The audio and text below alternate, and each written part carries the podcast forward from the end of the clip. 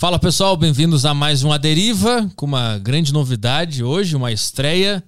Caio Delacqua na mesa. Isso aí. Continuei na mesa, né? É. Depois dessa transição aí do programa, É. continuei na mesa. Foi uma, uma transição um pouco conturbada, né? É, tivemos Mas- alguns probleminhas ali. Mas não veio ao caso. O que importa é que o A Deriva tá firme e forte aí, tá on. É, e não E- vem, não vem perguntar pra gente da treta com, com o Monark no Twitter? É, para de mandar mensagem pra. A gente não vai falar sobre isso. Não deu, não deu. Segue a É, vida. Segue a vida, cara. Cada Segue- um segue a sua vida e, enfim, domingo aí o Caio conseguiu montar esse estúdio aqui. é, na pressa, né? Deu tudo certo. Exato, tá conseguimos tudo uma parceria nova aí. É, mas não dá pra falar, né? Não dá pra falar? Quer falar? Não sei se é um Ah. pouco antiético dizer que pra, pra onde a gente foi agora. É, pode pegar mal. Pode pegar porque mal. né? pode revelar o que é. Os bastidores dessa treta Os que já, é. já contaminou o Brasil, né? É. O pessoal já tá comprando lados e tal. Então, assim, sei. Mas é que os caras do Podpah também foram muito legais com a gente. Eles, eles cederam espaço pra É. gente, vamos deixar claro aqui. Isso, Só a gente isso a sabe- gente pode falar. É, eles falaram, "Ah, a gente sabe como é que é lá, a gente já tentou entrar numa negociação, melhor. Se você, não é melhor, se vocês quiserem, tá aberto espaço lá, vai ter um estúdio só de vocês. Não precisa mais dividir mesa com o deles. E aí a gente aceitou. Estamos aqui então com. Estúdio novo da Deriva aqui. É, no prédio do Podpah. É isso aí. Essa é a novidade pra galera aí. Graças a Grande Igão, Queria agradecer ao Mítico. Mítico, foi muito gente boa. com- que financiaram esse estúdio novo pra nós. Então fica aí mais uma informação. Eu quero sair no Treta News. O dia que eu sair no Treta News, eu tô feliz. Ri no microfone aí, caralho. É, sei lá.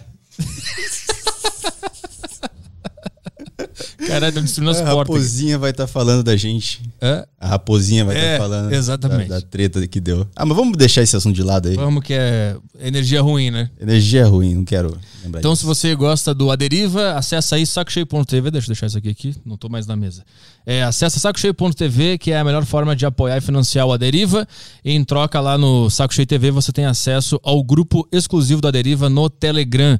E as pessoas enviam questões para os convidados lá na- no grupo do Telegram, tá? Então, se você está no YouTube, a gente ignora a sua pergunta, né? A É, gente... sua, sua opinião, todas essas coisas, opinião. A mulher vem encher o saco lá. O quê? Não pode falar questão agora. Não pode falar questão. Questão. Porque, que- eu nem Tá lembro o que ela errado. falou. Não pode falar questão. Não é questão, não sei. Não existe. Ela disse que tá errado. É questão, não é questão. Isso foi o mais próximo de utilidade que ela deu pro diploma de letras, dela. Então acessa sacocheio.tv e acessa o grupo do Telegram, onde você pode mandar perguntas para os convidados.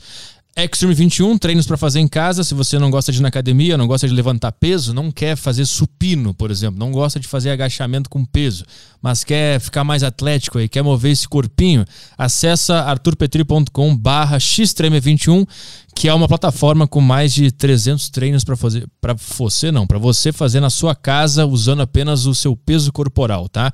São treinos muito intensos e rápidos que vai te deixar em forma. Então acessa aí arturpetri.com barra xtreme21. É isso aí, Caio. Vamos embora pro programa? Bora. Vamos trabalhar, gordinho. É isso mesmo, Fiote.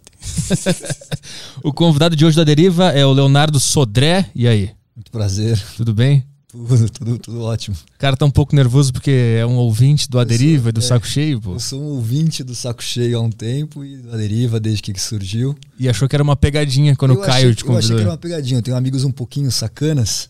Aham. E aí, às vezes, eles gostam de fazer uma pegadinha um com o outro.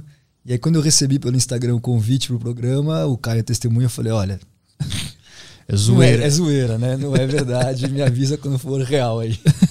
E deixei. Uhum. E aí ele falou, não, tá, assim que eu falei, tá bom, tá marcado então. Mas não, não botei fé. Aí ontem eu falei, olha, e aí? Tá confirmado? Tá confirmado? E aí nem respondi. Eu falei, "Ah, os caras até esqueceram da zoeira. É, Aí esqueceu. ele mandou depois assim, não, não, não, é confirmado, tá horário. Eu falei, pô, aí eu falei, ah, legal, mas não confirmei. Aí quando apareceu no, no story de vocês, eu falei, olha, é verdade mesmo. Acho que agora Tu achou que tu ia chegar no endereço e ter uns caras com É, umas garrafas já- de. umas bexiguinhas jogando. eu já sou um macaco velho, né? Então eu falei, nem vou. Mas aí quando apareceu, eu falei, não, é, é realmente é real. Agora eu tenho que ir atrás e ir lá. Não, mas ó, quem. Eu não sei quem que mandou mensagem dizendo pra tu vir aqui. É o- Deve ser teu aluno ou algum amigo. Eu não sei. Cara, quem foi, eu agradeço. É, agradeço é muito também. difícil divulgar Aikido. Há uns anos atrás saiu. A gente pesquisando é, é, a Federação Internacional e uns, uns, uns sites de Aikido fizeram uma pesquisa com o Google e etc, mostrando que estava caindo interesse não só no Aikido, em artes marciais tradicionais. Aham. E aí eu tomei essa frente, falei, não, vamos tentar levar, porque eu já dou aula para uma galera mais nova, eles falam, você tem que se inserir nas redes, etc e tal. E aí, eu vim da formação de comunicação social, falei, pô, vou tentar contactar meus amigos jornalistas para fazer matéria, sair na mídia. Aham. Já tava num, num, num mundo analógico. Aham. E aí eu lembro que eu tenho um amigo meu na Folha, falei, cara, vamos fazer uma matéria sobre Aikido, né? Ele, não, claro, muito legal tal. Aí, de repente, passou um tempo, ele mandou mensagem, olha, o editor não gostou, achou que esse tema não é relevante. E na semana seguinte, eu sou assinante da Folha ainda, do jornal, era matéria sobre sereísmo, matéria de capa. Primeira é a galera que usa saia de sereia pra nadar. Aí eu falei, pô, se isso daí é interessante, o que eu faço não é danou-se, eu tenho que correr atrás agora, deixa que eu vou fazer. Aí eu comecei a tentar divulgar a minha maneira. Então aí uns alunos ajudam, uns amigos falam, ó, tipo, entra em contato com algum youtuber. Tem até um cara legal que um dia spotas aqui, o Henrique Merlotto, é um youtuber de artes marciais. Aí ele foi lá, deu uma força, fez um negócio. Aí outros canais, assim, de ligados à cultura japonesa também já fizeram coisa de Aikido. E aí começou pouquinho, pouquinho, né? Co- Como é que é a cena hoje? Tem bastante aluno? Como é que é? Ah, o- a cena do Aikido não tem tantos porque, é, comparado com as outras artes marciais, você pega, por exemplo, o judô é muito inserido nas escolas Uhum. e é um esporte olímpico, então a garotada toda na escola tem uma introdução ao judô, a capoeira é uma, é uma coisa relacionada à cultura brasileira, o jiu-jitsu brasileiro é um boom muito grande no Brasil e no mundo, muito forte. Você tem o Muay Thai, né, que a galera tem feito muito, boxe. O Aikido ele já foi um pouco maior, agora ele tem tá diminuindo. Ele era conhecido por causa do Steven Seagal nos anos 90. Agora uma Uhum. molecada de 15 anos nem sabe quem é o Steven Seagal, né? Sim, é, me perguntaram, inclusive, pediram pra te perguntar se, é- se, é- se os filmes dele, aquilo ali é real ou é muito, é fake, aquela... É- é- o filme é encenado, né? O filme todo é encenado, mas Mas funciona o que ele faz ali? olha, se fosse uma situação real, talvez, mas não É. com aquelas com, com aqueles Acrobacia? acrobacias e todas do caras voando e tal. Seria uma coisa muito mais seca, né? Aham. Aí pra filme você faz aquela, sabe, o cara voa, o cara dá três piruetas, duplo escarpado e cai no chão. Aham. Mas aquilo é um pouco acrobático pras câmeras. Mas o que ele faz, e ele treinou realmente, o Steven Seagal treinou. Ele foi um cara que praticou Aikido há muitos anos, deu aula no Japão, depois, etc e tal, foi pros Estados Unidos, Aham. voltou, né? Então ele treinou. Não é, um, não é a minha referência no Aikido, mas é a maneira que várias pessoas chegaram no Aikido. Muitos chegaram por causa dele. Como é que tu descobriu que existia Aikido? Ah, então é muito engraçado, assim. Eu descobri o Aikido. Eu tinha um padrasto de uma, de uma amiga minha que treinava. E eu fazia judô, fazia judô sério, assim, treinava bastante judô. E gostava. E, e aí, sempre que eu ia na casa de- de- dessa minha amiga, o padrasto dela me mostrava uns vídeos de Aikido. Mas eu achava, tipo, ah, ah, bonito. Uhum. Mas Esteticamente é é, interessante. tipo, é só estética e nada a ver. Aham. E aí um amigo meu, a gente tinha uns, na época eu era novo, assim, tinha uns 12 anos, um amigo meu começou a fazer Aikido. E aquelas coisas de brin- brincadeira na rua, sabe? Tipo, ó, vamos brigar aqui, vamos brigar com a galera da rua do lado, vamos brigar com os caras dali. Aquela E brincadeira amigo- saudável, né? É, que a gente fazia. E aí o meu amigo se dava bem, assim. Só que ele também, tipo assim, todo mundo, sabe, guri pequenininho, ele era grandão. Já era, tipo, mesma idade, mas já era forte. Aham. Já, era, já tinha crescido. Então também ele já tinha essa vantagem, não era só Aikido. Mas ele realmente se dava bem ali na, na- na- na- no, no pega pra capar. E quando a gente também brigava, brincava, né, de brigar com ele, ele também se dava bem. Aí os meus amigos, pô, tem que fazer Aikido, tem que fazer Aikido, tem que fazer Aikido. E eu já, tipo, putz, não tô muito afim de fazer isso. Mas meus amigos começaram a surfar, meus amigos começaram a tocar violão e eu só no futebol e garotas. Aham. Então, você ia bater papo, os caras, pô, ah, o surf, ah, o violão. Aí eu vou ficar meio de fora. Eu, literalmente não foi um motivo nobre. Eu quando todo mundo decidiu fazer Aikido, eu falei, bom, vou ter que entrar nessa, porque senão eu vou, É uma pressão social. vou perder o papo com os amigos, assim. Aham. E aí, quando eu fui, eu visitei vários lugares de Aikido para treinar. E aí lembrei do padrasto da minha amiga. Aí eu falei pra ele, pô, onde é que é que você, você dá aula? Né? Aí ele falou, não dou aula, eu treino na, num, num dojo, que a gente chama de dojo, é o local de treino, como se fosse academia. Aham. Nesse dojo com esse mestre. Se vocês quiserem, eu levo vocês lá. E eu fui com vários amigos meus, quando eu cheguei, era um senhor de 70 anos entrando no tatame para dar aula. Aí eu falei, pô, achei legal. Falei, cara, Que é diferente, é normalmente. diferente, assim, e a energia dele, a aura dele era diferente, assim, tipo, super.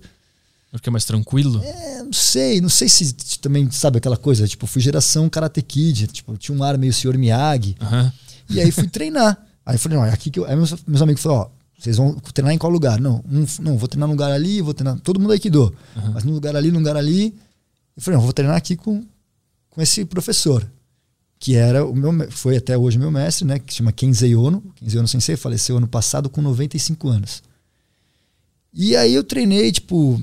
Eu lembro que era. Vai fazer, um, vai fazer 25 anos agora. Era, era, eu entrei dia. Porque eu tenho a carteirinha aqui do primeiro ano, era 5 de março de 96. E aí eu entrei, só que eu fui treinando quatro meses e esse, tipo, ele, ele era um japonês tradicional, assim, tipo, você tá treinando aí, ele nem, nem tchum pra você, entendeu? Você treina e se vira. Uhum. E aí ele pegava uns caras, torcia, jogava, e eu falava assim, pô, isso aí, é, sei, até quando eu treino com a galera, você sente e tal, mas não é possível que esse senhor, né? Ele tenha força para jogar esse as pessoas longe. Tem, a galera dá uma, dá uma força para ele. Ah, entendi, entendi e aí, assim, eu não, eu não tenho essa pegada meio. Ah, como se fosse, tipo, sabe, ah, algo me chamou para lá. É a história, então cada um conclui como quiser, entendeu? Uhum. O fato é que eu virei para amigo meu e falei: olha, eu lembro que eu treinava, se era quarta, quinta e sexta que eu treinava lá, nesse dojo. E aí eu falei para amigo meu, falei: olha, que tava treinando comigo também lá. Falei, cara, é legal, tal, não sei o que. Esse amigo meu tava apaixonadão. Eu também treinava, ainda tava tava parando com o judô, já tava meio de saco, assim, cheio das artes marciais. Aí eu falei pro meu amigo, olha, acho que eu vou parar com o Aikido. É legal, bacana, mas, né? Ele falou, ah, não. Ele falou, ó, se ele não me pegar hoje, se, esse, né, se o meu mestre, não, o Ono Sensei não pegar e treinar comigo, eu vou vazar. Uhum. Se eu quero sentir como é que é, e não tô sentindo. E aí naquele dia o treino foi rolando, eram duas horas de treino. No último exercício do treino, que é um exercício que sempre rola, Tava treinando, ele sentou do meu lado. Falou assim, ó. Vem. Aí eu. Caralho. Aí eu comecei a segurar ele assim e tal. Ele falou: ah, é só isso que você sabe fazer? Ele tem um sotaque bem japonês, assim, tinha, né? Uhum. Ah, só isso que você sabe? Aí eu comecei, ele falou: não, você não tem força? Cadê essa força? Aí eu comecei a empurrar eu tava perto da parede. Eu falei, mano, eu vou botar esse velhinho de costas no chão, assim, já tava decidido que ia fazer isso daí. E aí botei meus pés na parede, aí quando eu abri o olho, eu tava do outro lado do tatame e tinha caído. Aí ele virou e falou assim: ah, o Arimas, que é que, tipo, ó, acabou o treino. Uhum. Ele levantou e terminou o treino. Aí meu amigo veio correndo, a gente, você tem que se alinhar no final numa posição hierárquica, né? E a gente era, nós éramos os últimos da hierarquia. Uhum. Aí todo mundo sentando, e meu amigo, cara, você voou, você viu que você voou? Eu falei, meu, não vi nada, não senti nada. Só abri o olho, eu tava olhando pro teto e do outro lado do tatame. Aí ele falou, meu irmão, você voou. Aí dali eu falei, cara, agora eu quero entender o que aconteceu. Dali, entender. nesse dia, eu lembro que isso aí era final de junho, que entrar as férias escolares. Aí eu falei, meu irmão, agora eu vou treinar todo. Ela tinha treino de domingo a domingo. Aí eu comecei a treinar de domingo a domingo, sem parar. Uhum. Durante mais de 10 anos foi, tipo, treinando vários horários, domingo a domingo, sem parar. E aí comecei a Aí foi até é, viver foi, disso. Aí eu comecei a amar, exatamente. Eu comecei a, a, treinar, treinar, treinar. Aí eu já tinha, tipo, em, tinha que entrar na faculdade. Eu sabia que eu queria fazer Aikido, mas, pô, tinha vergonha de chegar pra minha família, pra minha mãe. Ah, o que você quer fazer? Eu quero ser instrutor de Aikido, entendeu? Uhum.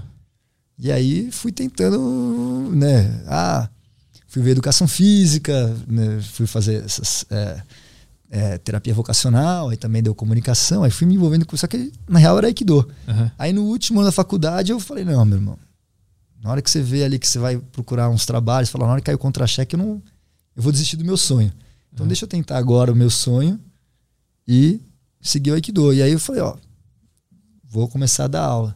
Que era o único jeito de sobreviver e poder treinar. Tu fez qual faculdade? Fiz relações públicas. Aí depois eu fui fazendo vários cursos paralelos. Né? Mas enquanto isso, tu continuou treinando. Aikido. É, é, continuei treinando. Seguiu tocando. Continuei, é, segui, segui tocando. Não, nunca parei o Aikido. Uhum. Treinava, tipo, tinha faculdade, então eu ia, treinava de manhã, ia pra faculdade, treinava fim de tarde e à noite. Ia fazendo isso. Aí, quando no último ano da faculdade, eu já montei uma turma, que era uma turma tarde. Uhum. Que aí comecei a trabalhar. Aí eu treinava tarde e, e dava aula tarde e treino nos outros horários. Entendi. E aí, conforme foi evoluindo, eu fui cada vez mais envolvendo. Aí, tipo, ah, então vou dar aula num outro lugar. Aí diminuía um treino para dar mais, mais aula. E no final, eu tava trabalhando com Aikido. Aí comecei a ir pro Japão para treinar. Pra... Então, antes da gente ir pro Japão, tu descobriu por que, que tu voou? Qual é o lance do Aikido? Não, eu, eu nem sei, assim. Eu, por mais que hoje eu tenha conhecimento de, do, dos ainda não sabe o que aconteceu? Eu não sei o que aconteceu. Assim. Eu pressuponho que pode ser isso, pode ser aquilo, pode ser, mas eu tento reaviv- re- é, reviver aquela memória, mas realmente eu, eu tenho essa coisa da sensação do tipo, cara, eu preciso entender isso daí. Até hoje eu tô nessa pegada de tentar entender o que que. Da onde vem aquilo ali, assim, né? Do, do- do que, que é esse, do que, que é essa coisa que, que me aconteceu. É que eu, eu dei uma, uma lida no, no que, que é Aikido e eu, eu, eu vi que tu nunca ataca outra pessoa, né? É, as técnicas que você treina são de defesa. Então, você, você, você tem alguém que vai te atacar para você aplicar o golpe. Aham. E aí você aprende alguns ataques só para você poder atacar alguém e aí a galera aplicar o golpe. Mas a essência do Aikido é uma técnica, são técnicas tudo de defesa. É, defesa pessoal, mas não defesa pessoal no sentido que o pessoal tem, né? Tipo, ó, o cara vem na rua, vou te pegar. Aham. Mas é uma ideia, é, é você trabalhar sempre lidando com, com uma força que vem, um ataque Isso, que vai vir uhum. na sua direção. Isso está diretamente ligado a uma filosofia e um lado espiritual, sim, né? Sim, sim. O Aikido ele mantém ainda esse aspecto muito forte da filosofia. Todas as artes marciais têm, não é só o Aikido. Todas. As artes marciais que vêm desse, desse, dessa característica tradicional, que tem um aspecto cultural envolvido, todas elas têm uma filosofia por trás. Mas muitas foram se transformando, dando mais ênfase para um aspecto ou outro, seja a competição, seja a luta em si, e aí às vezes vão perdendo ou deixando de lado. E o Aikido manteve, né, a essência do Aikido tem esse aspecto que a gente pode dizer filosófico, mas não é filosófico cabeção, né? É um filosófico ação. Você, através da prática, vai chegar numa compreensão mais profunda daqueles conceitos que existem por trás do Aikido. Mas que, qual é a, a filosofia principal? Então, vamos, vamos trabalhar do grande pro, pro micro, assim, pra gente chegar, né? Então, primeiro, é, chama Aikido. Então, você deve pegar as artes marciais, tem Judô, Aikido, aí, por exemplo, Kendo, que é a esgrima japonesa, você tem Iaido, que é sacar a espada, Jodo, que é bastão japonês, tem gente que também chama Karate-do, né, que tudo tem esse do no final. Ou Shado, que é a cerimônia do chá. Esse do é o termo, é, é o grande. Esse do indica caminho. A tradução que a gente fala é isso, é- seria caminho. Mas na, na realidade ele é muito mais profundo, porque ele vem, o, o, o idioma escrito japonês vem da China e se juntou com o japonês arcaico. Então o ideograma do do japonês, você lê do, que é a forma chinesa de ler, e miti, que é a forma japonesa de ler. Você pode falar das duas maneiras. E esse ideograma, ele vem da China e ele tem origem num livro muito famoso e numa filosofia famosa que é o Daoísmo, né? Ou que como nós brasileiros chamamos Taoísmo, que é o Dao De Jing, que é o livro que a gente fala em português Tao Te Ching. Ah, tá. Aham. Lá é, é um, é, é um dos tratados que apresenta o Do. E o primeiro tratado que se abre esse livro são 89 poemas. O primeiro poema que tem, ele fala assim: o Do que pode ser falado não é o Do verdadeiro. Aquilo que, aquilo que tem um nome, na hora que você chama Arthur, você já não pode chamar mais Fernanda. Aham. Já te definiram de uma forma. Então, na hora que você dá um nome para aquilo ali, um significado, ele já começou a ser restringido. Então, o do não tem significado. Da onde veio esse ideograma? Os pictogramas, ou seja, o, o modelo mais antigo do desenho era o desenho de uma encruzilhada com uma pegada. Se você sair por um caminho, a encruzilhada é aquela incerteza, para onde que eu vou? Você no meio de uma encruzilhada, você tá tipo, meu Deus, é para lá, para cá, para cá e você tá possível de uma emboscada em várias direções, ou seja, Tem que tomar decisão, né? exatamente, é, tem a oportunidade e também tem o perigo. Aham. E aí depois esse ideograma evolui para uma coisa ainda bem interessante. Ele é- evolui para um, um senso ainda mais de vida e morte. A próxima evolução desse ideograma, no pictograma, era a pegada, a encruzilhada e, uma, e cabelo e uma cabeça. Por quê? Antigamente, isso era um, a gente perdeu isso, você vivia em tribos. A tribo do outro lado era uma tribo inimiga. Então, se você fosse transitar por caminhos desconhecidos, a galera andava com uma cabeça decapitada ou colocando cabeças decapitadas para assustar os outros. É o gárgula na, na, na- na igreja, né? É para aquilo ali você temer e não não enfrentar. Então você imagina uma, um maluco andando num caminho com uma, uma cabeça decapitada. Você fala, esse doido eu não vou Eu atacar. fujo. É. Entendeu? Então simbolizava isso. Por que, que era isso? Porque você partir para uma jornada há 5 mil anos atrás, sair do seio da sua tribo para tentar dar a louca no mundo, falar, eu vou desbravar o mundo, você fala assim, você não sabe se vai voltar. Aham. É, um- é uma grande questão ou questão. Uma questão. Entendeu? E veja só, a questão, né? No latim, ele vem de quaestio, que é jornada, busca ou questão. No inglês é quest, jornada. Ah, Você vai partir de uma jornada. E no português, a gente assumiu o termo da dúvida. E toda jornada é uma dúvida. uhum. O caminho é uma grande questão. Você não sabe para onde vai. É uma, é uma constante incerteza. Então, o do já era, essa, já era esse, esse sentido de tipo, olha, não tem, não tem algo concreto. É o seu caminho, é a sua jornada, é a sua busca por um sentido de algo. Uhum. Esse, né, é daí que vem esse termo do. E aí depois ele vai evoluindo para o ideograma que é hoje. Continua com o cabelo, só que aí tem a ver com se transformou numa ideia de cabelos desgrenhados e uma cabeça. O que é o cabelo desgrenhado? Muitos anos atrás, você não tinha tanta coisa de roupa para a pessoa ter a moda. A moda era mais ou menos a mesma coisa. A tribo, ó, a roupa é essa, sabe? Essa túnica, esse não sei o quê. Não tinha muito. Então você controlava que tipo de casta você pertencia pelo corte do cabelo. Ah. A gente ainda tem até hoje isso daí. Aham. Um cara, às vezes, com cabelão é visto de uma maneira tipo, ó, ah, vai ter um Sim. certo julgamento. Um cara, às vezes, com cabelo raspado tem outro julgamento. Sim. Uma mulher com cabelo raspado, você vai ter uma impressão. Porque a gente constrói uma ideia que o cabelo demonstra muito do que você é. Uhum. Então, o cabelo desgrenhado é o cara que. Dane-se, eu não quero saber do que, que vocês estão me impondo. Meu cabelo, eu tô livre. Eu tô no meu caminho. Eu sou o senhor do meu destino. Aham. E aí junta com o ideograma de pegada, com a ideia de que você vai estar caminhando.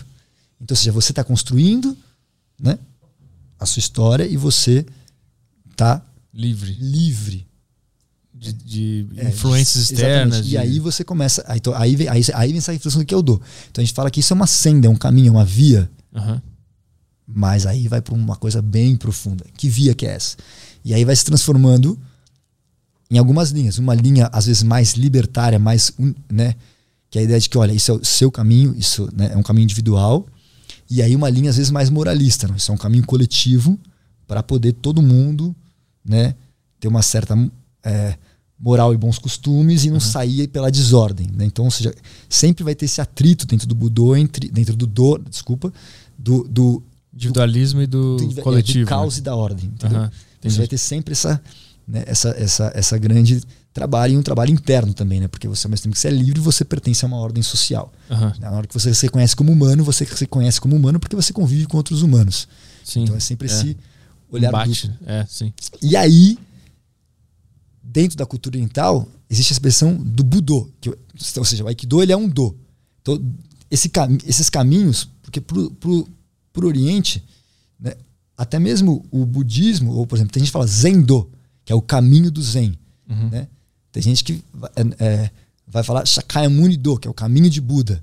Entendeu? Então, a ideia do caminho era tudo que é uma filosofia, tudo que é um, né, um- uma empreitada de vida, uma jornada de vida, não importa se é religião, se é amarrar sapato, se é você ser um artesão. Ou seja, você encontrou um sentido para sua vida e vai dedicar aquilo como se fosse né, é, o seu chamado, Aham. e você começa a, a ver o mundo através daquelas suas ações, isso também é um do. O Aikido está dentro desse universo. Tá. Só que ele pertence a um outro grupo que a gente chama de Budo, que são os caminhos marciais, os caminhos ligados aos elementos do que a gente poderia chamar de guerra ou conflito. Uhum. Então, existem vários Budos. Aikido é um Budô, o Jiu-Jitsu é um Budô, o Kendo é um Budô, né? É, o Judô, Karatê, todos, todos ligados a esse universo das artes marciais, que a gente traduz, são caminhos marciais. Né? O tiro, o arco e flecha, tudo isso. Então, o que, que é o ideograma do Budô? É o mesmo ideograma do Do, com o ideograma que chama Bu, ou Tak, marcial. Esse ideograma, hoje, ele tem uma leitura seguinte, que é de parar e uma alabarda, uma lâmina. É parar a lâmina. Tem gente que também lê, como antigamente, o ideograma como um arco. Ele vem de uma- do mesmo pictograma de pegada com o pictograma do, ou de um arco e flecha ou de uma lança. Porque a lança, na verdade, é igual a uma flecha, né? só que é uma flecha enorme. Uhum. Então, fica sempre essa questão, ou seja, é você estar. Porque a, a pegada, quando você está num, num lugar, você ficou parado muito tempo em cima do, da terra, quando você sai, tem lá a sua marca da sua pegada. Então você não sabe se é preparado, parado com uma arma ou parar a arma. Você pode até pensar que é parar a arma no corpo do outro. O cara vem te atacar, vou parar minha arma no seu corpo. Uhum. Ou parar a arma que vem. A ideia que as pessoas interpretam mais atual é parar o conflito, parar o confronto. Então, tudo que é associado a uma situação de combate, confronto, conflito, você está ligado a esse aspecto marcial. Uhum. Então, o Bu tem esse aspecto. E isso é um aspecto que, é, às vezes, hoje, nossa cultura, a gente tem essa coisa de tentar eliminar, como se tudo fosse pacífico, tudo fosse lindo, maravilhoso, e tenta eliminar a existência da agressividade, da violência, do atrito que a gente tem uhum. no dia a dia. Então o conflito ele não precisa só se apresentar físico, né? O conflito não é, é necessariamente só físico. Qualquer interação aqui ah, gera um atrito e às vezes esse atrito você tem que saber lidar com isso. Não precisa ser né, uma mega uma briga de uma, bar, uma briga de uhum. bar. Mas Sim. toda interação, nossos humanos, nós, a gente trabalha através de interação. Uhum. Interação é fricção, é atrito. Sem atritos você nem anda, você não levanta. Uhum. Só que você tem que saber como andar. Se uma criança que não sabe andar, ela não está sabendo estruturar o corpo dela para caminhar, para usar o atrito melhor. Então, então é, é isso, é lidar com, com o conflito para gerar algo que seja mais produtivo para você ou aquilo que você deseja, seja destrutivo ou produtivo. Aceitar que existe conflito Exato. e tentar usar da melhor maneira possível. E é né? inevitável. Porque o conflito, ele vem de uma grande questão. Novamente. Ah. Quando você nasce, você começa a ter o entendimento de que isso aqui não dura para sempre. Uhum. Isso aqui vai acabar. Você vê isso no seu. Né, no, mesmo que alguém que nunca foi exposto à morte de um parente, à morte de, né, mas ele percebe que as coisas acabam. Sim. Entendeu? E aí começa uma grande questão: qual que é o sentido da minha vida? Porque eu vou. Eu preciso eu, fazer entendeu? aqui. Né? Então, o Budô, ele é sobre essa grande questão: vida e morte. Uhum. Né? Porque você, quando você vai lidar com um conflito, você. Né, se eu falar assim, aí, Petri, vamos pra guerra, você fala: meu Deus, eu vou morrer. Mas na real, você pode morrer daqui a pouquinho. Sim, voltando para casa. Voltando uhum. para casa. Uhum. E aí é que é a questão. Você não vai ter como fugir disso, indo para a guerra ou não, ou ficando parado. Claro, aumentam-se as probabilidades das coisas. Sim, sim. Mas a probabilidade, quando você nasceu, já começou. Uhum. Entendeu? Né? Ninguém nasce sorrindo, todo mundo nasce chorando. Sim. Você já nasce na constatação. Né? Já, olha, a, a coisa aqui é boa, mas vai acabar. Então, essa é, é, é a primeira grande questão do Budô. É, então, inicialmente, ele foi desenvolvido né, para lidar com a questão real, física mesmo, do combate. Porque uhum. nós, seres humanos, sempre combatemos. Uhum. A, a, ideia que a gente acha hoje, ah, né, o, o mundo está ficando cada vez mais pacífico, mas a briga mudou para o Twitter, a briga mudou, é. entendeu? Ou até internamente, né? Até internamente, mas uhum. o conflito não nunca deixará de cessar. Porque a grande questão nunca vai deixar de cessar. E aí o Budô, ele, o que ele, antes ele era um aspecto né, concreto do, do, do, do universo físico do confronto, mas não o confronto de duelo como a gente encontra hoje no UFC. Era um confronto de campos de batalha. Uhum. Porque nós, seres humanos, primeiro, nós, seres humanos, nunca lutávamos mão a mão. Se for uma briga real, você vai catar um pedaço de pau, você vai catar uma arma. No quando você pega lá né, um sítio arqueológico com Homo sapiens, você já acha lança junto. Sim. A gente não. Nós, seres humanos, você não tem um corpo tão forte quanto um gorila. Uhum. Você Isso. não tem garras, você não tem presas, você não tem um veneno. Sim. Como é que você ia caçar antigamente?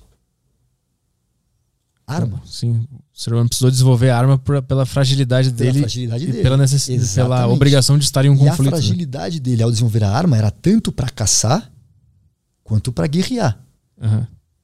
Um animal, quando ele brinca com o outro, de, aquela, aquela brinca de, sabe, já viu um cachorro, gato, eles vão brincando, se agarrando, eles estão br brincando de brigar, uhum. estão também treinando a caça.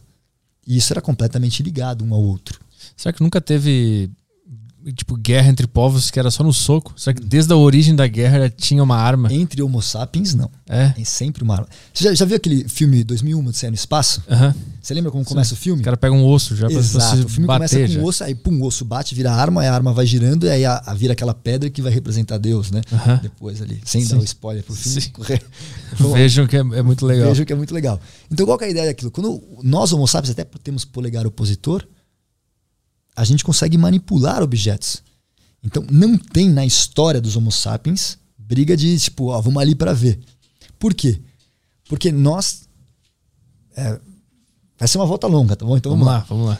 Nós, né? A gente tem dois. A nossa agressividade humana, isso foi estudado inclusive por, por né, biólogos e antropólogos.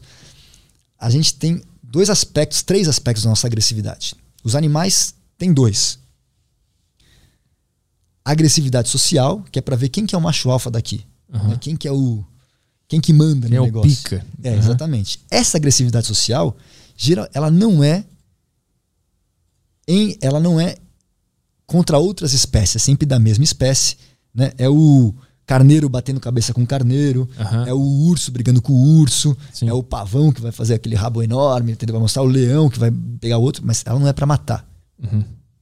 É mais pra mostrar Isso. quem E tem aí, é poder. que é? Não sei se você tem animal em casa ou quem tem animal em casa. Quem Aham. tem dois, quem briga de cachorro, eles, né? es- Especialmente são do mesmo bando, porque às vezes quando é outro bando essa, essa perspectiva pode mudar. Mas mesmo bando é sonoro, rosna, late, Uhum. olho no olho.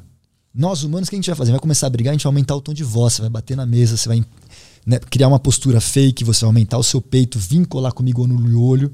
Aham. Por quê?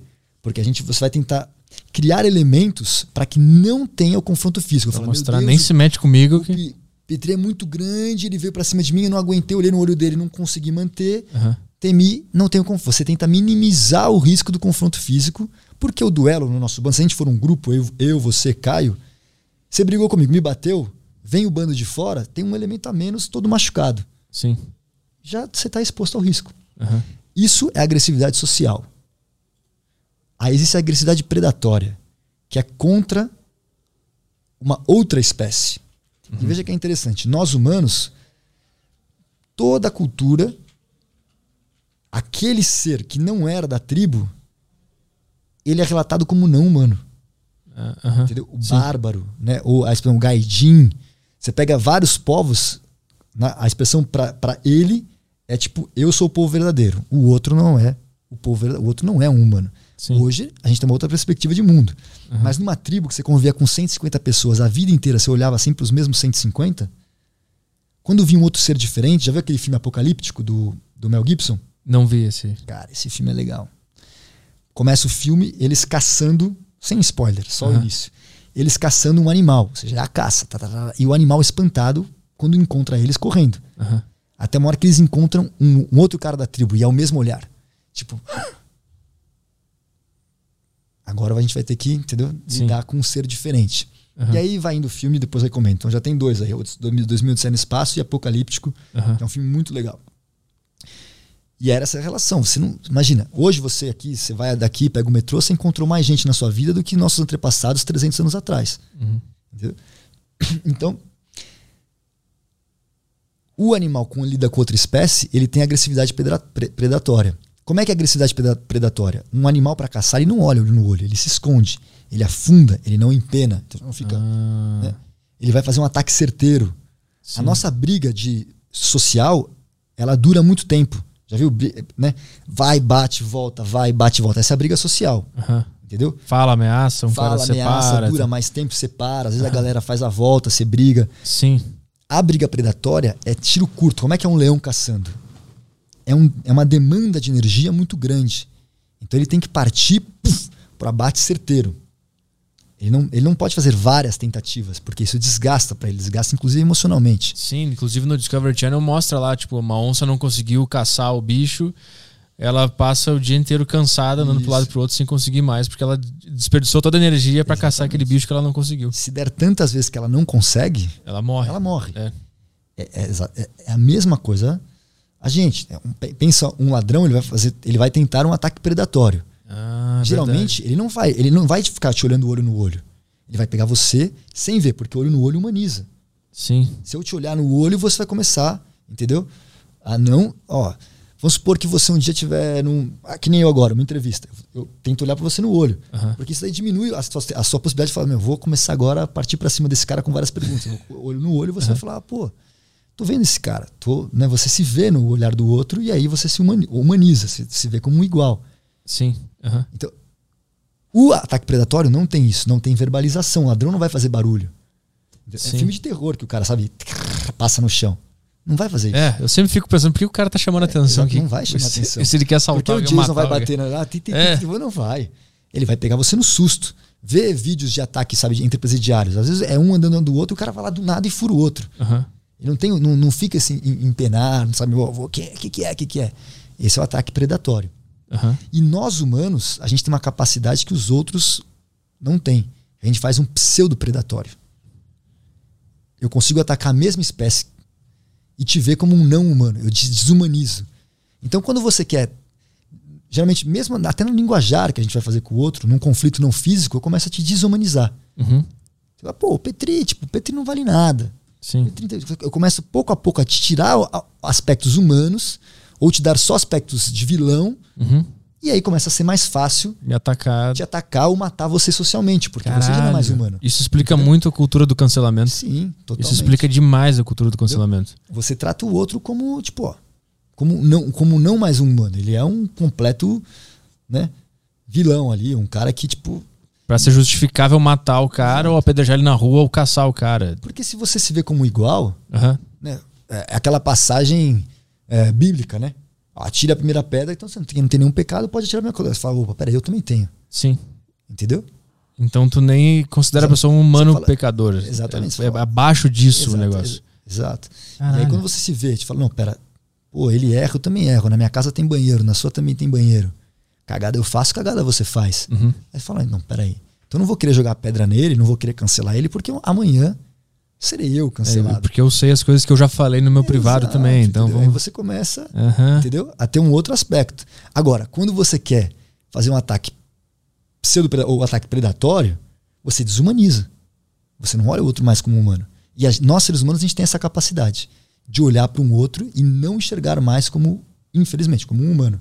Sim. E esse é o ataque predatório. Então, as artes marciais, Esse é o, esse é o pseudo predatório. esse é, é pseudo-predatório. Isso, tá. Porque a gente consegue atacar a mesma espécie. Aham. Beleza. Aham. A gente- e a gente hoje faz uma coisa incrível, que a gente começou a humanizar os animais também. Sim. Entendeu? Cachorros, principalmente. Exatamente, cachorro. A gente vai começando, tipo, olha, não, mas como assim, né? E aí, então, a- por quê? Porque nós, seres humanos, nós somos, né? um- uma espécie que a gente virtualiza as coisas. Tudo é, é ficção. Né? Você começa. Você, o dinheiro é uma ficção. Sim, É, tudo sim, uma sim, ficção. sim. Aham. E aí, só que você começa a viver o virtual como se fosse o real. O simulacro se torna realidade. Pro lado bom e pro lado ruim. Então, as artes marciais, na sua origem, elas não lidavam com agressões sociais. Elas lidavam com agressões predatórias. Ah, Entendeu? Mas Lance pre- de guerra, lance de caça. era especificamente para um conflito combinado, entre aspas. Isso, isso. Um conflito não. Combinado não, um conflito real. Tipo, Não, digo combinado de. Porque na guerra o cara sabia quando que ia acontecer a guerra e com quem ia ser. a gente imagina que era assim, né? A gente É, faz isso hoje. os caras mandavam um WhatsApp. Mas na Não. real, se você quer guerrear mesmo, você pega o outro no, no desprevenido. Né? Depois que a gente vai tentar começar a criar regras na guerra. Mas, mas a origem desse predatório, porque se tem um cara que começou a ser o predatório, de onde ele tirou isso? Entendeu o lance? Isso Não. também não é uma arte, o cara. Não, ah, de- de- dele, lidar com o ataque predatório, você está falando? Ou o ataque, o ataque predatório em si é, é, é do ser vivo. Ah, tá. Todos- todo, todo ser vivo lida com isso. Já, já. Mesmo, mesmo, mesmo o, a- animal, é, é, um animal vegetariano, quando um leão tá lá pegando o. Uma zebra. lá. É, a, a outra zebra vem para matar o leão. Pra tirar ele dali, se, ela, se, se vier uma outra. Porque ela não vê ele com a mesma espécie. Sim. Quando é a briga entre espécies, é sempre uma briga de agressão social. Mas eu digo, a, a arte marcial ela, ela, ela vem pra combater o ataque predatório. A arte marcial ela surge para lidar com esse ataque predatório. Isso, ela, surge, ela surge. Então vamos lá. Ela nos seus, nos seus primórdios. Sempre relacionada com o uso de arma. Sempre. Aham. Porque nós, seres humanos, a gente não briga. Não vou brigar na mão. Se é predatório, eu preciso ter uma arma. A não ser Casco o, a arma. o- Tem os hooligans da Dinamarca que eles combinam, né? É, só vale o soco. E se o Então- cara cair no chão, não pode mais Então, bater nele. mas aí é agressão social. é agressão predatória. Entendeu? Aham. Aí a predatória é sempre armado. Um ladrão não vai te assaltar na mão a mão. Sim, Entendeu? sim. É, Pensa num ladrão. O cara vai, ele vai ali, se, se ele não, não, é- furto, mas se for Uhum, roubo mesmo, ele sabe do risco que ele está correndo. Sim, Então ele vai tentar um, uma, ele vai ter uma coisa na mão, uma arma, ou fingir que tem. claro. Mas o, o ataque predatório, então, ele é. Ele já vem no DNA do ser humano. No ser, do animal. DNA do ser vivo. Do ser vivo. DNA do ser vivo. Entendi. Aí, racionalmente, o Aí- ser humano. A gente começou a ter que lidar com esse aspecto. Entendi. Porque você caça com uma arma. Os animais já têm isso nato. Aham, Nem precisa ensinar pra eles. Eles vão desenvolvendo. né? Já tá dentro deles e eles vão brincando, vão pegando, né? e vão desenvolvendo. A gente tem que aprender. Aprender a caçar. Aprender a guerrear. Entendeu? Uhum. Porque né, nós temos esse aspecto. Se você não te falar nada, você dificilmente vai chegar na conclusão, entendeu? Sim. Essa é, essa é a origem da, da arte marcial. É, então, ela, era, ela lidava com o aspecto predatório, agressividade real, de vida e morte. Não, né, claro que daí você consegue levar depois para o campo social. Se eu tenho um- uma técnica que eu consigo lidar com um cara me atacando para vida e morte, eu também tenho um aspecto para lidar com o cara social. Sim. Ela tem o aspecto da arma e tem o aspecto coletivo. Você não vai para a guerra sozinho. Ninguém é o Rambo. Aham. Você precisa de. Você é um grupo. Nós, seres humanos, somos seres coletivos. Então ela tem todos esses aspectos. Com o passar dos anos, o mundo foi se pacificando. Então você pega os samurais, eles guerreavam, guerreavam, guerreavam. Depois de 1600, eles entraram numa paz. Começou a não ter guerras grandes. E aí o samurai, ele era um, um guerreiro, a única função dele era guerrear. Ele dominava o Japão, mas não tinha guerra. E aí ele começou a se perguntar qual que é o sentido dessa minha prática? Se não tem a guerra, por que, que eu estou fazendo esse tipo de treino? E aí ele começou a ver que, esse, que o conflito ele vai além do aspecto físico. Inclusive, é um dos é uma dos aspectos mais antigos né, de textos orientais é o Bhagavad Gita. É um texto indiano, que daí que surge a expressão yoga. Ele conta a história de Arjuna. Arjuna estava indo para a guerra com os, com os parentes dele. Quem tem família sabe que família briga, entendeu? Uhum. Aliás, se, né, se todos, todos nós somos um- uma família, como o pessoal fala na humanidade, é sempre família brigando. É sempre parente brigando. Porque se puxar eu, você, vai indo lá para trás, Vai chegar na mesma origem. vai chegar na mesma origem. Aham. Então todo mundo é parente. E aí a gente briga. Então, é, olha a simbologia de- de- dessa, desse mito. A Arjuna estava indo para a guerra contra os tios dele. Para lidar com, acho que era, se chama, se chama Cidade dos Elefantes. O elefante é um elemento na, na Índia que remete à sabedoria, assim como a coruja para a gente. Então, ou seja, ele estava brigando pelo conhecimento, pelo aquilo que é o real poder. Porque conhecimento é sempre poder. Então, ele estava brigando pelo aquilo que tem um valor real. E aí ele, quem estava guiando a carruagem dele era Krishna, uma divindade ah, ah, é, hindu. E aí Arjuna faz aquela lição, fala, ele joga o arco dele no chão da, da carruagem fala, eu não vou brigar com os meus parentes. Num caminho que a gente tem, tenderia para ser essa ideia pacífica. Aí Krishna vira para ele, e todo Bhagavad Gita é isso, ele explicando por que, que ele tem que ir para a guerra. Por que, que, ele, tem que ele tem que encarar esse conflito. Primeiro, porque a família representa ele mesmo. Esse conflito com você não tem como fugir. Você vai ter que levantar essas questões. Qual que é o sentido que eu estou fazendo aqui? O que, que significa a minha vida? O que, que eu quero, o que, que eu não quero? É um conflito. E você vai partir para essa questão, você vai partir para essa jornada. E é dúvida.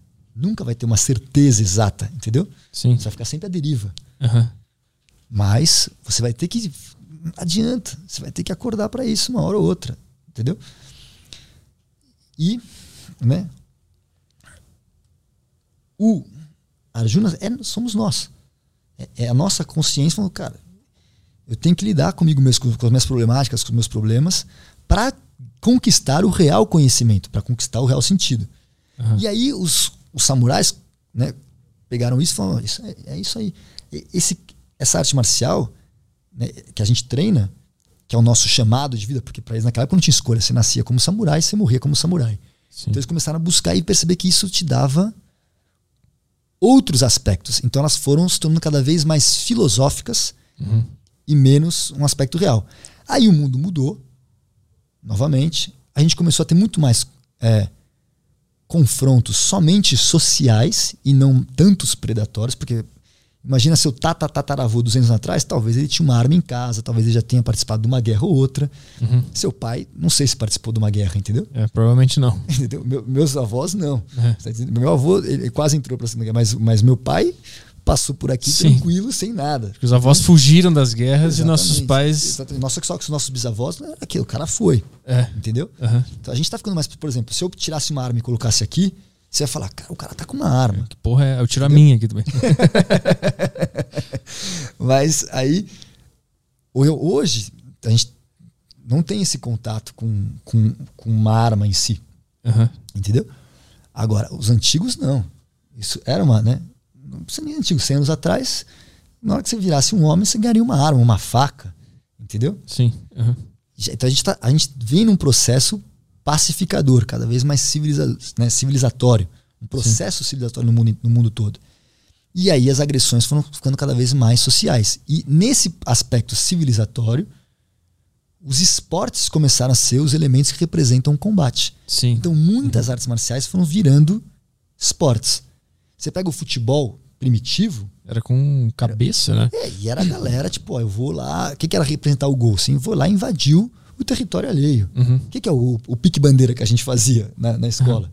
Eu vou lá e cato o tesouro inimigo e trago de volta. Sim. Entendeu? O que, que é o tênis? É uma esgrima. Puf, você não devolveu a bola, eu te furei. Ah. Entendeu? Então, tanto que os, os, os nomes da, da, das jogadas tem swing, isso, cara, tudo, são movimentos de, de, de esgrima. Entendeu? Caralho. O cara fazendo aquela. Né? O que, que é o xadrez? Ah. É um campo de batalha. Sim, eu acho que o xadrez ele foi criado durante conflitos também, pra, no tempo livre dos caras lá. É, é, provavelmente. Mas várias culturas têm jogos de tabuleiro que representam jogos Conflito, de guerra. guerra sim. Porque isso era presente na gente. Garotos brincam de briga. E o DNA da, de ter vontade de ver conflito também continua na gente. Que a gente vê futebol, a gente gosta sim, de ver sim. UFC, gosta Se de ver começar uma briga aqui, todo mundo para apoiar. É, é, é muito louco. É isso. natural. É. é natural. É, é, um chamado primitivo nosso. Uhum. Não tem muito como fugir. Só que né, hoje virou tanto esse aspecto esportivo e tem também esse aspecto filosófico que eu falei, das pessoas se questionarem do, do, do real sentido, né, do, de um conflito sobre esse, esse conflito. Uhum. E aí? Por isso que as artes, artes marciais, hoje elas são conhecidas pela filosofia, pela parte espiritual, sim, porque sim. em um período ela ficou sem utilidade, digamos assim. Sim. E ela foi se adaptando a auto, a desenvolvimento pessoal, autoconhecimento. Sim. É esse o lance. Sim. E isso da utilidade é uma coisa muito legal, né? Uhum. Porque a gente tem, dentro das artes marciais, tem sempre isso aqui. Ah, isso funciona? Ah, isso serve para quê? Uhum. Ah, não sei o quê. Todo mundo tá buscando algo útil. Uhum. Sim. Só que, na real, por exemplo, se você pegar uma caixa do tempo, você vai colocar o quê? Um papel higiênico ou um poema na caixa do tempo? Sim, sim. Papel higiênico é útil. Teve, começou a pandemia, todo mundo correu atrás do papel higiênico. Sim. Ninguém foi correr atrás do poema. Uhum. Mas se você usou papel higiênico, já era. Sim. Você não faz reuso do papel higiênico. Agora, o poema não. A obra de arte não. É só quando tudo está estabilizado então, que, ela, que ela se torna não. necessária, né? Então, só que essa, essa é a grande questão. Nós, seres humanos, né? Você não tem. O, o inútil também é o que nos, nos torna humanos. Uhum. Você não está sempre na utilidade das coisas. Você não é uma máquina. Entendeu? Que ó, sem esse parafuso não funciona. Sim. O inútil é presente. As artes é isso. É algo que só nós, nós só nossa espécie criou arte. Só nossa espécie fez questões filosóficas, entendeu? Uhum. Só que a galera fala, não, isso aí não é útil. Mas se você só for perseguir o que é útil, você vai comer, ter papel higiênico e é isso. Né? Nada, né? e é isso. Não entendeu? vai fazer mais isso nada. aqui, sabe? Né? Tudo. Ah, como é que hoje você. Um Wi-Fi, não sei o que. Surgiu de pesquisas antigamente que os caras falaram assim: ah, qual que é a utilidade do cara estar tá pesquisando essas coisas? Nenhuma, mas daqui a uns anos alguém vai achar utilidade. Uhum. Né? Mas já o, o, conflito mental que hoje existe no, no, ser humano, ele só existe porque a gente se livrou de conflitos armados, conflitos de guerra e tal. Então hoje a gente vive num. Tem mais tempo.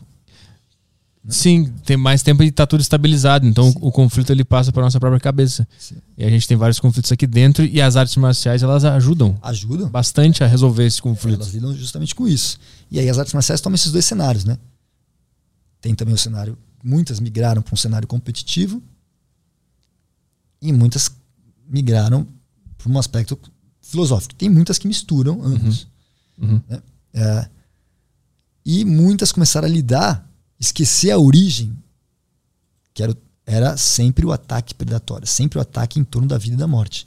E da vida e da morte você toma a melhor decisão. Você não toma a decisão não necessariamente, pô, eu vou né, sempre correr uma decisão muitas vezes boa, entendeu? Uhum. Né? E, e, e, às vezes não é uma questão de você ser o, o ser superior, é uma questão de sobreviver. Uhum. É completamente diferente. Nesse cenário é que se encontram o Budô. E aí dentro do Budô tem o Aikido. Então, Aiki, né? Ele vem no ideograma de Ai de união. Muita gente traduz como harmonia, mas na verdade é união, de unir. Ele é como se fosse um chapeuzinho com um risco e um, e um quadrado. Então, esse chapeuzinho é assim, como se fosse uma assembleia. A gente vai estar tá discutindo uns pontos e vai chegar num ponto em comum. Uhum. Não é o ponto que você propôs inicialmente, não é o ponto que eu propus inicialmente. A gente chega num acordo. Uhum.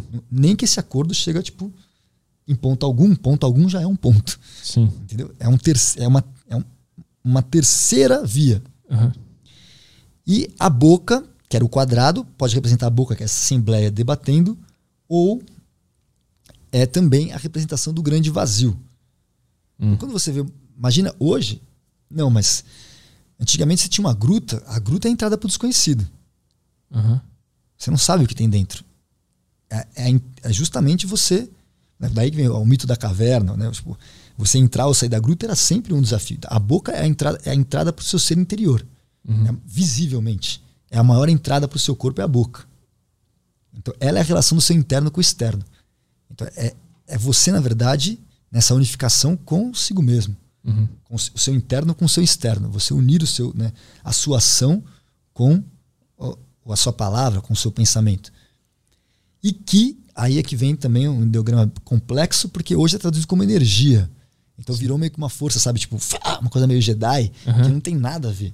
Que o, o pictograma mais antigo era não fogo. Se você está lá numa história em quadrinhos e tem uma ideia, qual que é o desenho da ideia na história em quadrinhos? Uma lâmpada. Uma lâmpada, uma luz. Uhum. Prometeu faz o quê? Quando ele vai lá na, na, na, na mitologia grega, Prometeu rouba dos deuses e dá aos humanos o quê? O fogo sagrado. O fogo sagrado era a razão, era a racionalidade. Porque uhum. nós, seres humanos, nossa espécie controlou o fogo. E através do controle do fogo, a gente pum, fez o um mundo. Uhum. Entendeu? Porque antigamente era o fogo. Ah, pá, caiu um, uma, um raio na floresta, pum, pegou fogo, ou secou demais, esquentou, pá, deu fogo. Você não controlava. Os animais Sim. não controlam o fogo. A gente controla o fogo. Então, o fogo é o elemento da razão. Uhum. Então, o que é não fogo? É aquilo que é suprarracional, ou seja, a sua razão nunca vai entender o que é isso. E isso, depois foi evoluindo, chegou no ideograma que é hoje, que é o arroz brotando da terra e o vapor, ou seja, é, é o elemento terrestre com o elemento su, supostamente celeste, ou seja, é a tensão entre dois opostos, entre o que vamos chamar de um masculino e feminino. É a origem ou a essência da vida. Uhum. Então, na cultura oriental, tudo que tem vida tem ki. Tem essa expressão de ki. Então, uhum. o japonês vai perguntar você, e aí, como você tá? Ele vai falar, genki desu ka? Como você tá? Você tá bem? Você tá, tá com vida? Esse é o tudo bem dele. Se você tá ah. doente, ele vai falar bioki. Você tá doente. Se ele vai falar, ó, tome cuidado, ele vai falar, kyotsukete, fique atento, né? Ó, fica alerta, fica desperto, fica vivo, porque tem um perigo ali. Uhum. O, a temperatura é tenki.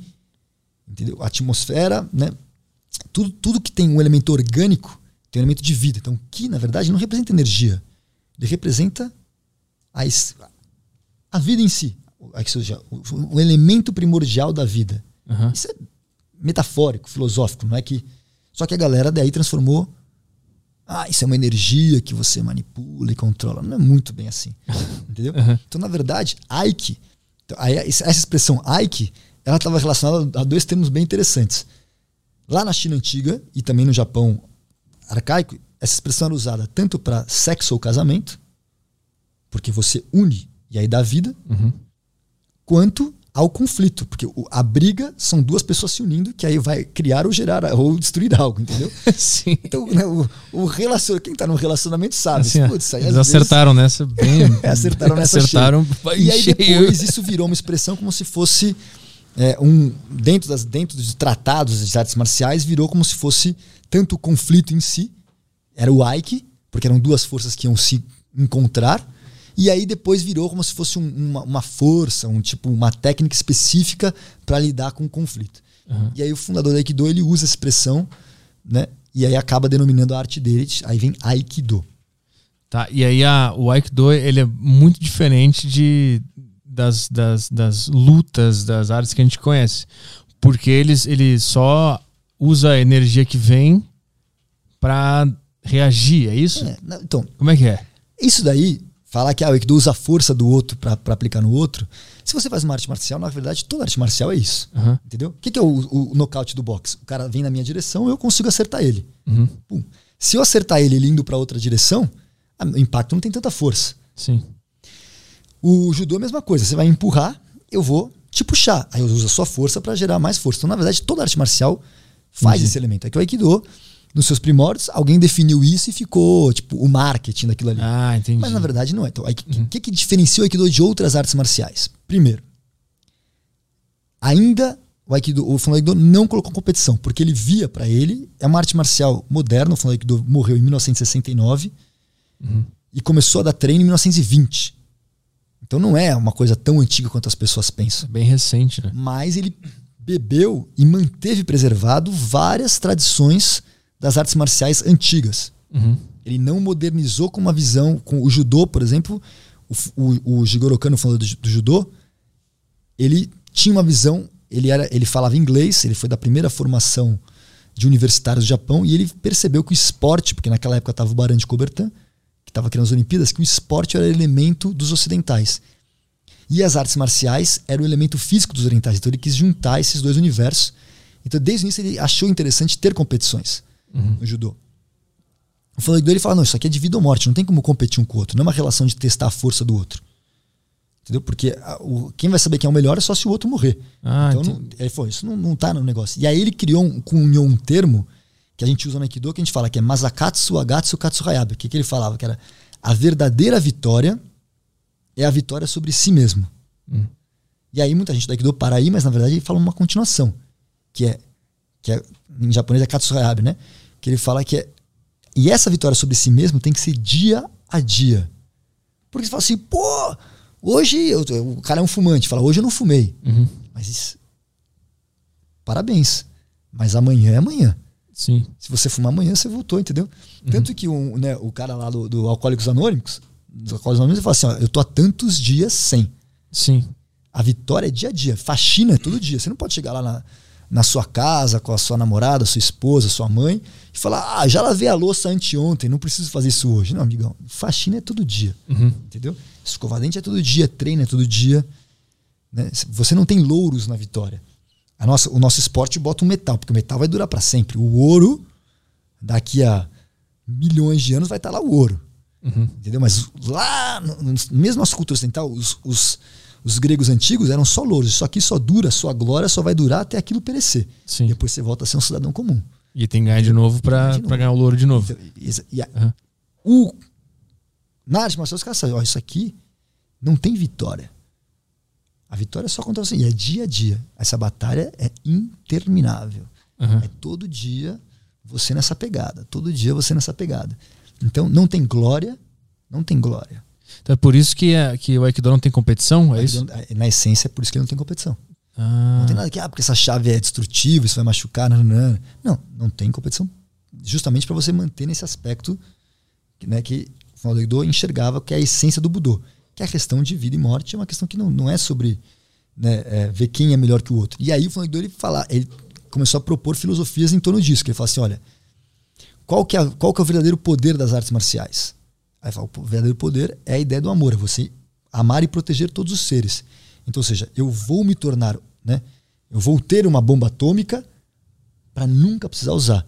Eu vou ser um soldado jardineiro para se algo acontecer, né? Eu tenho aquele preparo, eu tenho aquela força, Uhum. mas eu vou sempre buscar criar. Então ele fala que não era mútua destruição, era mútua criação. Então você vai treinar, entendeu? De certa maneira, para nunca usar Sim. e buscar meios de sempre criar coisas com a sua arte não destruir coisas. Aí ele criou um termo que é arte marcial criativa.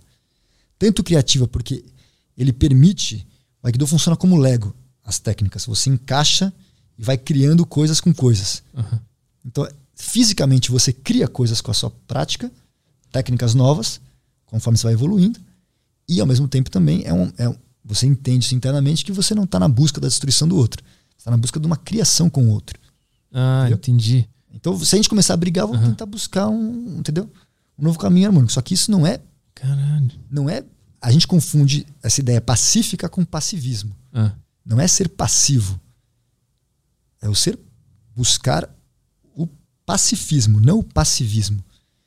Eu não preciso deixar você dar um tapa na minha cara. Eu não preciso tornar você um agressor. Aham. Eu posso desviar se você nem sequer me acerta. Sim. Antes de você chegar, eu posso te abraçar e falar: Não, querido, não faz isso. Sim. Eu já não, não tornei nem você vilão. Aham. Tipo, o cara me deu um tapa na cara, agora oferecer a outra face. Você não precisa esperar por isso. Aham. Eu posso tentar acabar, entendeu? O, conf- o conflito de uma outra maneira. Agora, isso é um plano ideal. Claro. Nem sempre o plano ideal é o plano real. E aí, Mas na essência, então, o objetivo, quando vocês estão. É, que você fala lu- lutando, você fala Sim. assim? Vocês estão lutando é acabar com aquilo. É. E não, não deixar o outro cara se tornar um agressor. exatamente assim, né? Só que no treino você treina com agressões físicas. O cara vai vir te atacar, você tenta controlar, projetar, desequilibrar. Então, por exemplo, fisicamente, como é que você vai lidar com o ataque? Toda, toda arte marcial lida com a mesma estrutura. Primeiro, num combate, são três, é um tripé. Qualquer arte marcial lida com esse mesmo tripé. Primeiro é distância. Timing. Então você vai me atacar, tem uma distância para o seu ataque chegar, tem um tempo para o seu ataque chegar. Né? Tempo e distância tá em conjunto, Sim. entendeu? Aham. Na hora que eu falo assim, ó, ali ao norte, você tem o leste e o oeste, então você também tem o sentido de tempo, que é o sol passando. Uhum. Se eu falo para você, daqui até você tem um metro de distância, você também já sabe que tem um certo tempo até eu chegar em você. Sim. Então é distância e tempo. Sim. Entendi. Esse é um aspecto que toda arte marcial lida com isso. Outro ponto da arte marcial lida é postura. Se eu quebrar sua postura, eu tenho um controle sobre você. Aham. Entendeu? Sim. E a postura indica até situações de, de- de- do próprio conflito. Então, vamos lá. Se você vai fazer uma agressão social, você se empena, você vai criar uma postura melhor. Uhum. Não, quando você viu uma moça que você quer paquerar, você vai criar. Deixa, aqui, dar uma ajeitada aqui, parecer que eu tenho, entendeu? Né? Ah, O cara mete um relógio pra parecer que ele tem mais grana. Ele parece que pega o carro do amigo pra falar, ah, vamos chegar aqui com um carrão. Ele tenta fazer uma postura melhor, Sim. entendeu? Uhum. Postura e atitude é a mesma coisa. Então você consegue perceber é, a agressividade no outro, porque a agressividade é uma atitude, é uma, é uma postura. Você fala, olha, ali, ali tem uma possibilidade de conflito. Uhum. Você começa a avaliar. E você começa a entender. Isso aqui é uma atitude, uma postura agressiva, uma postura passiva. Você começa a ler o outro. Uhum. E aí por aí vai. E o terceiro é equilíbrio. Se você não tem equilíbrio, não tem seu ataque não tem efeito. O equilíbrio é a mãe da força. Vamos lá, você você pratica lá powerlifting, certo? Aham. Se você não está numa postura estável, Sim. você não tem nada. Você tem que estar na, na postura correta para usar o máximo de força que você tem. É a mãe da força para Aham. você e para mim. Sim. Então, se eu não quero que você tenha força, eu quebro a sua estabilidade. Entendi. Entendeu? Aham. Eu quebro a sua estabilidade, por consequência, a sua postura vai começar a ser desmoronada.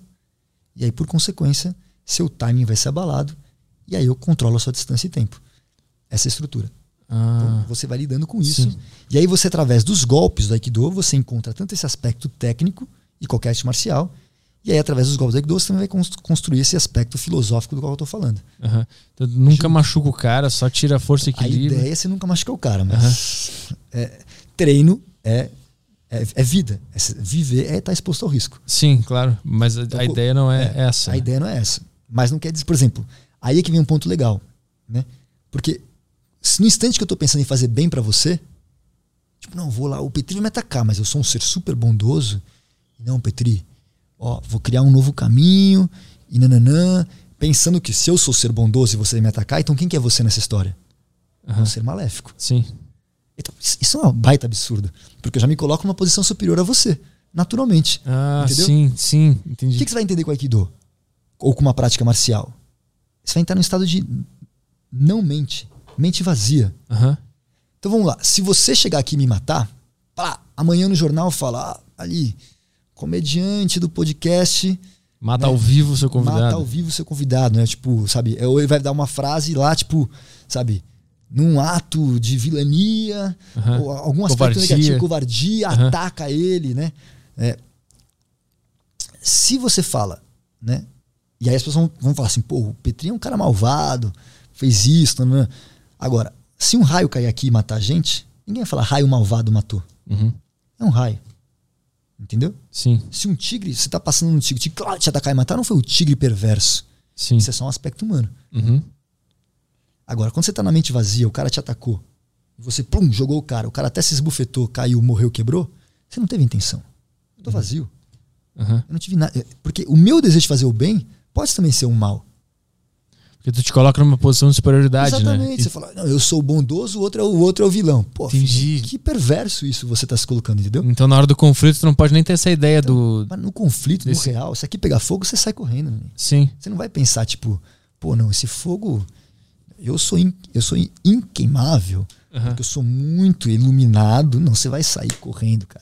Você vai Sim. sair correndo, entendeu? Eu, eu entendi a, a filosofia. Se tu tá num conflito com uma outra pessoa, tu não pode estar com essa mente de se esse cara vier com a- tentar me bater porque ele pode ser mal tal. Tu nem pensa nisso. Então tu só afia a, a tua intuição pra reagir da melhor forma possível quando a situação se apresentar. Exatamente. É isso que é treinar uma arte marcial. É, você afia pra né, seguir o fluxo, Aham. pra você entender. Entendeu? Você ir lá e fluindo. Quando surgir, por exemplo, um ataque predatório, a, a tua intuição tá Você afiada. tá, sua intuição tá afiada, você tá, né? Você tá presente, o que a gente chama, no termo que várias artes marciais usam, Aikido mantém isso vivo. Então muita gente do Aikido ainda conhece a expressão, outras acabam vivenciando isso, mas não, não necessariamente usando essa expressão, Uhum. que é zanchinha, sua, mente em alerta. Entendeu? Você tá sempre ligado. Só que não é ligado tenso. Entendeu? Não tá consciente que isso tá ligado. Exatamente. Você começa a sentir, né, o conflito em várias possibilidades. Entendeu? Tu consegue enxergar um conflito socialmente falando que tu tá num lugar, tu consegue identificar desse jeito assim? Em tese, você, por exemplo, em tese, vamos lá. Tanto o social quanto o predatório você consegue enxergar. Vamos lá, veja a sua postura. Você está com o centro voltado para mim. Aham. Então isso é um sinal de que você está. eu, tô, eu tô querendo ouvir essa história. Aham. Na hora que seu pé começar. Olha, seu pé tá voltado para mim. Na hora que seu pé começar a apontar para a porta, apontar para fora, você está querendo vazar. Mesmo que você fale, não, porra, tô adorando aqui o que você está fazendo. Aham. Eu tô adorando o que você está fazendo. Sim. Mas eu, aqui, ó, você tá querendo vazar. Uhum. Então aí fica a dica aí pra galera da, da- da- do, do chat, da internet. Você quer paquerar uma menina? Olha o pé dela. Se lá de longe o pé dela tá voltado pra você, o centro de- dela tá voltado pra você, Uhum. mesmo que ela não te olhe, ela tá assim, ela tem um interesse. Agora, se não tá, se ela tá assim, tá pra lá, provavelmente ela tá no outro. Se você tá trocando ideia com um amigo, seu amigo tá apontando pra fora com o corpo dele com o pé, ele quer vazar. Aham. Entendeu? Agora, por exemplo, o ataque predatório é o cara que não vai estar te olhando. Ele não vai ter o contato visual. Então, por exemplo, se você tá num lugar, um cara tá, um cara tá olhando meio para baixo, meio para um canto, esse pode ser um cara que vai te fazer um ataque predatório. Ah, é por isso que ninguém interage comigo nos lugares tanto. Eu tô sempre assim, olhando pro chão. É, é, que, é que são posturas, entendeu? entendi. Se você tá com uma postura meio arqueada, Aham. dificilmente isso vai acontecer. Aham. Mas se você começar, o cara começar a baixar o centro de gravidade dele, entendeu? Aham. Né? Flexionar o joelho e ir pra cima, aí e andando meio esgueiriço, fala, esse cara tá vindo pra cima de mim. Porque é uma mola, né? Ele tá, ele tá comprimindo pra daí expandir. Aham. é um possível ataque predatório. Então você começa a olhar e abrir o seu olhar para um olhar periférico e também trabalhar um seu olhar focado. Você trabalha os dois tipos de olhares. Você lidar com um olhar focado e olhar periférico. Isso é trabalhado no treino do No Aikido? treino, no treino, naturalmente. Como se faz isso lá na hora? Treinando, vou- vou- vamos lá. Se você tem que lidar numa situação só de confronto, como se fosse um duelo, é eu e você. Então, um olhar focado. Uhum. Entendeu? Mas, se você bota mais pessoas pra. Né? Aí o cara fala, não, ah, tu tá dizendo que o Aikido, vai- o cara o Aikido consegue brigar com 3, 4. Não consegue brigar com 3, 4. Entendeu? Sem arma, não. Aham. Entendeu? Mas é um processo pedagógico, porque com 3, 4 você começa a ter que prestar atenção ó, em vários, não só em um. Então você lida com vários elementos. Então você já está trabalhando isso naturalmente. É lúdico. Então fica um cara no centro e Não, é. fica. Tem treino que é só eu e você, tem treino que é você com vários, tem treino que é você armado, o outro não. Você vai fazendo vários tipos de treino. Aham. Só que é sempre lúdico. Porque a nossa cultura tem isso. O que, que você vai fazer para me resolver isso?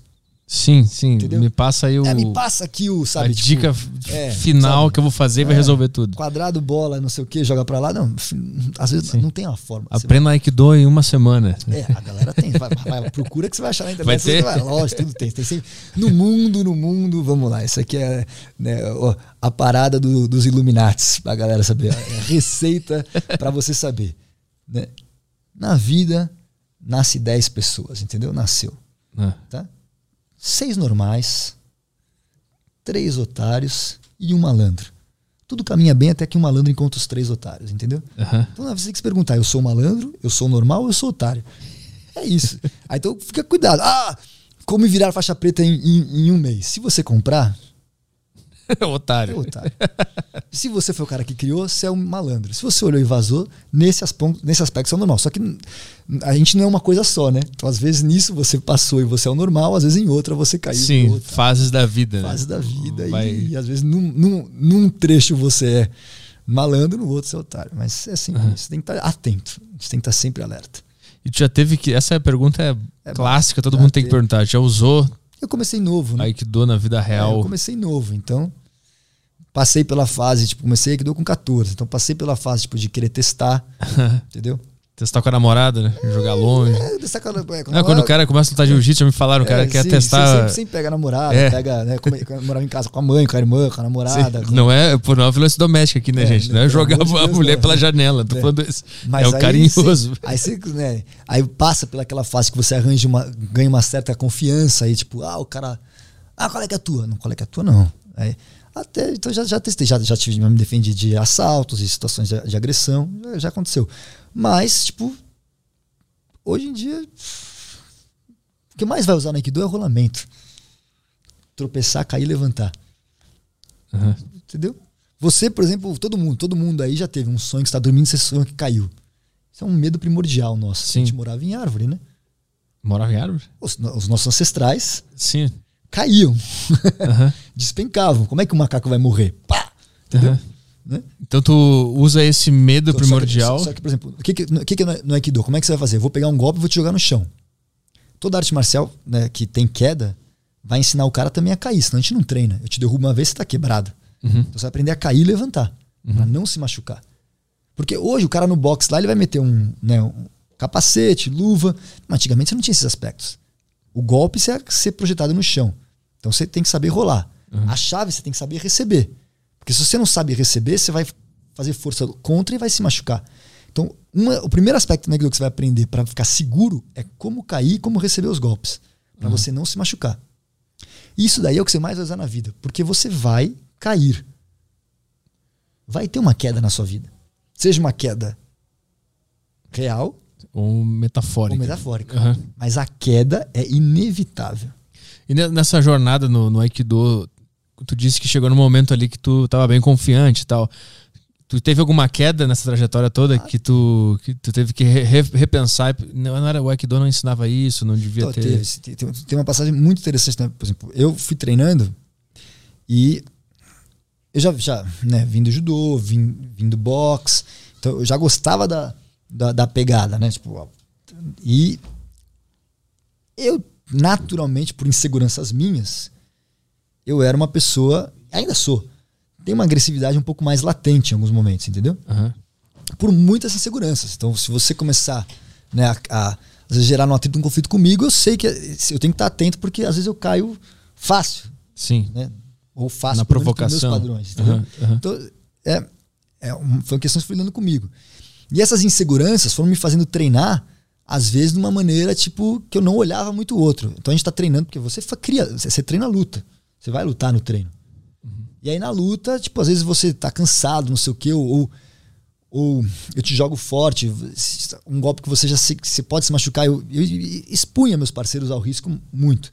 Machucava, às vezes, o pessoal no treino, por inseguranças minhas. E fui ficando e fui buscando golpes muito poderosos, vigorosos, sabe? É, sabe, quando, quando você né, tem uma arminha pequena, você começa a querer atirar pra todo lado pra mostrar que você é o valentão, entendeu? Aham. Quando o cara, é, eu sou o que sou, você fala, cara, você tá in- é um cara inseguro, Sim. entendeu? Uhum. Um cara seguro, ele não precisa fazer isso. E eu era o cara inseguro. E aí um dia, lá no Japão, eu treinando com. O Tideshi são os caras que moram no dojo, que vão ser os futuros instrutores. Uhum. E aí eu treinando com um cara que hoje é, é um dos principais instrutores do mundo, assim, e, e ele era molecão, eu molecão, eu falei, meu irmão, agora a gente vai treinar no pau comendo, que vai, né, o pega pra capar. E aí termina o treino, né, eu passei o carro nele, a gente não comenta muito treino, mas enfim, foi o que aconteceu.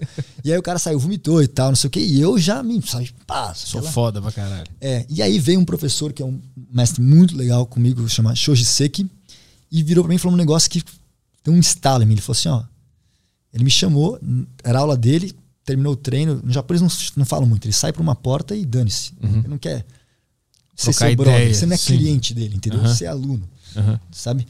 E ele sai daí, ele eu tô no vestiário, ele bota a cara no vestiário e fala assim: ó, vem cá, quero falar com você. Aí eu fui lá falar com ele, ele falou: ó, falou, você ficou poderoso, agora torna-se bom. Aí eu fiquei olhando assim com aquela cara, ele falou assim: ó, agora o lance não é você conseguir, sabe, ser o melhor que todo mundo. Agora você tem que aprender a treinar com todo mundo, Uhum. não contra todo mundo. Aí deu um estalo. Eu falei: como assim? Eu achava que ser poderoso era ser bom. Aí falou: não. Cara, cena de filme isso aí, né? É. Aí eu comecei a, tipo, querer buscar outros aspectos. E aí, o que, que tu encontrou nessa, nessa caminhada? Então, é exatamente isso. Que, que às vezes, né, as nossas. aquilo que você acha que é a sua maior qualidade pode vir a ser o seu, justamente o seu declínio, o seu maior defeito. Aham. Eu me criei um aspecto que ó, tenho que ser poderoso, e aí eu isso, é, tipo, é uma baita de segurança. Isso, isso tá, né? Né, Eu, eu, eu criei um, um edifício numa base muito pequena, que tipo, só estava apoiado em você ser poderoso, ter, ser Sim, forte. e tapou um buraco com uma coisa Exatamente. meio. E aí foi uma outra. Estou nessa outra jornada de não lutar contra o outro, mas tentar lutar com o outro. Aham. Entendeu? Isso é muito difícil de transcender essa, assim, essa, É difícil, é difícil. essa ideia. É todo dia, né? Às vezes a gente consegue, às vezes não. A gente tá, é dia a dia. Não tem na hora que você acha que conseguiu, você já voltou a perder. É. É o mito Ah, do, é verdade. É o mito do Santo Antão, né? Qual Conhece é Santo Antão? Não. Tem Santo Antão, é, é um, é um santo da Igreja Católica, do Egito, e diz que ele foi tentado mais vezes que Jesus Cristo. Era tentado dia a dia pelo capeta. Aí, pá, todo dia alguma tentação acontecia para o Santo Antão. E ele, impávido colosso. Jamais, Uhum. jamais. Santo Antão, aos seus 90 e poucos anos de vida, nos seus dias finais, aparece o demônio cansado na frente dele e fala: "Ó, Santo Antão, essa é a última vez que eu vou tentar você, hein?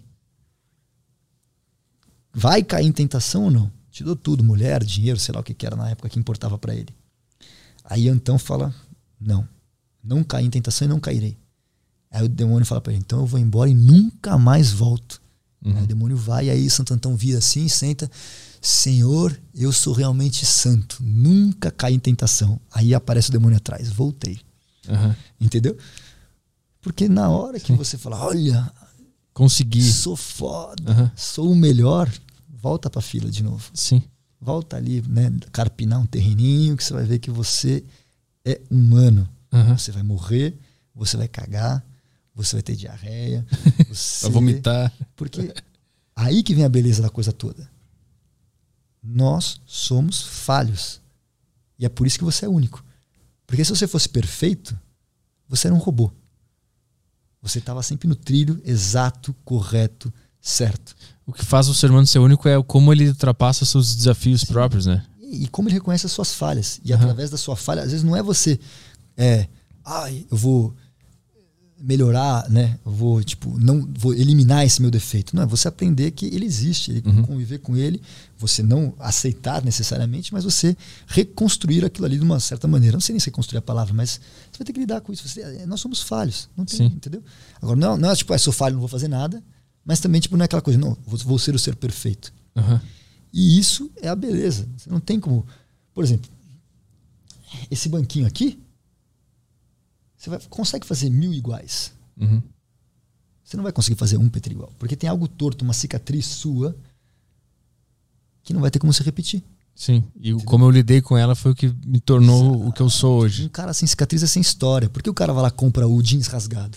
Por que Sim. você comprou essa porra rasgada? Não foi você que rasgou. Porque ele quer ter história. É Por que verdade. ele quer o boneco que tá rasgado? Vai lá, os caras jogam na pedra. Porque quer parecer que tem história. Porque acho que a origem era, era do, das roupas rasgadas do grunge, que eram uns caras fudidos mesmo, que moravam na, no lugar Tinha ruim. história. E sobrava aquela roupa rasgada, ele usava. Exato. É, carregava uma história de onde ele esteve, de onde ele passou. Tinha história. E mesmo a gente, cara, se você vai lá, o cara, do- mesmo no aspecto esportivo, você gosta quando o cara, o campeão do mundo, cai e depois ele volta. É o eterno retorno, entendeu? Aham. Você quer ver o cara humanizado. Só se, se o cara é todo perfeito, você não aguenta. Você fala, meu Deus, esse cara é mala, chato. Sim, aí vira os campeonatos da Espanha lá, que o Barcelona ganha sempre. Não tem nem- Se um Getafe da vida um dia ganhar, todo mundo vai achar muito do caralho se um time pequeno ganhar. Sim. E, a- e a real é que é isso. E aí, isso é um termo que tem dentro das mas que a gente chama wabi-sabi, que é, assim, o- é o simples e elegante. É a beleza que tem naquilo que é falho. Aham. Porque aquilo que é falho não tem, ele não tem como se repetir. A sua falha não tem como repetir. Então, Aham. é, uma, é uma adoração não da falha, mas é uma adoração da humanidade sua. Você se reconhece como humano, Sim. entendeu? A falha sempre vai se, se Sim, apresentar de uma claro. forma diferente, né? É, é, é por isso, por isso que né, na nossa cultura a gente vem do humus humano. É, é o, é, o, é o esterco. Aham. Ah, é? Essa é a origem. É, né? Quando faz, humus é o que vai fertilizar a terra. Aham. O fertilizante, a sua bosta é o fertilizante pro, entendeu? Sim. Para a árvore. É Uhum. o pior daquilo, é o pior, mas ao mesmo tempo é o melhor, porque é o que vai dar, dar vida. Sim. É o mais falho, é o da onde, da onde, da onde, da onde viemos. Aham. Eu tava pensando que eu tava falando agora, eu tava tentando relacionar com, com stand-up, né? Com comédia. Que isso é um negócio que quando, quando o cara faz comédia, o cara percebe isso. O cara faz um show, ele grava, volta pra casa e vê as falhas. Eu errei nessa parte, essa parte foi ruim, blá, blá, blá. Aí o cara corrige todos, os- todas as falhas e vai pro próximo show. Se apresentam novas falhas, completamente diferentes que tu não tinha previsto, não tinha anotado, não tinha... aí tu volta, corrige elas, faz de novo, acontecem novas falhas inéditas, sempre diferentes uma da outra. Sim. E é aí que, é aí que vem a criação, né? Porque é, mas no caso do stand-up, no improviso você cria. Sim, Na falha você cria. sim. Se ficar tudo igual, Uhum. é máquina, né? Tá, tá, tá. É máquina. E como é que, como é que faz pra aceitar a falha sem levar pro pessoal? Sem ficar achando que isso é uma prova de que tu não serve pra nada. Se eu soubesse exatamente tudo isso, tava... Mas alguma, alguma pista você deve ter, pô. Não, eu acho que uma das relações é você entender que é humano. Aham. Eu faço, você faz, o outro faz, você se vê como igual. Você não se vê acima nem abaixo, mas você entende que, tipo, essa minha falha é uma falha humana. Eu, eu tenho. Se eu tenho uma falha, automaticamente eu também tenho uma, uma qualidade. E aí você começa a entender que você fala, vamos, vamos trabalhar os dois. E não é você eliminar a falha. E nem você é, vangloriar da sua qualidade Sim. é você trabalhar dia a dia sem busca de uma glória, sem busca, tipo, ai, nossa, eu quero ser o cara perfeito. Que é tentação aí, né? É o demônio. A cada dia, a cada dia eu quero, sabe, dar um passinho além, um passinho além. E é o que você falou, é exatamente como stand-up. Eu dou um passo para cá, novas dúvidas acontecem. É um conhecimento. Uhum. tá? Então, você se você tá pensa que o conhecimento é como se fosse uma ilha pequena. Então você tem só um- uma quantidade X de terra cercada por um oceano de dúvidas. Eu aumentei a porção de terra de conhecimento, o cercado que encosta agora de dúvida é ainda maior. Uhum. Eu aumentei, eu aumentei, então virou um continente, mas o, né, Uhum. aquilo que ele é banhado de dúvida é sempre maior. Uhum. E aí a gente volta no sentido original do do. O questionamento, a dúvida, o sentido de estar à deriva vai estar sempre presente. Uhum. É inevitável. Entendeu? Só que você continua né, na busca do. Você tá ali. O negócio é não fazer essa dúvida ou essa falha que se apresentar te paralisar, porque eu tenho, Ela as pessoas move. têm, e eu tenho tendência de me identificar com o erro. E, e usar o erro como uma prova de que não serve pra, isso não nada, entendeu? Eu erro, eu, eu sou um merda, eu sou uma bosta, vou parar de fazer essa merda. Eu já controlo isso melhor, mas eu já percebi na minha vida que eu tendo a fazer isso sempre. E não aproveitar essa oportunidade que é. Esse sentimento de aderiva me deixa mal às vezes. Por isso que eu botei o nome de aderiva também. Mas o, o- o- é aí que é interessante, né? Porque você só evolui através do erro. Então, o erro não é, o erro não é um problema. O problema é o que, que você vai fazer com ele. Sim, exato. Porque, bicho, se você. É o que, a gente, que acontece hoje. Os pais lá para as crianças. Oh, você é linda, tudo maravilhoso. Não, Por que, que vai evoluir assim? É perfeito. Sim. Entendeu? Aí cresce e vai pro Twitter Agora, xingar os outros. é, É, isso que acontece. Ele nunca lidou com uma diversidade. É. Tudo é lindo, maravilhoso. Então, ele, não, ele, ele não, ele não tá nem humanizado. E quando ele errar, ele vai se identificar só com aquela falha e vai desabar e vai chorar e não vai conseguir. Agora, vamos lá. O equívoco, o erro, ele sempre cria um novo ponto de partida. Uhum. Tá? E, a- e aí você usar desse erro como um processo criativo, como um, um agente criador. Uhum. É você usar o confronto, é você usar o conflito não para destruir, mas para criar. Sim. Esse, esse, esse é o aspecto central do Aikido, né? que é você usar né, daquela adversidade para continuar dentro de uma busca, continuar dentro do- do- de uma possibilidade de construção do- do- de novos conhecimentos. Tudo que a gente tem é, é sempre, é sempre assim. Uhum. É tentativa e erro. É tentativa e erro. O Aikido, então, ele, ele usa essa ideia, essa filosofia, essa, esse princípio e reduz ou, ou materializa ali na hora da, da luta, da, daquela dança que acontece ali. É esse o. Sim, então. E É bem interessante falar, por exemplo, da dança que tem ali, né? Pra muita gente vai ver o Aikido e fala, isso parece uma dança. Aham. Vamos lá. A galera já deve ter visto. Vamos começar por uma coisa mais popular hoje: Games of Thrones. Aham. Certo? Quando vai lá a menina, você chegou a ver essa, essa, essa, esse- Eu vi um capítulo e abandonei, mas eu tô ligado. Eu não consegui. Tipo, Eu não consegui. Não deu certo. Normal. Vai estar lá a menina que é a área que vai lutar, e aí o pai dela contrata um mestre espadachim, né? Sírio Forel. Ele vai falar pra ela: você tem que bailar, tem que dançar com a espada. Na nossa cultura grega, Martes, né, ou Ares, é o deus da guerra. São dois deuses da guerra: Martes, né, ou Ares e Atenas. Quando o Ares foi aprender a guerrear, quando ele era um deus pequenininho, Uhum. ele é entregue à mão do mestre dele, que era o Príapo. Príapo é o caralhão. Como assim? Príapo, príapo, né? Se você ficar. É, você tem uma doença chamada priapismo, você fica eternamente ereto, Ah, é? É de príapo. Príapo era, era, era, era o deus, era o deus grego e Era um- romano que era o deus caralho. É um falo enorme. Ah, é? Eu não sabia desse. exatamente. Cara, Você não conheceu, então já tá sabendo. porra, se tivesse com a TV, eu Cuidado queria com o ver. Cuidado com o Google, É, né? vai dar um Google. é, Todo mundo procura aí, como é que é o nome? Príapo. Príapo, procura aí, Príapo. E Príapo, né, ele, ele ensina primeiro Ares a dançar. Ele fala, Uhum. Aí Ares aprende a dançar e fala: agora você já é um guerreiro. Então, vamos lá. A galera vai lá, os, os, os maores, o que, que eles fazem antes da guerra? É o Ruka, Aham. é a dança guerreira. Quem dançava eram os guerreiros. Entendeu? Aham.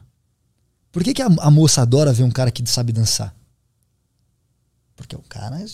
A dança é um símbolo do acasalamento também. Aham. E ao mesmo tempo é um símbolo do combate. Mostra que ele sabe se defender na. E ao mesmo tempo sabe conduzir, sabe. Entendeu? Uhum. Então, isso era no primórdio, né? agora vai- as coisas podem Tudo ser- vai desmembrando, né? desmembrando. Aham. Mas. Então ele aprende. Aí Príapo fala: quando você terminar de aprender a dançar, você já é o, o- maior guerreiro de todos. Então, toda arte marcial não é só a- Aikido. De certa maneira, é um ritmo. Uhum. Porque o ritmo denota tempo, timing. Tem a postura. É Aí você vai tendo tudo. Tem a distância, tem equilíbrio. Você vai, vai, vai girando. É, é- é- a dança é uma expressão física, corporal. Você, né? Se você for lá fazer é, ator, cantor, quando ele vai estudar dança, ele vai, vai ter que conhecer o corpo inteiro dele. Sim. Absurdamente. Nesse conhecer o corpo, você conhece naturalmente você. Sim. Então, você tá lá lutando e também a mesma uma dança, vou tentar encaixar uma chave. Você trava de um lado, falhou minha chave, mas a- né, você fechou uma porta, abriu uma janela. Eu, através daquele erro, busco criar uma outra coisa, uma outra possibilidade. Então você vai construindo e sentindo através das poss- das possibilidades. Então isso é um elemento físico que você aplica, que você pode nunca ter ouvido esse discurso meio coach que eu tô falando agora, Aham. e nunca ouviu falar dos termos, mas naturalmente você chega nessas conclusões. Sim. Porque papagaio fala, mas o lance é ação. É isso que a grande diferença dessas práticas orientais para a nossa cultura ocidental é que a gente separou corpo e mente. Às vezes o cara vai lá, cria um tratado filosófico maravilhoso falando sobre tudo isso, mas, entendeu? Na hora que você dá um pá na cara dele, ele não consegue fazer nada. Né? Na hora que encontrar uma adversidade na vida, ele para e chora. Uhum. No Oriente, não fala assim, ó, é ação. O lance está no movimento, na ação. Aquilo que você sabe, você aplica. Se você não está aplicando, você não sabe, volta para a fila. Entendeu? Uhum. Então, eu lembro uma vez, por exemplo, isso é uma expressão japonesa. O, um- o rapaz perguntou lá pro professor, assim, ah, como é que faz tal coisa, tal coisa, tal coisa, tal coisa? Ele falou assim, olha, não adianta eu te explicar, você não vai entender nem se eu explicar. É ação, vai treinar. Aí que você vai, entendeu? Sim. Aplicar. Hoje a gente vive numa sociedade muito teórica, né? Muito teórico. Muito livro, livro, livro, lê, lê, lê. Não, e, e- e assim, e, e- e tem um lado teórico interessante, mas tem um lado que é perigoso, porque quando eu defino uma coisa para você, você fala assim, ó, o que, que representa tal golpe? Se eu falar para você, eu já reduzi. Volta lá para aquela ideia do do. Sim. Não eu falar, ah, ah, você é isso? É, a, minha, a minha forma de superar aquilo, de É. interagir com aquilo, ela se limita. Sim, vamos lá, pega você, você é múltiplo, certo? Uhum. Você apresenta um podcast, vários podcasts, Uhum. você é comediante, entendeu? Aí de repente você, não sei, mas você pode ser também um escritor, um roteirista, Sim. Mas na hora que você fala assim, ah, eu sou podcast, o cara fala, ah, tá vendo? Aí, ainda mais, ali é um youtuber. Sim, entendeu? sim, sim, sim. Já, já te limitou, numa, já te botou numa caixinha. Sim, E a gente é, é, é múltiplo, você pode ser várias coisas, entendeu? sim. Pode então, ou seja, no instante que você às vezes restringe para dar, tipo, ó, isso é isso, então já não é mais aquilo. E a gente transmuta entre as coisas, a gente transita entre as coisas. Sim.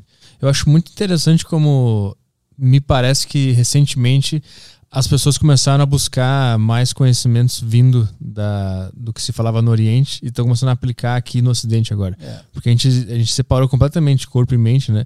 Eu lembro que eu já falei várias vezes nesse, nesse podcast sobre isso, que eu lembro que antigamente quem ia na academia era burro. O cara que lutava um negócio era trouxa. Que não tem absolutamente nada a ver. É, e falar, ah, o cara só se preocupa com estética e tal. E as pessoas nunca entenderam o autoconhecimento que vem de fazer um supino, Não, por e exemplo. não é só autoconhecimento que vem de fazer um supino, um agachamento, um terra, um, Uhum. um, um arranque, né? um, um arremesso, um snatch, um clean jerk. Vamos lá. O que, que vai formar mais conexões neurais no seu corpo? É a prática de atividade física.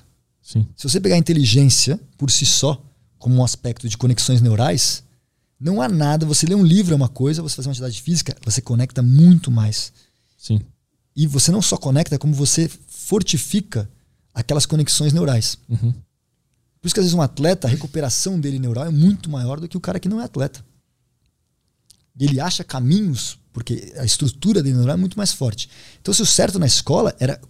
Inclusive, vem disso, ginásio, que depois antigamente falava assim, ah, o cara vai fazer o ginásio.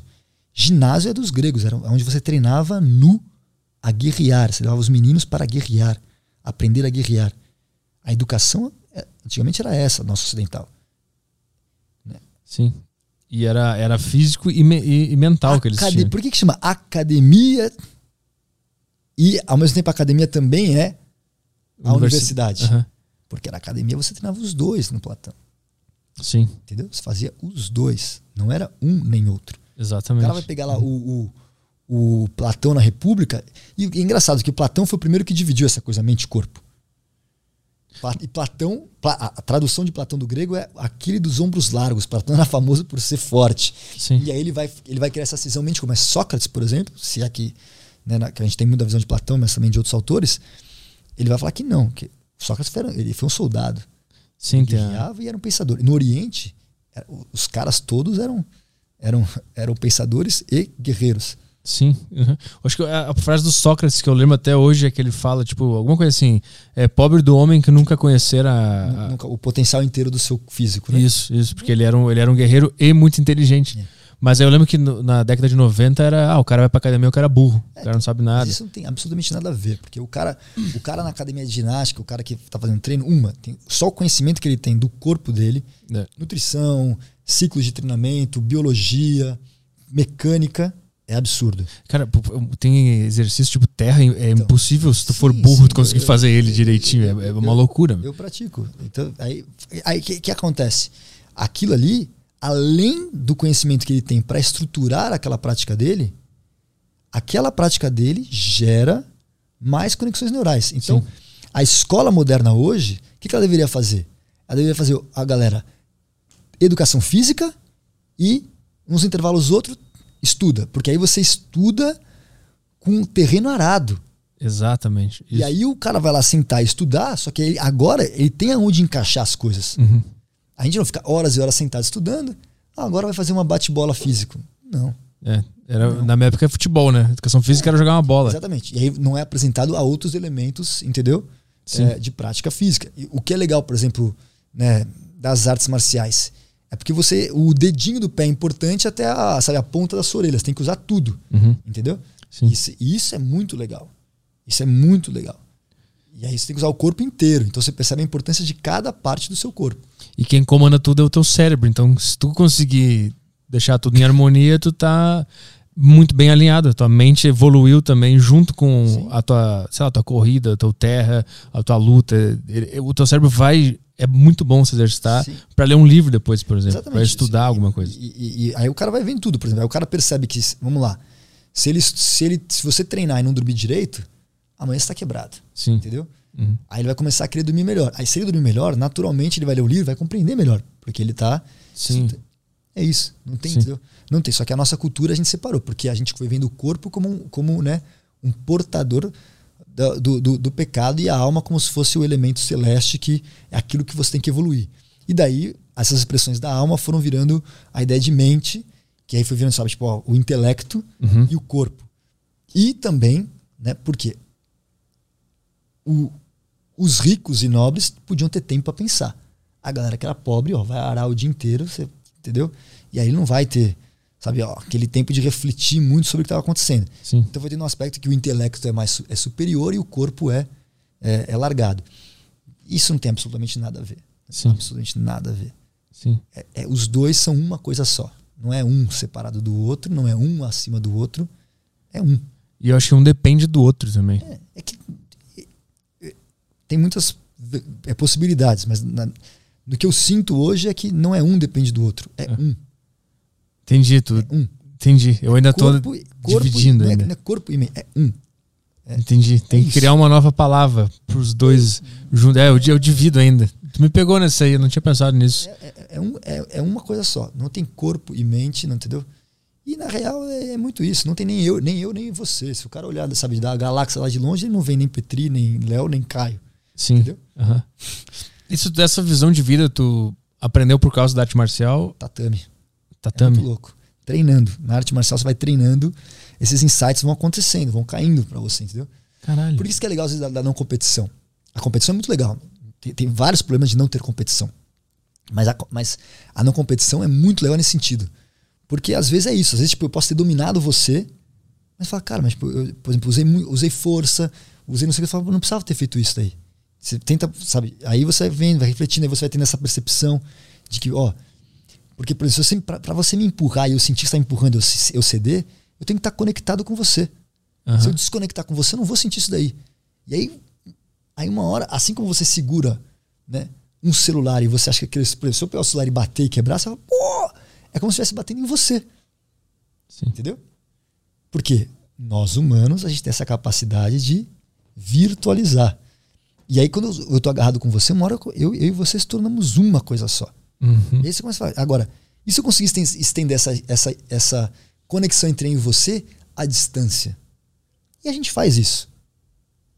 Virtual você faz. Você vai conversar lá com a sua namorada à distância e você, tipo, tá conectado. Por exemplo, não, não precisa ser uma coisa mística, Aham. entendeu? A gente, e aí você começa a entender falando, então, porque então, se eu tô conectado a você, eu e você somos um. A gente fez uma ponte, agora virou tudo uma coisa só. E aí você vai estendendo, estendendo, você fala, cara, então realmente todo mundo é um bloco só, todo mundo veio de uma fonte única, entendeu? Aham. Eu tô aqui fluindo, né? hoje eu sou Léo, amanhã eu morro, meus átomos vão ficar verona, mas na real é, é uma coisa só. Eu sou, né, o uni- é papo de doido, mas é eu sou o universo, o universo sou eu. Sim, sim. Eu tô no meu infinito particular, e é isso que é legal do universo. Porque é uni, um, verso, vários. É o um que é vários, e é vários que é um. É você, que é milhões dentro de você, mas ao mesmo tempo, milhões fora de você, é você também. Entendeu? Tu teve esse insight na. É na- muito louco. na- Sem fumar, sem beber, sem cheirar, entendeu? fazer, lutando. Isso é muito bom. Porque Mas é todo mundo que tem essa, essa mente, que entra numa arte marcial, que consegue sacar essas coisas, é uma coisa comum. Então, não sei, não dá pra dizer. Porque, tipo, dizer que se, se falasse, ah, é, que todo mundo faz isso, não sei, porque, tipo, cada um vai ter essas questões, entendeu? Sim, mas eu digo essa, essa reflexão filosófica, é uma coisa que tu- é comum, vocês compartilham entre si. Ah, você, no caso da Aikido, você acaba trocando. E, e existem expressões que o próprio fundador do Aikido foi deixando, entendeu? Porque ele já era um cara muito doidão, ele já foi deixando essas, sabe, pô, esse, o- o- esses mapas, entendeu? Aham. Mas é aquela história, o mapa não é o território, é a prática que é o território. Sim, é só, Entendeu? só umas direções aí, mas pode E- improvisar e- também. Exatamente. E o que, que é o legal das direções? É porque uma vez que você tem um norte, então agora eu posso seguir para o leste, agora eu posso seguir para o oeste, agora eu posso seguir para o sul. Porque eu tenho um norte. Uhum. Eu tenho um ponto de referência. Não quer dizer que eu vou seguir aquele ponto de referência. É a mesma coisa com quem treina comigo. Eu não quero eliminar o processo criativo dele. Às vezes eu tô lá, tô, tô treinando, eu vejo os alunos ali. O cara tá errando, o outro aluno fica ali, ó. Tá errando aqui. Ui, tá errando. Aí, Tipo, olhando para mim, você não vai corrigir? Eu falo, brother, tipo, vai lá, vai tranquilo. Já já ele vai. Entendeu? E, tipo, improvisa dentro desse, desse erro, né? Tem momentos, tem momentos do treino que é tipo, ó, re- sabe, Técnica. é, técnica, repito o que o professor mandou, exatamente. Esse é o momento. Sim. Aí tem momentos do treino que é tipo, é livre. Agora treina livre. Que a gente fala que é Jiu Wazap, por exemplo, que é técnicas livres. Então você vai aplicando técnica livre. Mas olha como é que é legal essa expressão. No ideograma, Jiu quer dizer é, vontade própria. Então você, né, seguir a sua. Só que quando é que você tem uma vontade própria real? Quando você tem uma criancinha, ela tem as vontades dela, mas fala, ah, tá bom, tá bom, que linda. Ela não sabe o, o poder daquela, da, ou o perigo daquele desejo dela. Sim. Mas quando a gente cresce, a gente sabe das consequências das nossas vontades próprias. E aí, se você decidiu agir dessa maneira, então você tem que arcar com o bônus e o ônus. Você, você age de vontade própria quando você tem conhecimento das suas responsabilidades. Isso é que é legal dessa prática. Então você é livre, mas ao mesmo tempo você é responsável. Você vai assumir essa bucha? Isso é um tipo de prática. E existe uhum. uma prática que a gente chama de Randori, que é Ran. Já viu o Kurosawa, o filme Ran? A gente fala Ran, né? Não. É o Rei Liar, só que ele fez assim, que aquelas são é o caos. Ran é o caos. Então o Randori é a prática caótica. Aí é tipo, vale tudo. O cara te ataca, você se vira. Uhum. Se vira nos 30. Esse é um tipo de, Só que o caos é altamente criativo. Altamente criativo. Tudo brota do caos, só que brota e morre. Uhum. Porque é caótico. Se você Aí depois vem a reflexão. Você vai ter que parar e refletir. Como é que foi que eu fiz aquilo ali? Sim. Que, que raios foi? Que que foi aquilo? Por que, que naquela cara me veio me empurrar, eu tensionei e não deixei aquilo partir? Por que, que entendeu? Por que, que eu treino com o João e com o João eu fico meio tenso? Por que, que eu treino com o Marcos? Com o Marcos eu consigo partir para cima, entendeu? Por que que, sabe? Aí você começa a se questionar. Aí você, só que se você vai fazer essa questão ou não, aí já não é mais meu departamento. Tu pega o que brotou de legal do caos e depois organiza. Exatamente. Para ele virar uma técnica, uma prática. Exatamente. E aí, e, e aí tem a outra prática que é a prática livre. Entendeu? Uhum. Então vamos lá. Você chegar aqui e falar assim, ó, pinta essa parede, entendeu? Mas você vai pintar com as tintas, é, o tema que você quiser, vermelho, branco, preto e azul. Então você está livre, mas tem uma certa ordem. Isso é que a gente, chama, que a gente vai falar nesse tipo de treino daqui dois, a gente chama de Jiwazá. Ou seja, você está livre para criar dentro desse dentro dessa ordem. Uhum. O Urandori não. Tipo, faça a arte que você quiser. Só que vai vir a problemática. E aí é uma outra. Então, é muito criativo, mas é muito caótico. Né? Sim. Aí tem essas duas práticas. E tem a prática que a gente chama que é a prática regular, que é assim, ó. Você vai lá demonstrar um golpe e todo mundo vai repetir aquele golpe que você demonstrou, vai estudar aquela técnica específica que você está fazendo. Então são partes do treino. Então o treino parte de uma parte estruturada, uma parte com uma liberdade e uma prática completamente caótica. E aí você vai. Entendeu? Uhum. E as coisas vão acontecendo. E a, a expressão de treino, isso é que é legal. Porque isso serve para Aikido, mas serve para você que vai fazer a sua, a sua malhação, é, vamos falar mais malhação, né? É, malhação, malhação muito, é muito, 93. Muito, muito velho, né? Mas, né? Serve para serve N aspectos. Uhum. Entendeu? Uma das expressões para treino em japonês é keiko. Kei quer dizer pensar, ko quer dizer antigo. Então é um ato de reflexão. Uhum. Você, tipo, eu estou treinando e ao mesmo tempo eu estou num processo reflexivo. Sim. Então o cara, você vai lá fazer o terra, você fala, por que, por que, nessa aqui eu consegui levantar 130, na outra eu não consegui? Você começa a refletir. O que, que eu fiz, o que, que eu não fiz? É normal, você falou assim, ó, fiz um terra, você tem que pensar, pô, agora esse aqui não foi legal. Você vai lá fazer um, um, um snatch, sabe o que é o snatch? Uhum. Bom, você fez, pô, foi. O que, que foi? Por que, que não foi? Você começa a refletir. Sim. E aí você começa a estruturar seu treino. Então, isso é um termo bem interessante, serve para tudo. Treino é sempre um processo reflexivo. Sim. Tu, tu, tu, morou ou tu só foi pro Japão visitar? Eu fiquei um tempo no Japão e depois fui todos os anos para lá. Né? Quando é que foi a primeira, a primeira, vez? Por que, que tu foi para lá? Para aprimorar? 2003, é, já fui, eu fui para aprimorar. Eu comecei a dar de Aikido, falei, cara, quem, né, quem é muçulmano quer ir para Meca, uhum. entendeu? Quem, né, quem joga bola quer visitar o Morumbi, que eu sou São Paulino, mentira. Quem quer, quem quer jogar bola, o cara, sabe, aqui no Brasil mora quer visitar o Maracanã, quer, uhum. sabe, o cara quer, né, né se você. Quem, quem pratica Aikido, uma hora quer ir lá pro Japão treinar no, no Japão. E aí eu queria ir lá treinar aonde falou Aikido cri, é, criou a arte com os caras que são os caras da arte. E isso é uma coisa muito legal do Aikido. É legal do Aikido, eu pratico peso olímpico, o peso olímpico também tem isso muito de legal, que é, por exemplo, no futebol, a gente, pô, você gosta de futebol. Uhum. Você vai lá. Pô, cê, quem não queria bater a bola com o Messi? Sim, sim. aham. Você não queria ser, ah, pô, o Neymar tá aí, pô, vamos, o Neymar chama seu, pô, vamos jogar uma bolinha aqui. Cara, Claro. você fala, pô, eu quero jogar uma bola com o cara. Só que a gente sempre tá admirando os caras e não tem esse contato. No caso do Aikido, os caras que, que tipo, o que, quem pra mim era o Messi, quem pra mim era um Neymar, um Cristiano Ronaldo, eu não só fiz as aulas do cara, como eu treinei e lutei com o cara. Aham. Isso é muito legal. Porque você, tipo, fala, pô, sabe, você tem um contato real e sente o cara fisicamente, entendeu? É como se você gostasse de música e você não só foi ouvir o Rolling Stones tocar, mas o cara Ensaiar falou, com senta aí e toca junto aí comigo. Cara, ah, mas não toco nada, então pega o tambor e bate. Aham. E aí você fala, cara, eu toquei com os caras. Eles são acessíveis, são muito acessíveis. E porque é o treino, é o treino pelo treino, né? É a prática pela prática. É o inútil do inútil. Como é que tu mandou um e-mail? O que que tu fez? Não, lá o treino é, tipo, você pode. Chega lá e- Chega, é, chega lá e treina. Chega lá e treina. Mas- E tu Tem foi. uma cultura, claro, assim. É que esse, esse dojo é um dojo muito grande, tipo, tem. É, é, pra se entender, porque o Aikido é- tem uma certa popularidade no Japão. Esse dojo, por exemplo, tem mais de 2 mil alunos. Uhum. E 500 pessoas passando por dia lá. São, é um prédio de cinco andares, cada andar com uma área de tatame. São três áreas de tatame enormes. Não é prédio inteiro tem vestiário e tudo, mas são três áreas de tatame. Treino rolando no, num andar, treino rolando no outro, no outro. E aí tem os treinos avançados, iniciantes. E aí você vai, né, tipo, treinando. E aí. E, então é, é, é um dojo grande, é uma academia grande. Só que aí você vai treinando com os caras. E, e, e é legal que, é como é meio que uma meca, vários grandes do Aikido no mundo vão lá treinar também. E daí você tem, tipo, sabe, ó, o cara lá que era muito bom que treina nos Estados Unidos, você diz lá, pô, tá, tá aqui, vamos treinar. E aí a galera vai conhecendo. Uma, porque é uma comunidade pequena, assim, né? Uhum. Em relação ao futebol, por exemplo, é muito pequeno. Outra que é legal porque é isso, todo mundo quer treinar. E para você ficar bom, eu tenho que treinar com vários, vários corpos diferentes. Então, tipo, vem aí, vem aí, vem aí, vem aí, vamos treinar. Então o cara vê você novo, fala, vem treinar, vou, vou, vou treinar aí, vamos, vamos treinar.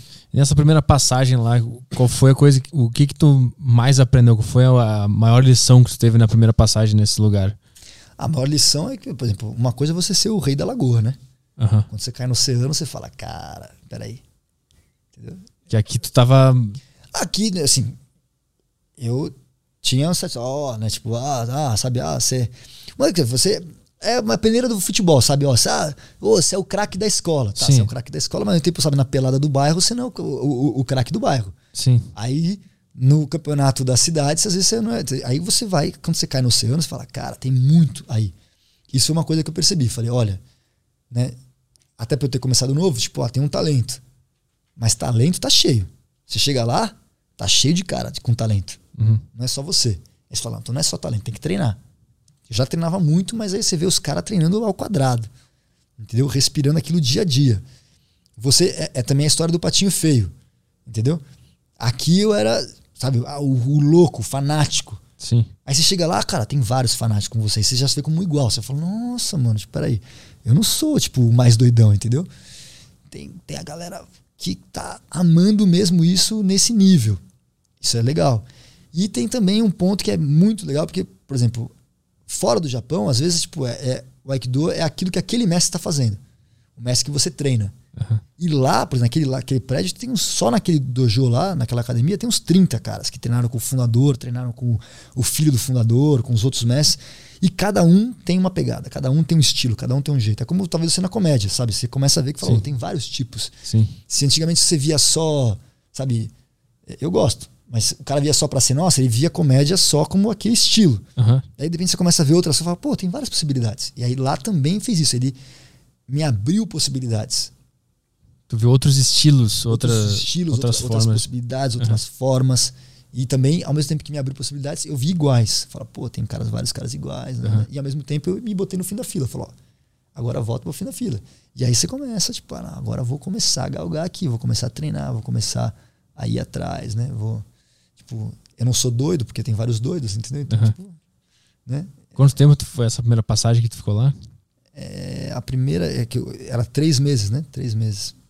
E aí depois tu morou lá, depois tu ficou, ou tu Aí foi no direto? Eu comecei a fazer isso várias vezes, três meses, três meses, porque o, eles Ah, não davam- o entendi. visto, o visto não era, era, era- você ou você era tinha que ir com visto de trabalho e aí você tinha que ser é, descendente de japonês ou casado com uma, uma descendente. Sim. Não era o meu caso. Uhum. Ou você conseguia visto cultural, mas como tinham, tem muitos é, é, né, muitos descendentes japoneses voltam para lá para trabalhar, o brasileiro não é muito bem, tipo, a vista cultural para brasileiro não vai rolar. Uhum. Porque eles acham que você vai ficar lá a trabalho. Então, os argentinos ganhavam, os franceses ganhavam, todo mundo ganhava. O brasileiro vai trabalhar aqui, melhor Cara, não. eu- A primeira vez que eu fui pra lá, a moça do consulado falou assim: ó, como é que, que, que, que você vai fazer lá? Ah, é que Eu falei, não, isso daí pra gente não interessa. Você não vai ganhar o visto. Aí eu tive que ir lá com o meu mestre, que conhecia o cônsul, e deu a carteirada. Aham. Mas eu, tipo, os caras não queriam me deixar, porque, tipo, o brasileiro não, você não vai pra lá, pra, nem pra turismo. Eles falam assim, isso aqui não precisa. É mesmo? Aí depois mudou, né? Porque depois Aham. o Japão começou a necessitar de turista, Sim. a economia mudou. Mas na primeira vez era isso que ela falou. ó. Que cidade que era? Eu fiquei Tóquio. Tóquio. Tóquio. E aí, o visto, quando você conseguia, era, era 90 dias contado. Você chegava Ah, assim. Sim. Aí então você chega lá, pá, aí você comecei nessa. Né, aí eu ia. Aí comecei todos os anos, desses foram cinco anos ficando lá, três meses, três meses. Aí depois eu comecei todo ano ficando dois meses, um mês. Aí nos últimos tempos tem sido isso, 21 dias, um mês, varia. Porque pra ir pra lá já é uma pernada, né? Pra ir é Sim. um dia, pra voltar um dia. Não dá pra ir ficar uma semana. Sim, sim, tem que ficar bastante tempo. Ficar bastante E, e o idioma, tu aprendeu como? Ah, eu fiz um pouquinho de aula de japonês. Os japoneses também são bem mudos, né? Então, Mas você- por amor ao Aikido. Pelo amor de Deus, mas é, é porque os nomes dos golpes do Aikido são japoneses. Ah, tá. Os termos filosóficos em japoneses. Então tudo que você. Aí eu fui estudando um pouquinho.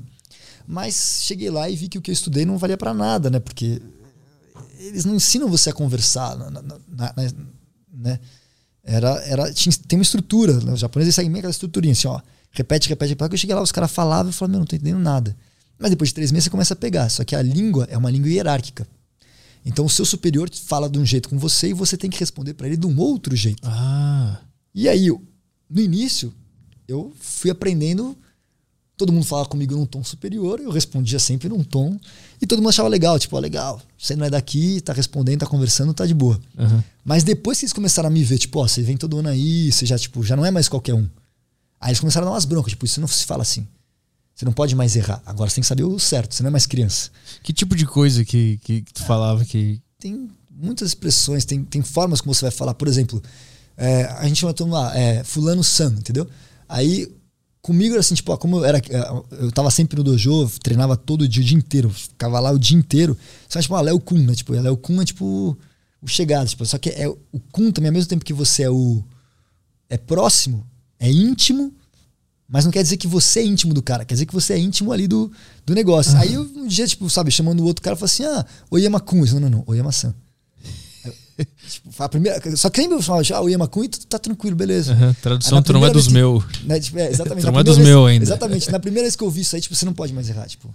Mas não era nem porque ele não era dos meus, é porque eu tava perto de outras pessoas e eles falaram assim, ó, você falando errado assim, o outro vai achar que vai poder falar. Aham. Então você não, tipo, você é próximo dele, mas o outro não. Então na frente do outro tem que chamar ele de san, não de kun. Cara, esse, esse Pra tipo, não expor que você é íntimo do cara. Sim. É uma outra cultura. É uma outra cultura. esse tipo de. Onde mais se manifesta esse tipo de, de pensamento deles lá, além da língua? Tipo, tem algum movimento, alguma Ah, coisa? Tem, tem, por exemplo, você tem lá o, reverência. Se você é o, o você quem é abaixo da, da, da hierarquia social, reverencia muito mais. Você faz a reverência muito mais profunda. Aham. Mas como é que tu sabe Ah. a tua hierarquia lá? Tu sabe, esse que é o lance, entendeu? O lance tem um, tem, tem um ditadinho japonês que eles falam o seguinte, que é pra você entender a cultura hierárquica. Dois samurais na chuva e tem um com guarda-chuva e outro sem. Aí o que, que o cara faz? Se ele te oferece o guarda-chuva, eu te boto em débito comigo, tipo, ó, te ajudei, Aham. entendeu? Se ele sai com o guarda-chuva e não te, e não te oferece, fala, porra, o cara Pau no cu. Pau no cu não fez nada. Então o que, que o cara faz? Os do- ele fecha, nós dois se fudemos. Entendeu? Então a lógica deles é uma lógica muito. Maravilhoso. A lógica é uma lógica muito louca, porque assim, às vezes as decisões, isso até para quem trabalha com negocia às vezes com, com os japoneses, sabe isso, que a lógica deles às vezes não é o que é o melhor.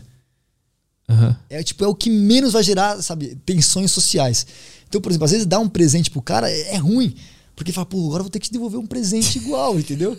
Então os caras, pra não ter essa treta de presente, eles dão dinheiro. Porque o dinheiro é o valor Compra o que exato. tu quiser lá. Tipo, ó, você me dá 100, depois você vai me devolver 100. Aham. Entendeu? Não rola aquela cena que a gente fala assim, pô, cara, te dei um puta negócio legal, você foi lá e, entendeu? Me deu um bis. Amigo secreto do japonês é de boa. Não, É, não tem, não tem um cara que dá uma meia. Cada um né? dá 50. Se 50, 50, você voltei, entendeu? Já voltou. Eles seguram, cada um dá um 50 um pro outro. Ah, não, então cada um fica com o seu próprio 50 e vai lá e compra o presente pra si mesmo e fica em casa. Esse é amigo secreto dos Os japoneses. caras numa ilha com treta na ilha durante dois mil anos, a galera brigando. Então os caras, tudo que eles fazem é isso, tipo, ó, é muito. A, cultura, é uma, é, é- a etiqueta é muito ritualizada pra nunca gerar treta, Aham. pra não gerar briga. Sim, porque não tem pra onde ir também, né? Não tem pra onde ir. Se a gente brigar aqui e tu perder, pra onde tu vai? Exatamente. Vai E, morrer então tem, afogado. tem todo esse, tem todo esse lance. E eles também conviviam com essa coisa dos samurais, né? Aham. Então, por exemplo, uma prova pra eles, um, um teste chama Shinken. Shinken quer dizer lâmina real, ou seja, tipo, você quer pôr a, a vera o que você tá falando? Então vamos sacar a espada e vamos ver. Isso é Shinken, tipo, bora, bota a sua vida em risco. Aham.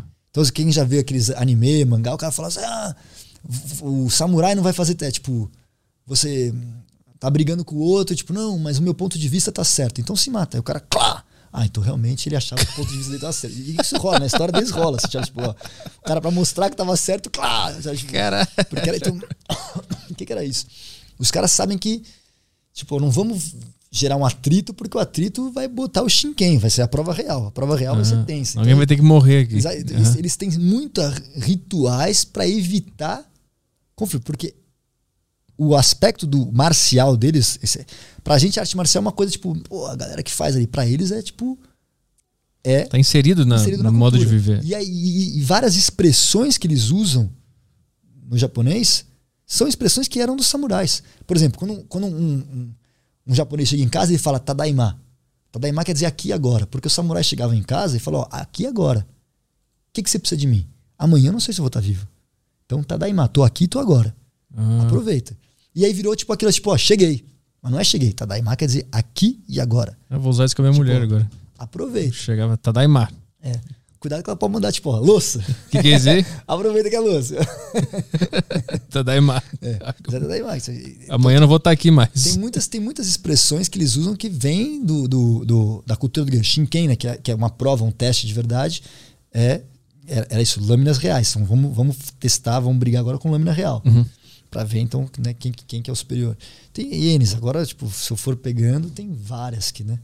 Que veio do, do universo do- do- do- dos guerreiros, dos samurais. E quando tu chegou lá, tu sentiu muita diferença, obviamente, do Brasil pra lá. Tu- Ah, tem, né? E, e tu demorou pra, se, pra entender o que tava acontecendo, se inserir? Pô, várias coisas demoraram, assim, várias. Por exemplo, é,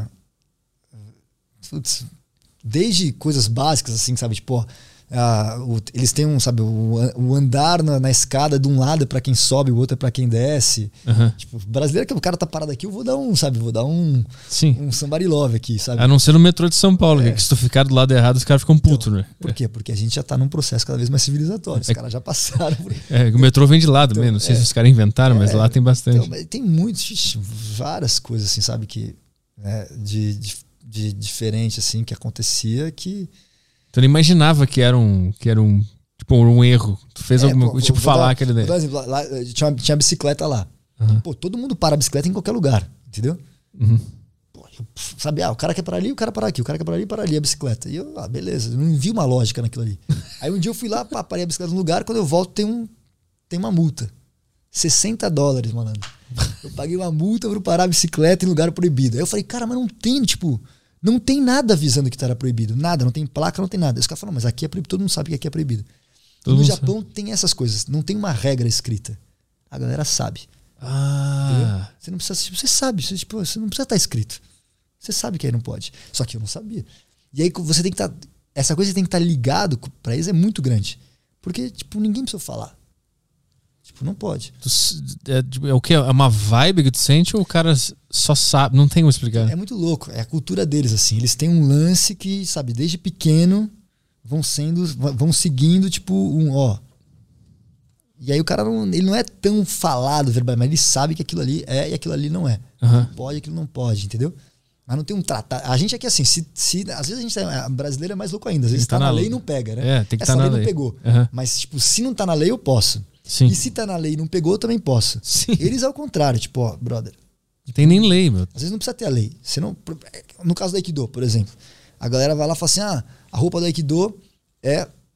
Você tem a roupa, né, que é o kimono, né, o dogi. Uhum. E quando você vira faixa preta, você usa uma calça sai, que era aquela calça, calça sai dos samurais. Não sei se você já viu, tipo, um- uma imagem do samurai que tem um. Aham. Parece um. aquela roupa do A gaúcho. bombacha. A bombate, isso. E aí a galera usa azul ou preto. Isso não é uma regra. Mas a galera só usa azul ou preto. Entendeu? Entendi. Tipo, não tá escrito em lugar nenhum, não tem. Aí nós, ocidentais, adoramos falar assim, não, isso é uma regra, só pode isso. Não, não, não tá escrito em lugar nenhum. E não tá escrito em lugar nenhum que só faixa preta vai usar. Mas, tipo, não precisa estar tá escrito. Agora, nós ocidentais, tipo, onde está na regra aqui? Se eu posso ou não posso, não, não, não, não. Eles não, não têm essa necessidade. Você Eles... vai seguir, tipo, está todo mundo fazendo é o que você vai fazer e, meu. É, isso tem. Isso não corta um pouco a criatividade do povo? Isso que é muito louco. E aí é isso que é legal do Aikido. O Aikido, ele, ao mesmo tempo, eu só fui entender, porque aqui no Brasil, eu treinava num, com um mestre japonês, às vezes o, o, o, próprio meu mestre japonês dava aula em japonês, ficava falando em japonês a aula inteira, tipo, dane que se você não sabe aprender. Ele era um figura, ele era um, um, um muito querido. Uhum. Era uma figura impressionante. E ele era isso, tipo, era um mundo dele, né? E, e tinham vários japoneses treinando, porque não era uma coisa muito ligada à cultura japonesa. E, e muito Pra mim era tipo, uma coisa, sabe, é um, é um, tipo de Japão, esse Japão mais formal, tipo, olha, sem criatividade não vai errar, entendeu? Quando eu cheguei lá no Japão, essa foi outra coisa que eu percebi. O quão subversivo o Aikido é e o fundador do Aikido era para a própria cultura japonesa. Uhum. Primeiro que o fundador falou assim, ó, tipo, não existe um, uma, um jeito certo, entendeu? Cada um vai criar a sua prática, cada um vai criar, sabe, tipo, Isso é então é o Aikido não, ele, ele, não é tipo a técnica não é, é além da técnica, ela é um princípio. Uhum. E princípio você usa de várias maneiras, entendeu? Ou seja, o, o que, que acontece? Os fatos mudam, mas se você tem princípios, você encaixa, os princípios vão se encaixando nos fatos. Você entendeu? Sim. Então, você fala, não, não, matar é um princípio, então não importa o que aconteça, você vai manter esse princípio. Sim. Entendeu? Uhum. Agora, uma coisa é diferente, você fala assim, na lei está proibido matar. Sim. Então, isso, uhum. isso, é, isso, é, isso é uma regra, mas não necessariamente é o seu princípio. E aí o Flamengo trabalha com as, todas as técnicas do Aikido não são em si a técnica. Tipo, a chave não é, a, a, é, o que menos importa, é o princípio. O que, que você aprende através da, da, daquela mecânica. Uhum. O que está por trás daquilo ali que está te ensinando. E aí isso potencializa essa coisa, esse potencial criador. Você começa a perceber que é uma arte pulsante. Então, o, a, várias artes marciais tradicionais japonesas vêm do kata. E várias artes marciais do, do qual falou do Bebeu tinha o kata. Era o kata. Você tem que repetir exatamente ali como tem que ser. Uhum. O ele fez: não, não, não, não, não, não, não, não. Não é o kata. É o azar, é orgânico. Não é, algum, não é uma forma inorgânica. Uhum. É orgânico. Entendeu? Sim. É meio contra a cultura é. essa arte. Então, por exemplo, os japoneses eles são super competitivos. O moleque com 3 anos de idade está fazendo vestibular para ver que prova vai, para que escola melhor que ele vai ou não. Uhum. A, a, o, sabe, a disputa começa desde pequenininho. Uhum. E falando que eu chegar lá e falando, não, não tem competição. Entendeu? Sim. Aí, e dentre N outras coisas. Só dele falar assim, ó, expresse você mesmo no treino, já é para eles muito louco. Como assim? Tipo, eu posso ser eu. Eu, Entendeu? eu posso improvisar, então, criar. Então, então, isso é que é legal. E, e o Aikido tem esse, tem esse paradoxo. Ele é mesmo extremamente tradicional, mas ao mesmo tempo extremamente moderno. Sim. Ele é extremamente japonês em muitos aspectos, mas ao mesmo tempo ele é extremamente universal em outros aspectos. Uhum. Ele é extremamente pessoal, mas ao mesmo tempo também é extremamente coletivo. É muito louco, porque você fica sempre nesse Sabe? Nessa, é, é uma dissonância cognitiva, uhum. mas que ao mesmo tempo te possibilita criar, porque você só cria nessa tensão entre opostos. A vida existe nessa tensão entre opostos. Sim. É daí que volta lá para aquele ideograma do que, que eu falei, né? Do elemento do arroz e do vapor, é o céu e a terra, né? Uhum. Você surge dessa tensão. Sim. Entendeu? Do masculino e feminino, do, do, do, dos opostos. O atrito ele vem de uma tensão entre duas coisas diferentes. E aí pum, as coisas se criam. Uhum. Ao mesmo tempo que a gente falou, a gente falou antes sobre como o Japão. O, tá falando que a, a cultura japonesa é mais rígida nesse sentido de as pessoas sabem que não pode botar aqui. E isso meio corta a criatividade é, do povo. Ao mesmo tempo, eles também se ocidentalizaram no sentido de que aqui, como tem menos regra, menos é, a lei não pega, às vezes a gente é um povo mais criativo. Eu queria relacionar com o que a gente estava falando antes sobre aqui no Ocidente a gente começou a se importar mais com a mente a partir de, de princípios orientais. A gente começou a ler livros deles e princípios orientais para lembrar da mente, corpo e tal. Eles também, ao mesmo tempo, pegaram essa parte do Ocidente para ser mais criativo e Muito, entender. Assim, esse, por exemplo, uma das coisas que aconteceu com várias artes marciais foi essa, essa é, se tornar esporte, que é um aspecto bem, bem ocidental. Uhum. Não tinha isso. E aí né, já, já transformaram em, em, uma coisa mais ocidentalizada. Sim. Você quer um exemplo clássico? Se você pegar lá, a galera pode puxar até no YouTube, Olimpíada de 1964, quando o, o, o holandês ganha lá do japonês no judô, que era o judô em, estreando pro mundo, o holandês não comemora, porque o judô antigamente não comemorava a vitória. Uhum. Porque era esse princípio que não é que isso não tá só no Aikido, tava em todas as artes marciais. Você não comemora a vitória. Uma que ela é passageira e outra que indica que você matou o cara, simbolicamente. O sumo até hoje não comemora a vitória. Aí você vê hoje como é que é o judô. O cara ganha, ele já sai ah, gritando. Como é que é o cara num, num UFC? Ele ganha e já sai por quê? Porque é o que você sabe da piada. A piada gera uma tensão. Depois da tensão, o que acontece? Quando você vem o riso. Sim. É o alívio. É a mesma coisa do orgasmo. É tensão, tensão, tensão. Ah, Aham. entendeu? Agora, como é que você pode. Se, se é uma luta real, se é, você não tem atenção. Você não pode estar tenso. Você tem que estar vazio. Ah, Entendeu? sim. Aham. Não pode ter nada te poluindo a mente ali. Isso não significa nada. De eu ter ganhado do outro não significa nada. Por que, que você, que, que você treina no arte marcial? O que, que você sabe? Amanhã sou eu. A Aham. única certeza que você tem é a única. Não precisa ter arte marcial, hein? Qual é a única certeza absoluta que você tem? Vou morrer. Boa. Uhum. Então, entendeu? Então, é- então essa, essas coisas mais midiáticas meio que poluem a cabeça da- do, É, do cara. Porque se ele, se ele comemora daquele jeito, significa que ele estava sendo motivado por aquela tava- vontade. É, exatamente. Ele não estava vazio e presente É. naquele momento. né? De certa maneira, sim, entendeu? Aí você pega, por exemplo, um cara bem legal lá do, do UFC, várias pessoas já viram, o Lioto, por exemplo, que era um, lutador, tinha, né, cresce, não sei, às vezes mais. Vê, O cara não comemorava tanto. Mesmo até mesmo, por exemplo, vê lá os, os vídeos do Rickson Grace, ele não era um cara que dava aquele. Ah! Por que você tá gritando tanto? Você Sim. tava inseguro, você tava com medo de perder. Sim, exatamente. Agora você tá comemorando. Porque você, tem certeza. Exatamente. Se eu, sou, se eu sou um qualquer, você mata aquela formiguinha, você não comemora. Ah, matei a formiga. Cara, exato. Por isso que um gol no final do jogo é ter uma comemoração daquele jeito, porque você tava com medo de perder. Você tava Sim, com agora, medo de. Vê o cara no treino, ele marca o gol e não sai comemorando. É, Por que ele não comemorou no treino? Porque ele tá tenso. sim. Porque ele tá incerto. Eu tava inseguro Exatamente. perante aquela conquista. E, é, e às vezes ele quer se provar naquela conquista. Agora, vê lá os caras lá, o, né, o, pra falar dos caras de, de, de luta, e tem caras que são incríveis. Pega o Rickson Grace, o Lioto, vários caras, cara, são serenos. Aham. Aí esse cara realmente é incrível, porque ele, ele entrou para um mundo bem competitivo e ocidentalizado, mas ao mesmo tempo com uma pegada, Uhum. entendeu? E aí ah, esse cara assim, agora muito que a gente tem, não, muito que a gente tem, tipo, é isso, é o cara, né?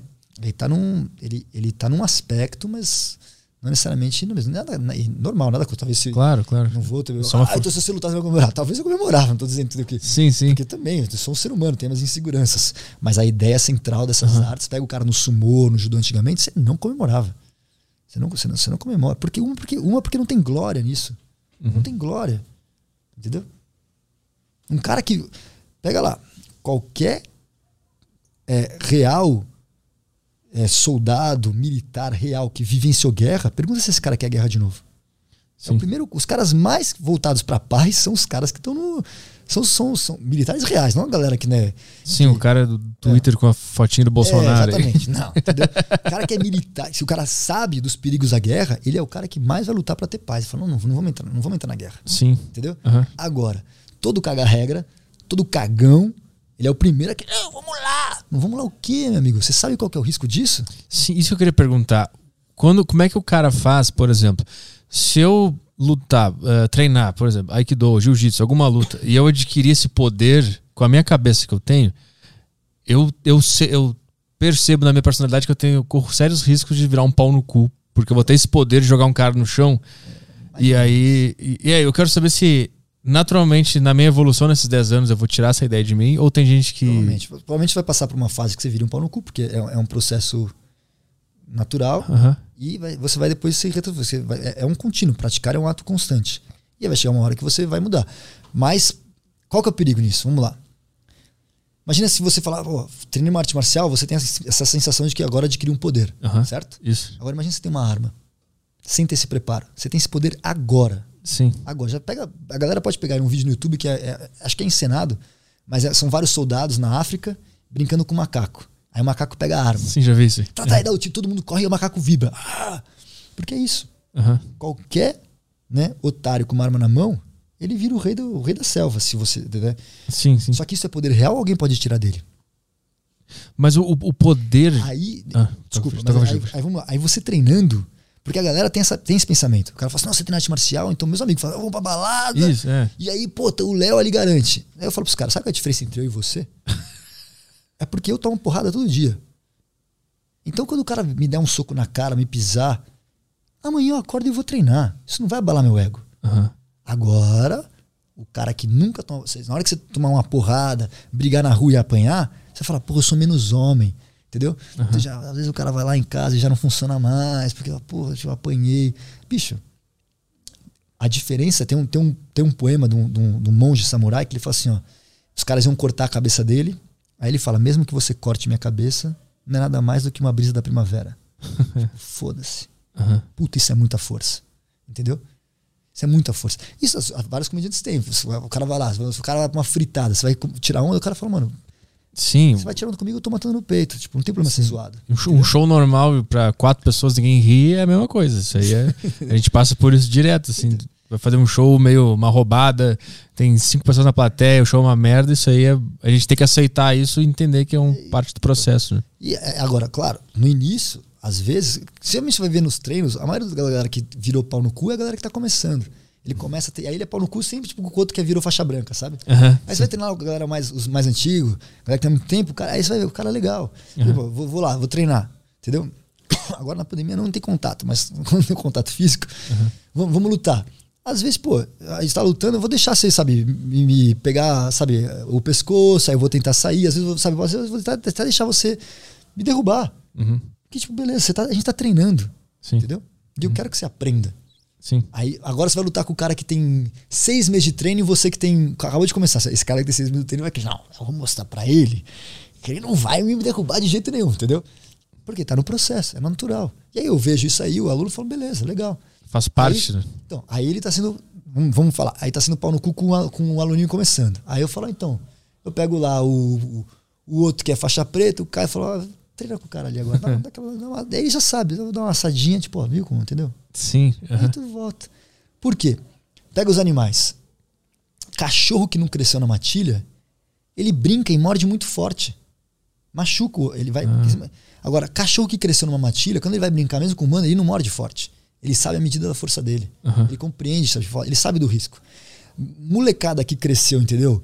Nesses condomínios, chãozinho, tudo, tudo esterilizado, ele nunca, ele nunca viu sofrimento, ele nunca machucou, Aham. nunca foi, quer dizer, nunca se machucou, nunca sofreu, então ele, não- ele, ele não compreende que aquilo que ele pode fazer pode gerar um dano no outro. Agora, a molecada que já caiu, ralou, brigou, você fala, vou brigar, brigar por quê? Isso vai doer, cara. Se- se- tipo, não vai resolver meu problema. Sim. E o treino você vai aprendendo com isso. Você vai crescendo nesse processo e vai passando. Então você vai, você, talvez vai, por um momento ou outro vai passar por um instante de pau no cu. Aham. Depois volta. Agora, você adquirir um poder sem passar por um ritual de transformação, aí é perigoso. Isso. Esse é o ponto. O lance do treino é, é o cara. Você tá lá, você treina. ah, ah, é powerlifting, musculação, não sei como. É, eu tô fazendo powerlifting hoje. Powerlifting, entendeu? Aham. É um ritual. Tá? O seu corpo vai estar passando por uma transformação até chegar naquele pico. Sim. Se o- você querer. Né, a natureza não dá grandes saltos. Se você querer saltar de uma outra forma, você pode se ferrar. Sim. Entendeu? Agora, você treinando naquele processo, você vai adquirir aquela condição. né? Vamos lá. Ah, Você. Uma coisa simples. Vamos lá. O seu PR do terra, do agachamento, Aham. é X. Mas você não chega frio no treino e faz o X. Sim. Você vai Vai aumentando. gradualmente, vai aumentando. Sim. Até chegar na hora que você vai fazer o PR. Isso é um processo. O treino é a mesma coisa, porque para você adquirir aquele poder, você precisa de um processo. Você não chega lá do nada. É que o que me. Eu, como sou leigo, eu nunca lutei nada. inclusive, Quero muito. Sempre quis fazer, mas nunca fiz. Não sei porquê. Mas pretendo fazer alguma luta. É, sempre que eu vi alguém que sabia lutar muito bem alguma coisa, eu me questionava como é que esse cara se controla. Como é que esse cara consegue segurar todo esse poder e não. Imagina tu andar na rua e saber eu posso arrebentar qualquer pessoa aqui na minha frente. Então, tem, então primeiro, primeiro então, isso, isso é uma coisa bem legal. Mas se você treinou realmente, qualquer cara que treinou muito, ele sabe porque todo conf, toda a vida ela é gerida na contingência. Sabe o que é contingência? É o acaso. Aham, tá. Entendeu? E o, conf- e o confronto aparece no acaso. Então, o mesmo cara que ele supostamente ele botou mais ordem no caos, no acaso, ele sabe que o caos está presente. E esse cara sabe que ele pode ser o rei da selva, mas ele pode tropeçar e todo mundo tem um domingo qualquer. Todo mundo tem um domingo qualquer. Sim. Então, ele, se você realmente vive esse questionamento da vida e da morte, se você vive o confronto, vive o conflito, é um artista marcial nato, você sabe que é só uma questão de probabilidade. Sim. Jogou os dados, mesmo que você tenha 99,99999% de chance de dominar o outro, ainda tem 1%. Pra quê? Pra quê? Sim. Não tem, o cara que treina mesmo, ele sabe disso. Esse, esse entendimento ele vem naturalmente. Naturalmente, porque no treino, bichão, vai, o cara faz boxe. Eu e o Mike Tyson. Aí, pode ser que eu acerte uma no soco. Meu soco não vai derrubar o Mike Tyson. Sim. Mas pode ser que eu acerte uma no- na cara dele. Ele sabe desse risco. Imagina na vida real, agora se eu tô com uma paulada na mão e dou. Ele sabe disso. Ele sabe, se ele treinou realmente, treinou num processo reflexivo, ele sabe que o acaso está sempre presente, porque ele compreende que a vida ela é regida pela contingência, ela é regida pelo acaso. Esse entendimento ele faz parte desse poder. Faz parte. Entendi, Faz entendi. parte. Vamos Aham. lá. Você é o peru de Natal, certo? É nós, humanos. Ah, Todo dia eu te alimento, todo dia eu te alimento, todo dia eu te alimento. Você fala, nossa, todo dia esse cara é maravilhoso. Mas no dia 24 de dezembro, o que, que eu vou fazer com você? Cortar a cabeça. Então, o acaso, né? Para nós peruzinhos, a gente sabe que, olha, uma hora a gente vai rodar.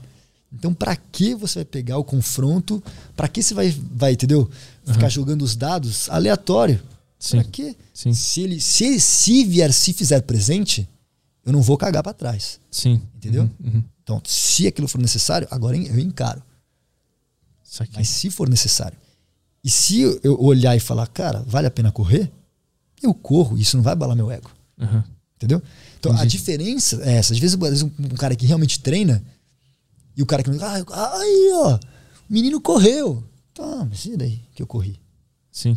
Se correr era a melhor estratégia, tá ótimo. Uhum. Não importa.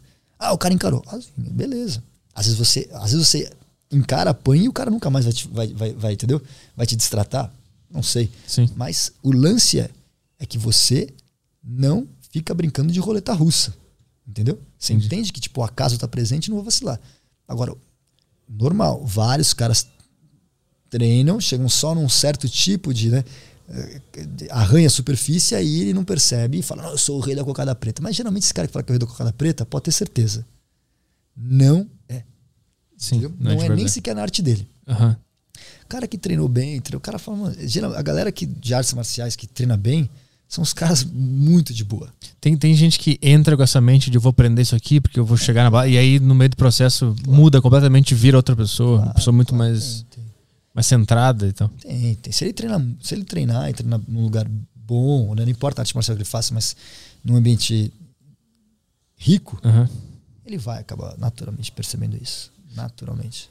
Temos questões aí. Tinha que mandar mensagem pro pessoal de tirar essa música lá embaixo, né? Música? É, tá uma gritaria aqui. Mas... O pessoal do Podpah não respeita. Não tá vazando? É, pessoal, acho que é- a gente vai sair daqui pelo menos um problema que É, a gente mas, saiu do flow. Mas tá vazando no, no Não, não, áudio? tá de boa, Ah, tá de tá. boa. Tem umas questões aqui no, no grupo do Telegram. Vamos lá. Vou ler as questões da. Questões, por favor.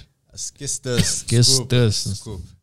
Tá tudo quer ir no banheiro, alguma coisa? Não, tudo não, certo. mas Beleza. rolou, rolou isso aí, rolou isso. Vocês não podem falar isso aí? Não, é que a gente usa aqui questão como uma gíria interna nossa pra falar questão, né? Um, um jeito engraçado de falar questão. Tem uma questão aí, a gente fala assim. E aí alguém comentou: Nossa, esse erro, esse erro de pronúncia da palavra questão não dá, vocês têm que mudar isso aí. Dói meu ouvido ouvir. Não é questão, é, questão. maravilhoso. É, É, é maravilhoso. Eu tenho um canal no YouTube também. Aí tem um vídeo que eu ensino a fazer a faixa. Aí o maluco mandou um ali essa semana. Porque tá escrito assim, é na foto de capa, né? Tipo, como a faixa e tá meio que na frente do nó. Aí o cara, horrível, sem H, com acento no. Ah, No- sim, porque tapou. horrível! Você tapou o negócio, o cara nunca vai saber. Eu falei, caramba, né, maluco tem muita coragem mesmo. A galera fala o que quer, né? Cada um fala o que quer, não tem, não tem risco. Eu, Não eu tem vou, risco. vou fazer uma camiseta, questão. E interrogação no final. Vamos lá, o que, que temos de questões aí? E no final, essa pessoa depois vai dizer que, tipo, não, mas o outro fala errado, mas é. É. é na- na- não pode corrigir que falou errado. É, é- é dúbio, né? Porque Sim, fica-. Não enche o saco, né? meu? Temos a primeira questão aqui do... A primeira questão do Luiz Aguiar. Olá a todos, parabéns pelo podcast. Salve Petri e Caião. Qual o principal aspecto que a arte marcial modificou ou transformou na sua vida? Na minha vida. Então, o principal, o principal é isso. Ela me deu vida. Me deu sentido, de, me deu sentido, me deu propósito. E isso, pô, isso é incrível, né? Quando você encontra algo que você. Não importa, cara, sabe? Não importa se você encontrou sentido e fala, pô, meu negócio é amarrar sapato. Maravilhoso. Sim. Meu negócio, sabe, é fazer essa arte maravilhoso. Então, ah, quando eu. Quando teve esse despertar pra mim da arte marcial, foi isso. Falei, cara, agora eu encontrei um sentido. E, pô, isso é incrível, né? Tá todo mundo procurando algo assim, né? E Sim. você fala, pô, encontrei. Você tem vida agora. Você fala, agora eu me sinto vivo. Tem muita gente que me manda, desperto. que me manda mensagem, como é que eu acho meu propósito, como é que eu acho minha vocação, como é que eu acho que eu quero fazer. Essa é uma resposta que é muito difícil de dar. Eu- O máximo que eu falo é, cara, se expõe a tudo, que uma hora tu vai. Exatamente, alguma coisa vai bater aí. exatamente. Você tem, que, você tem que se expor, tem que sair, tem que fazer.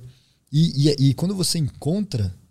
Mas é, é isso que é, que tá- esse que é o lance da coisa. Às vezes né, o fato não é você encontrar algo, mas a busca por algo. Já é algo. é né? algo, Exatamente. Exatamente, não é importa, verdade. entendeu? É verdade. E aí, no caso da arte marcial, me deu isso. Eu me senti vivo. Ela me deu vida. Eu nasci pelos meu pai e pela minha mãe, mas na hora que eu falei, cara, eu sou um, tipo, tem vida aqui, foi no tatame, foi na arte marcial. Do caralho. Isso é, é do caralho mesmo. caralho. Incrível. Assim, é um negócio que eu falo, putz, isso é incrível. Onde é que é a, a academia que tu dá Eu aula? dou, eu dou aula na Aclimação, na Associação Pesquisa de Aikido, vou fazer um merchan aqui. É, pro pessoal. Paula Ney 652, o site é aikidopesquisa.com.br. É, dou aula na Vila Madalena, na Rua Fidalga, número 521. O site é salacrisantempo.com.br. E dou aula na Rústica CrossFit, acho que o site é rustica.com.br. Mas na dúvida de todos, estão lá no meu site, que é aikidoleonardosodré.com.br. Boa. Ou na rede social aí, Instagram, Leo Underline Sodré. E também tem YouTube, que é YouTube. Eu acho que é Leonardo Sodré Aikido ou é Aikido Leonardo Sodré, agora não sei. E, e- e fora de São Paulo tem bastante? Fora de São Paulo tem bastante. Nas grandes capitais do Brasil todas tem. No interior de São Paulo é muito é, é- é forte. É, é, tem o Brasil todo tem. Assim. É, tem cidades que realmente não tem, porque não é né, das mais populares, mas nas grandes cidades sempre tem. Eu mesmo, antes da pandemia, viajava direto dando seminários pelo Brasil, exterior. Ah, Agora pro exterior também? Onde é que, onde é que tu. já já fui para Argentina, Uruguai, né? E eu estava para ir para Colômbia e não, não fui. Já dei aula até no próprio Japão. Quando eu vou para o Japão, tem universidades que me chamam para dar treino. Ah, que foda. É, e já, já, já deu. né? No Japão, como eu conheço muita gente, quando você chega lá, o pessoal que tem dojo fala, vem dar um treino aqui, um seminário. Aham. Aí dá- ajuda um pouquinho né, no custo. Mas ah, fora do Japão, é, é, e fora do Brasil, é, é Uruguai, Argentina, foram os que eu fui da, da seminário. O que mais temos de questões aí? Tá, vamos lá para a segunda questão, que é a questão do Pedro. Ah, fala Petri, Caio e Léo. Queria saber se o Krav Maga incorpora elementos do Aikido e do Hapkido também. É, assim, isso é um negócio legal, né? Porque, por exemplo, nosso corpo humano é um só. Entendeu? Então, você tem uma capacidade limite de criar possibilidades de chaves. Então, quando o cara fala assim, ah, tal arte marcial funciona, tal arte marcial fun é, não funciona. Bom, mas as chaves que tem no Aikido, tem no Judô, tem no Jiu-Jitsu. né? Os socos que tem no Karatê, tem no boxe, tem no, no kickbox. Você vai questionar se aquela metodologia funciona. Então, tem elementos que eu acredito que o Krav Maga tenha pego, porque o Krav Maga vem um pouco depois de coisa do Aikido. Pelo, pelo, inclusive, relatos do- dos, dos criadores do Krav Maga, dois deles eram praticantes, eram faixas pretas de Aikido e tal. Tem o, o Liechtenstein, que acho que ele era judoca, mas mesmo o judô, por exemplo, existe um kata no judô, que é o kata de defesa pessoal do judô, chama Goshin Jutsu no kata, que quem criou foi um mestre de Aikido que criou, ele era mestre de Aikido e de judô, e quando o Jigoro Kano, o fundador do Aikido, o fundador do judô morreu, eles chamam esse mestre de Aikido para criar um kata de defesa pessoal do judô. E o, o jiu-jitsu jiu-jitsu que a gente chama de jiu-jitsu brasileiro, ele veio, na verdade, do judô. Então, mesmo a parte de defesa pessoal do jiu-jitsu também tem elementos que são que vêm do Aikido, mas que na verdade estavam presentes no Jujutsu, em, em várias artes marciais japonesas. Porque as chaves são uma coisa só. Ah, Você pega, por exemplo, o Tarraká dos índios, que não tiveram contato nunca, o Ruka, né, dos índios, que é uma luta, não teve contato nenhum com, com, com os japoneses. E tem chaves lá que tem no Aikido. Então, isso, é, isso, isso veio do Aikido? Não veio. Isso veio do ser humano, da tentativa Sim. e erro. Uhum. E a gente chegou na mesma conclusão. O que muda é o contexto cultural. O que muda é, é, é como é que aquele povo lutava, com que armas, com que condições, com que geografia. Uhum. E muda depois com, na arte marcial específica qual que é o propósito dela. Cada uma vai ter um propósito, cada uma vai ter um aspecto. Mas a mecânica de todas é, é, é, é sempre algo muito similar, né?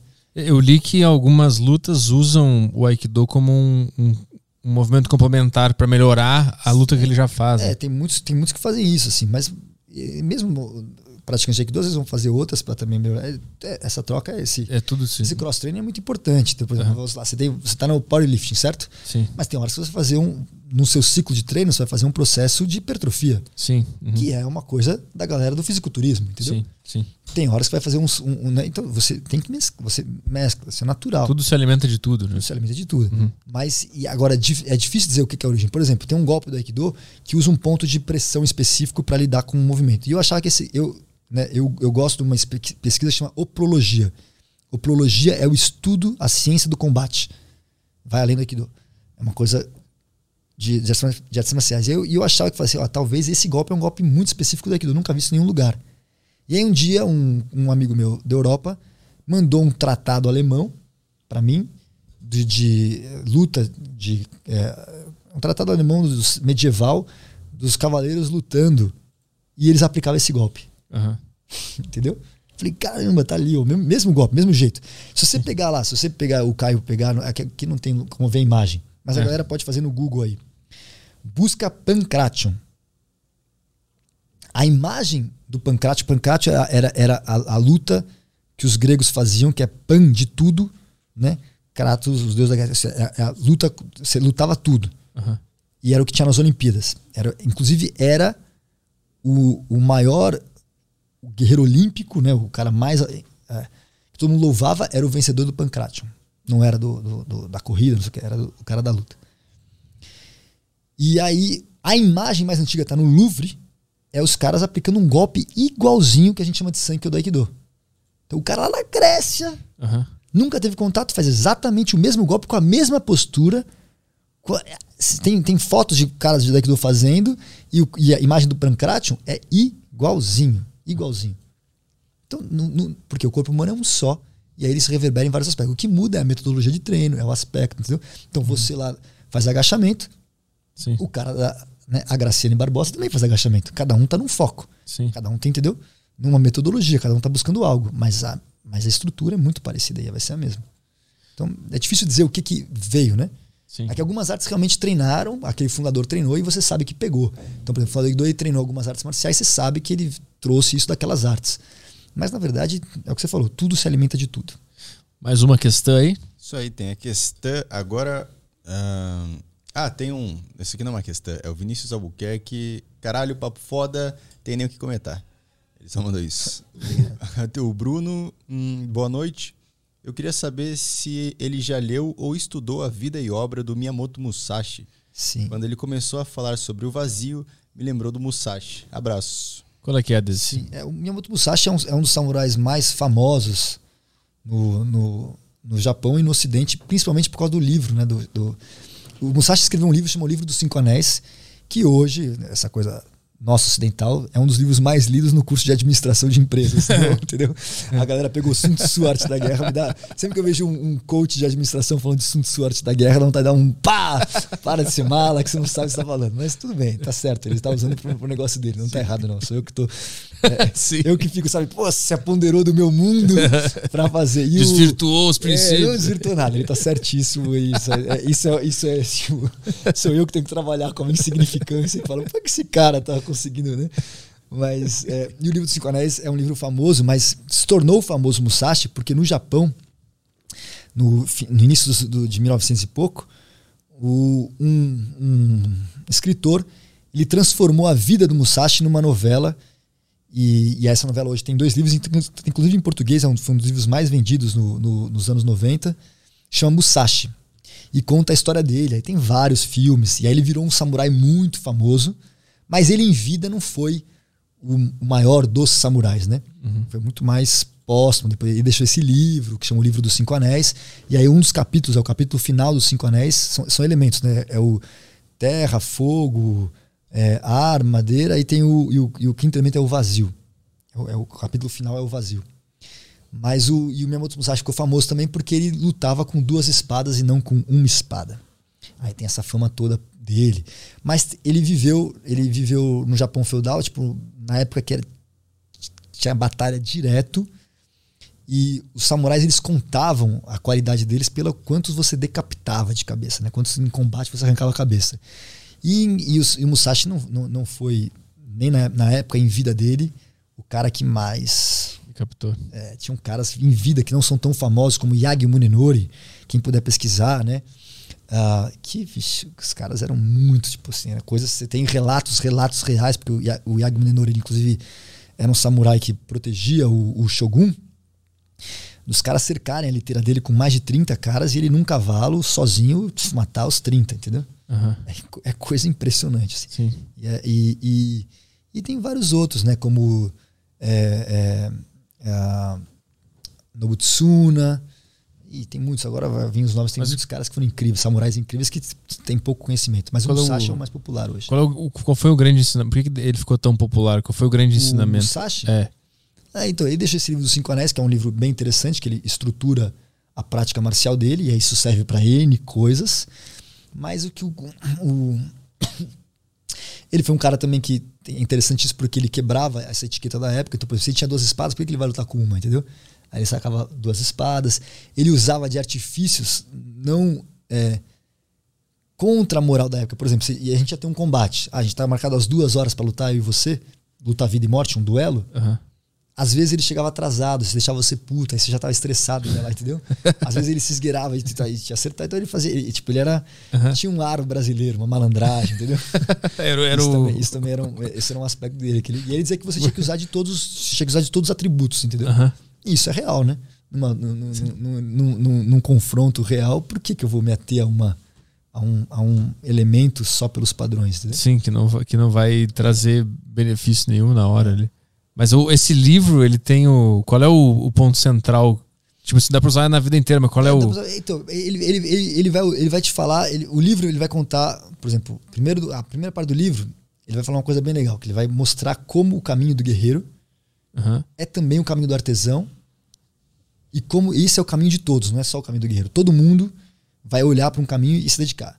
Aí no segundo livro vai falar tipo de, dos- da, da estrutura básica de como todos os estilos é, seguem de, de posições de corpo, de segurar a espada. Então você vai falar que o- todos os estilos levam ao estilo dele ou o estilo dele leva a todos os estilos, entendeu? Ou seja que e aí depois ele vai abordar o estilo dele e no terceiro vai falar desse do vazio, que é isso, esse estado de não mente, de livre criação, de possibilidade total das coisas. Por que que, que, que o vazio nos encanta?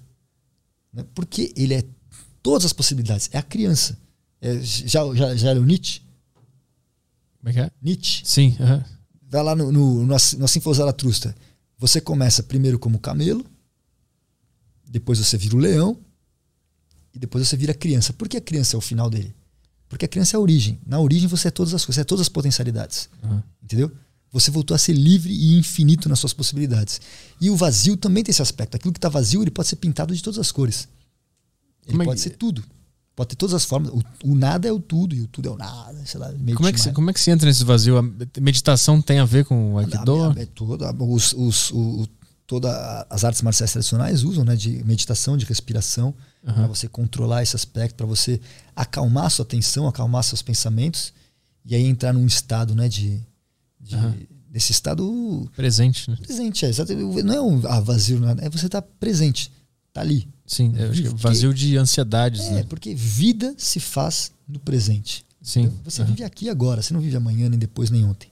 É agora, entendeu? A sua história está sendo escrita nesse instante, nesse momento, não é? Né? É agora. Tu, tu consegue controlar os pensamentos por causa da arte marcial ou ainda é difícil? É difícil falar essas coisas, né? Em tese, você fala, ah, eu consigo. Eu em relação, eu em relação a eu, Aham. eu comigo mesmo, consigo, a cada dia eu percebo uma certa evolução. Mas é isso. Amanhã vem um negócio e fala, pô, tem que trabalhar nesse aspecto. Sim. Nesse aspecto. Agora, quando vai quantificar o que você está fazendo é meio complicado, né? Porque você quantifica, você sempre vai botar um padrão. Uhum. Entendeu? É aquela história, por exemplo, vamos lá. Ah, você consegue ser muito rápido? Ah, consigo. Então, rápido daqui até ali é uma coisa. Rápido em zigue-zague é outra coisa. Rápido com obstáculos é outra coisa. Sim. Só que a nossa mente ocidental ela faz isso. Ela, vamos quantificar isso daí. Você consegue fazer isso desta maneira? Sim. Uhum. Então, você consegue pensar em nada com alguém te gritando? Ah, consigo. Você consegue pensar em nada com alguém te lambendo? Já é outra história. Entendeu? Sim, sim, sim, sim, sim. Uhum. Sabe, não tem fim. Uhum. Então, né? E, e também quando a gente fala em nada, a pessoa já pensa no que, que é um nada, né? Sim. Na verdade é o que você fala, mas é estar presente. Na hora de comer, come. Na hora de dormir, dorme. Na hora de treinar, treina. Na hora de trepar, trepa. Sim. Entendeu? Sim. Ou seja, é não deixar rastros. Você faz integralmente. O que você vai fazer? Você queima o seu pavio inteiro. Você entrega a sua vida inteira. Tá naquele instante? Vive ele inteiramente. Pleno, integral. Né? A galera hoje fala, não, só como comida integral. É exato, integral é isso, querido. É 100%. Queime o seu pavio inteirinho naquela ação que você está fazendo. Não deixe rastro, não deixe sobra. Viva. Ponto. Plau. Mas é que tá. É, como, não dá pra fazer isso. É, como é que faz isso? Isso é muito. Tentativa e erro. Fica. Mas é, é que uma tentativa cerebral, né? É cerebral, então, mas é, então, a primeira coisa é isso. É, é não, é, é, a gente tem que começar a sair desse dualismo, né? Tem que, não, ah, é verdade, tem, tinha esquecido dessa. você vai viver, vai sentir, entendeu?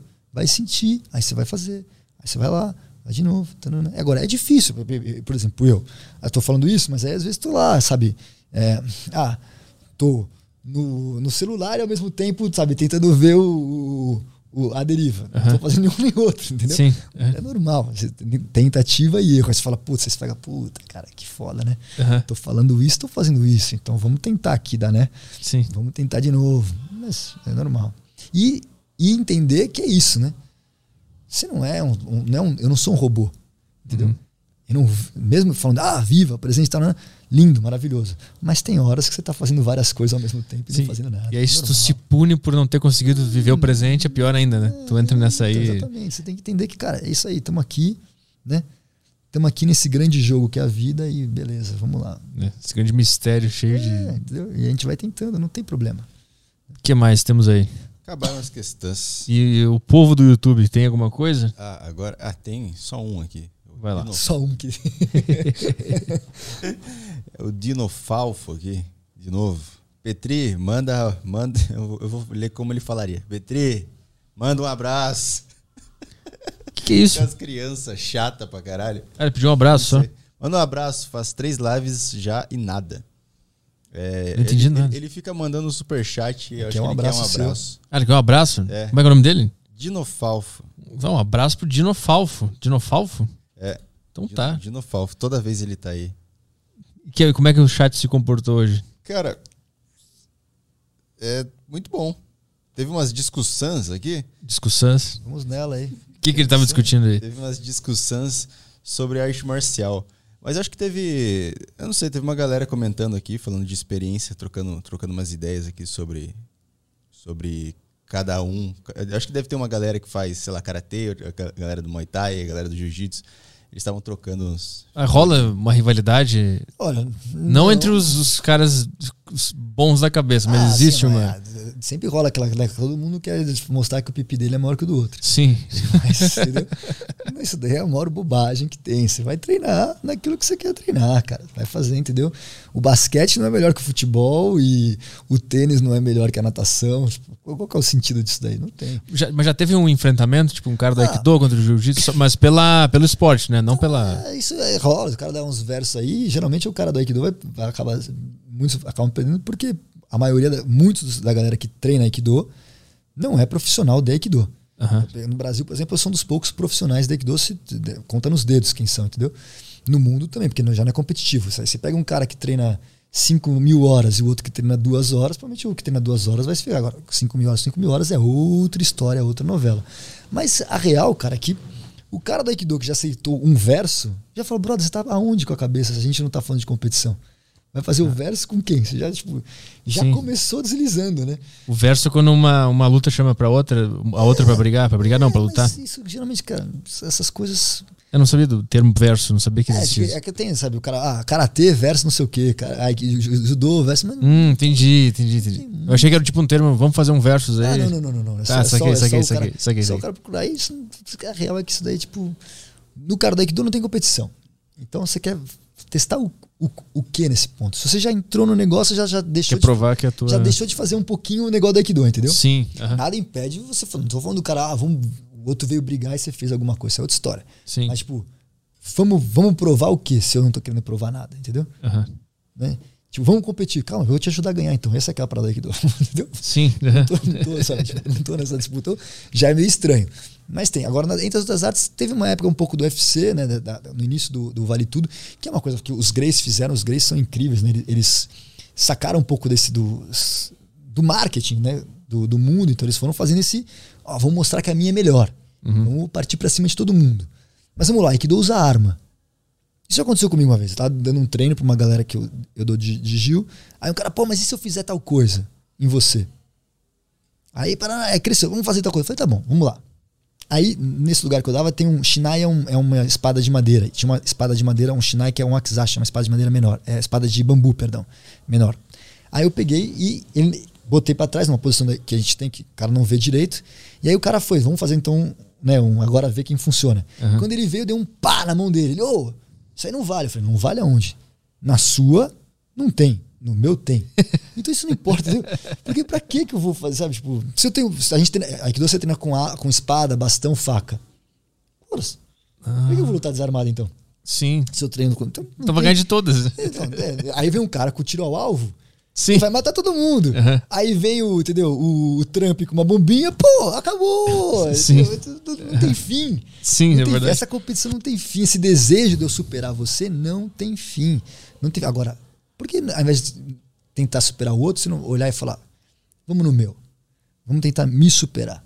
Vamos tentar, se eu vou tentar me aprimorar, vou tentar. É outra pegada. É muito internalizado, né? E tem to, e todas, to- isso, a, a pessoa fala assim, pô, então o cara deve estar aí, ou o cara deve estar achando que papo mala, ou ele tá ali falando assim, pô, que legal essa filosofia. Mas essa filosofia não tem só naquilo, tem todas, na verdade, né? Sim. Vai treinar. E, e- e é o, do- o, o rapaz que perguntou do Musashi. Você pode pegar ela e aplicar em qualquer coisa que você faz. Não precisa ser necessariamente na arte marcial. Sim. Você vai levar pra tudo, vai fazer e tal. E quando você vai competir com outro, usa da competição não para provar que você é melhor. Usa como laboratório, para ver se o seu treino vingou. Sim, se tu aprendeu as coisas É, bem, não né? quer dizer nada, entendeu? Sabe, tipo, hoje aí, ó, ó, eu sou São Paulino. São Paulo era melhor até dezembro, cara. Sim, era líder, né? Era Deixou líder. escapar. Agora a gente tá no. Tipo, se você pegar o São Paulo em janeiro, ele é, ele é zona de rebaixamento. É, Agora tem que entregar pro Flamengo pro Inter não ser campeão, hein? Por Qual que é a- favor. qual que é a lógica? Entendeu? Qual, qual que é a lógica? Sabe, tipo, sabe? Então, às vezes a galera que- que tá treinando na competição e perde, o cara olha na fotografia. Ah, mas, cara, a real é que também não é uma fotografia, é um processo constante e contínuo. Sim. Entendeu? Você não precisa. Ah, ninguém é vencedor ou perdedor. Não. Você, no máximo. Foi uma vez foi vencedor ou está, perdedor, né? Mas É verdade. é treino, é constante, entendeu? Entendeu? A vida tá fluindo, não tá parada. Ninguém tá entendeu? estagnando você num ponto. Essa é uma cultura muito difícil de pegar ou de ser enten- entendida, assim, É, a- principalmente aqui no Brasil, né? Aqui no Brasil é muito do derrotado, do, do vitorioso, do cara. Tipo, isso tu pode ver com futebol, por exemplo. Quando o time perde ou quase cai, esse time é uma merda. É muito que- louco, né? Porque você pega, pega no futebol. Quantos times aí? O cara às vezes foi campeão estadual, aí no mesmo ano foi rebaixado. Sim. Aí, tipo, sabe, você fala, não. Você entende que você fala, cara, isso não tem uma lógica, né? A única coisa que tem lógica é o processo, né? Exatamente. si. E, e você falou exatamente tudo. Entendeu? O lance de quem quer treinar é, é isso. Ah, quero tanta coisa. Encante-se pelo processo. Isso. Uhum. O lance, o- quando a gente fala de caminho, não é que você vai chegar num fim.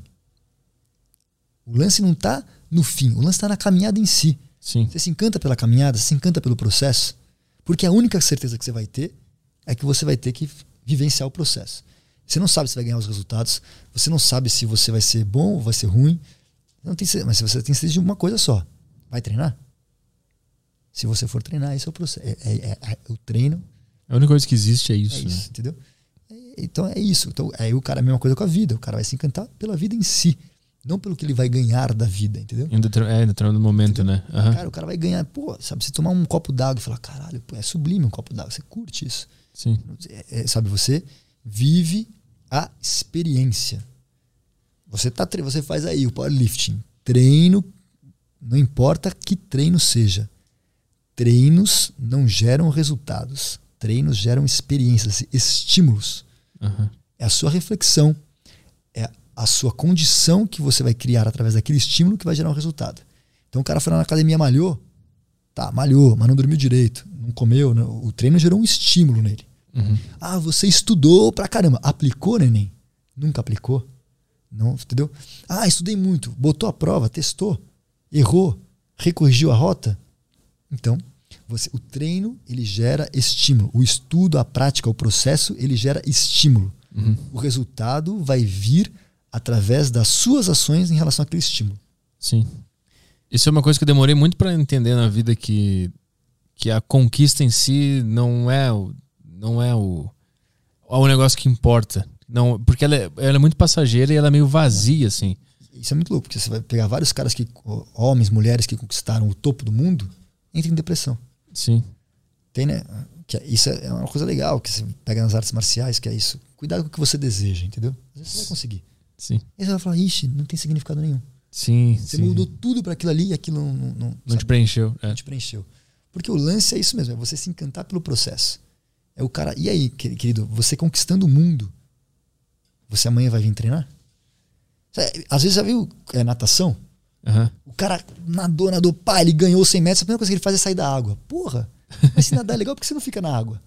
E ele fica, porra, sabe, nadando de costas, sabe, afundando. Pô, piscina é legal, cara. Quando você é criança, pega uma criança nadando, a última coisa que ela quer é fazer o quê? Ela não quer sair da piscina. Sim. Aí o cara nada, nada, nada, bateu. Então quer dizer, você tava, você curte o nadar ou você curte a glória, a vitória?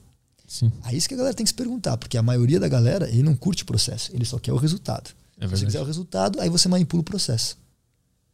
É verdade. Entendeu? Uhum. Aí por isso que todo mundo, em N aspectos da vida, manipula o processo para chegar no resultado.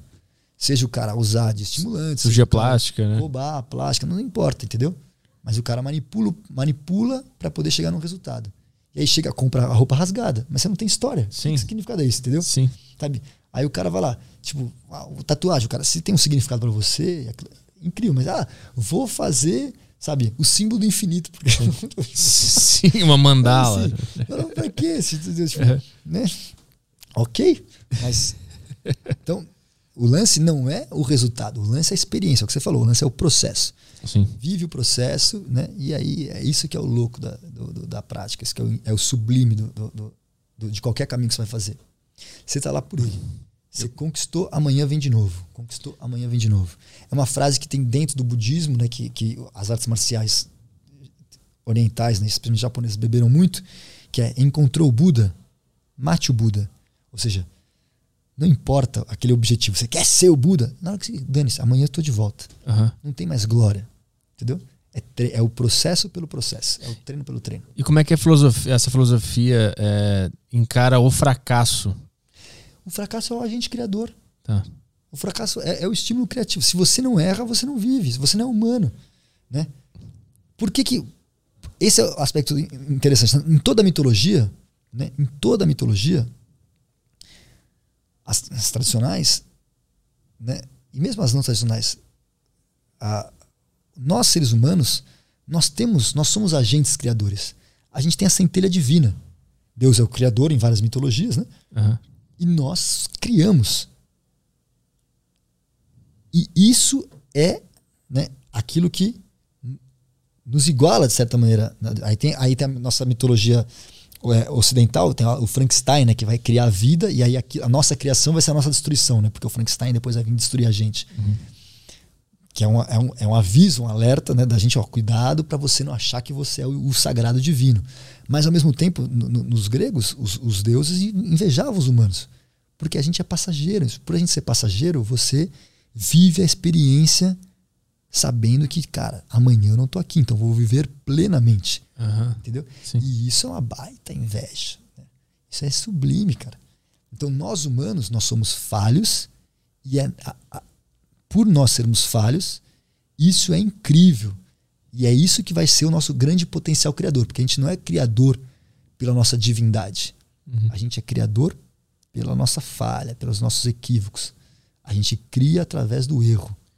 Acho que tem até um aspecto em que tu tem que meio que amar o fracasso, não querer que ele aconteça, mas Sim. adorar aquele, Porque, aquela sensação. Vamos, vamos, vou te falar, isso aqui é um, é um negócio legal, assim, da gente, de, de, quem treina, quem treina arte marcial.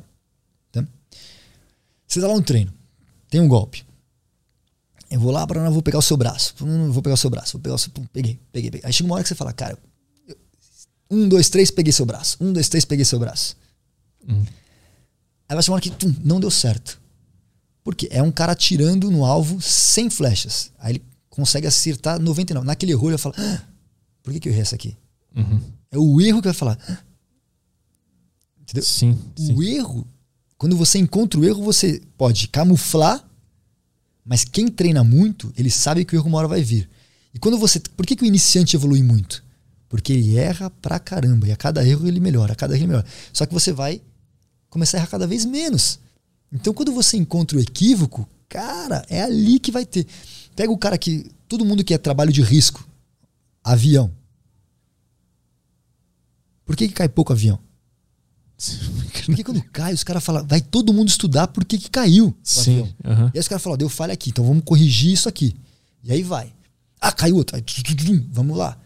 Eles, eles, o lance não é a gente é, é, é amar a falha, tipo, ai, nossa, só quero errar. Não. Sim. O lance é você dar luz a ela. Falar assim, olha, eu, eu quero, tipo, ficar atento com ela. É, ela é um chamado, ela, ela, ela tem um significado e eu não vou desperdiçar ela. Eu vou aproveitar ela integralmente. Porque através do equívoco, através do erro, é que surgem coisas novas. Cara, muito bom. Cada deriva eu aprendo um bagulho diferente. Mano. Muito foda, né? Eu, tô. Eu tinha umas perguntas aqui que eu nem quero fazer mais. Pode não... fazer, porque a, a, a, pergunta básica. Olha, ele tá com medo de errar. Não, não, não é nem isso. A pergunta eu, básica que tu fala. Tem. Tipo, não, é que a, tipo, se vier um soco, o que, que você vai fazer? Pode falar, não tem problema. Isso daí é normal.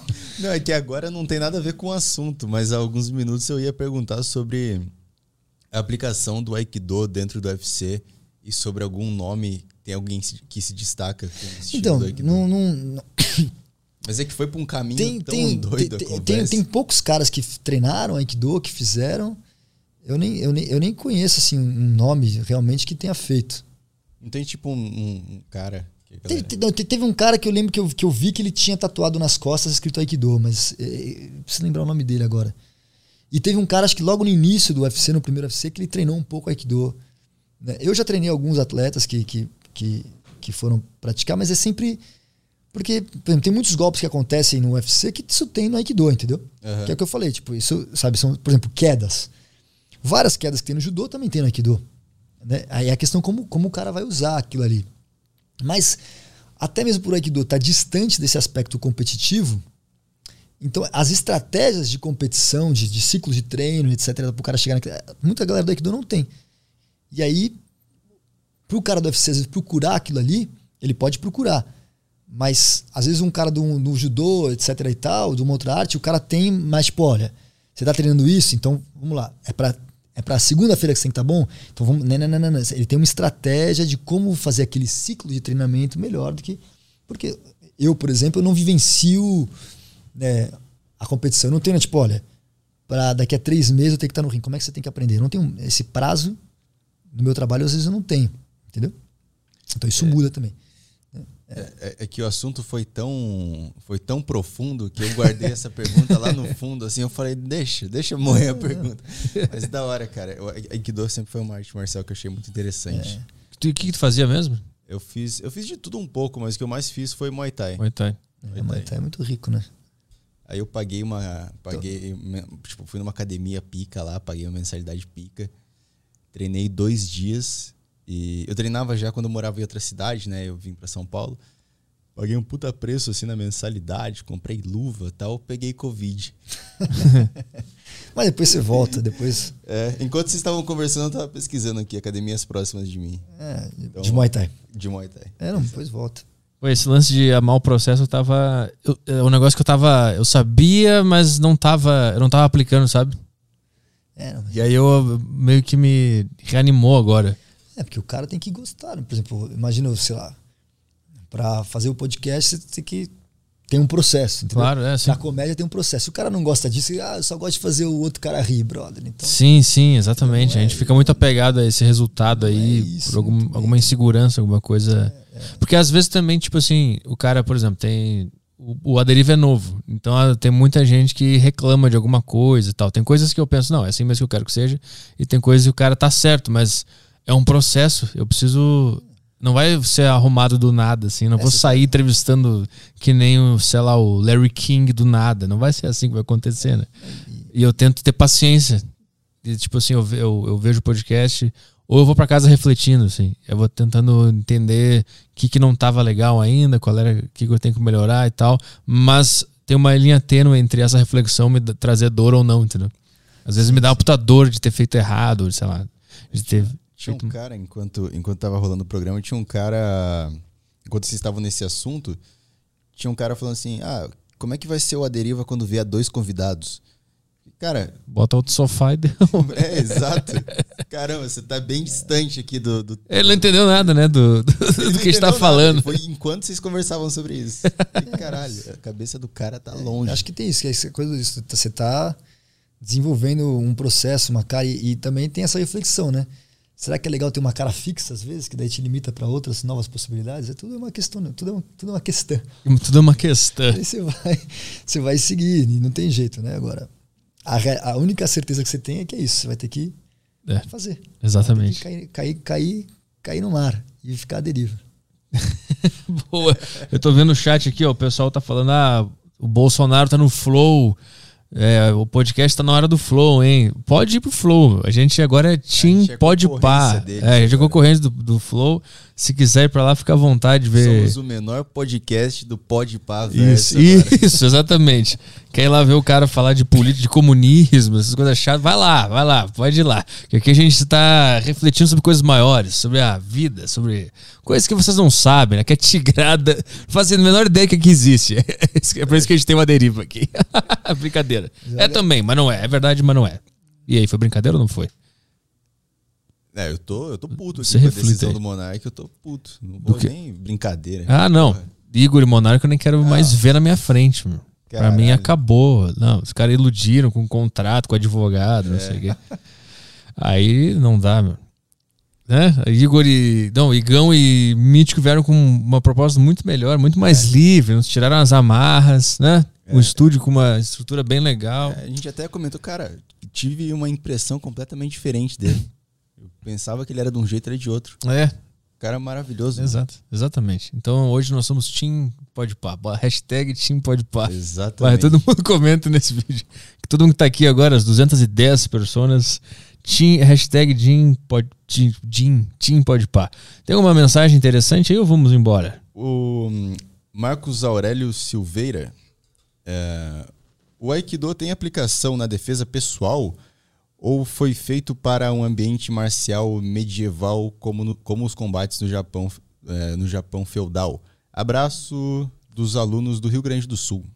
Sim, sim. É, o, o é um aluno meu lá do, lá do Rio Grande do Sul. Ele dá aula em Osório.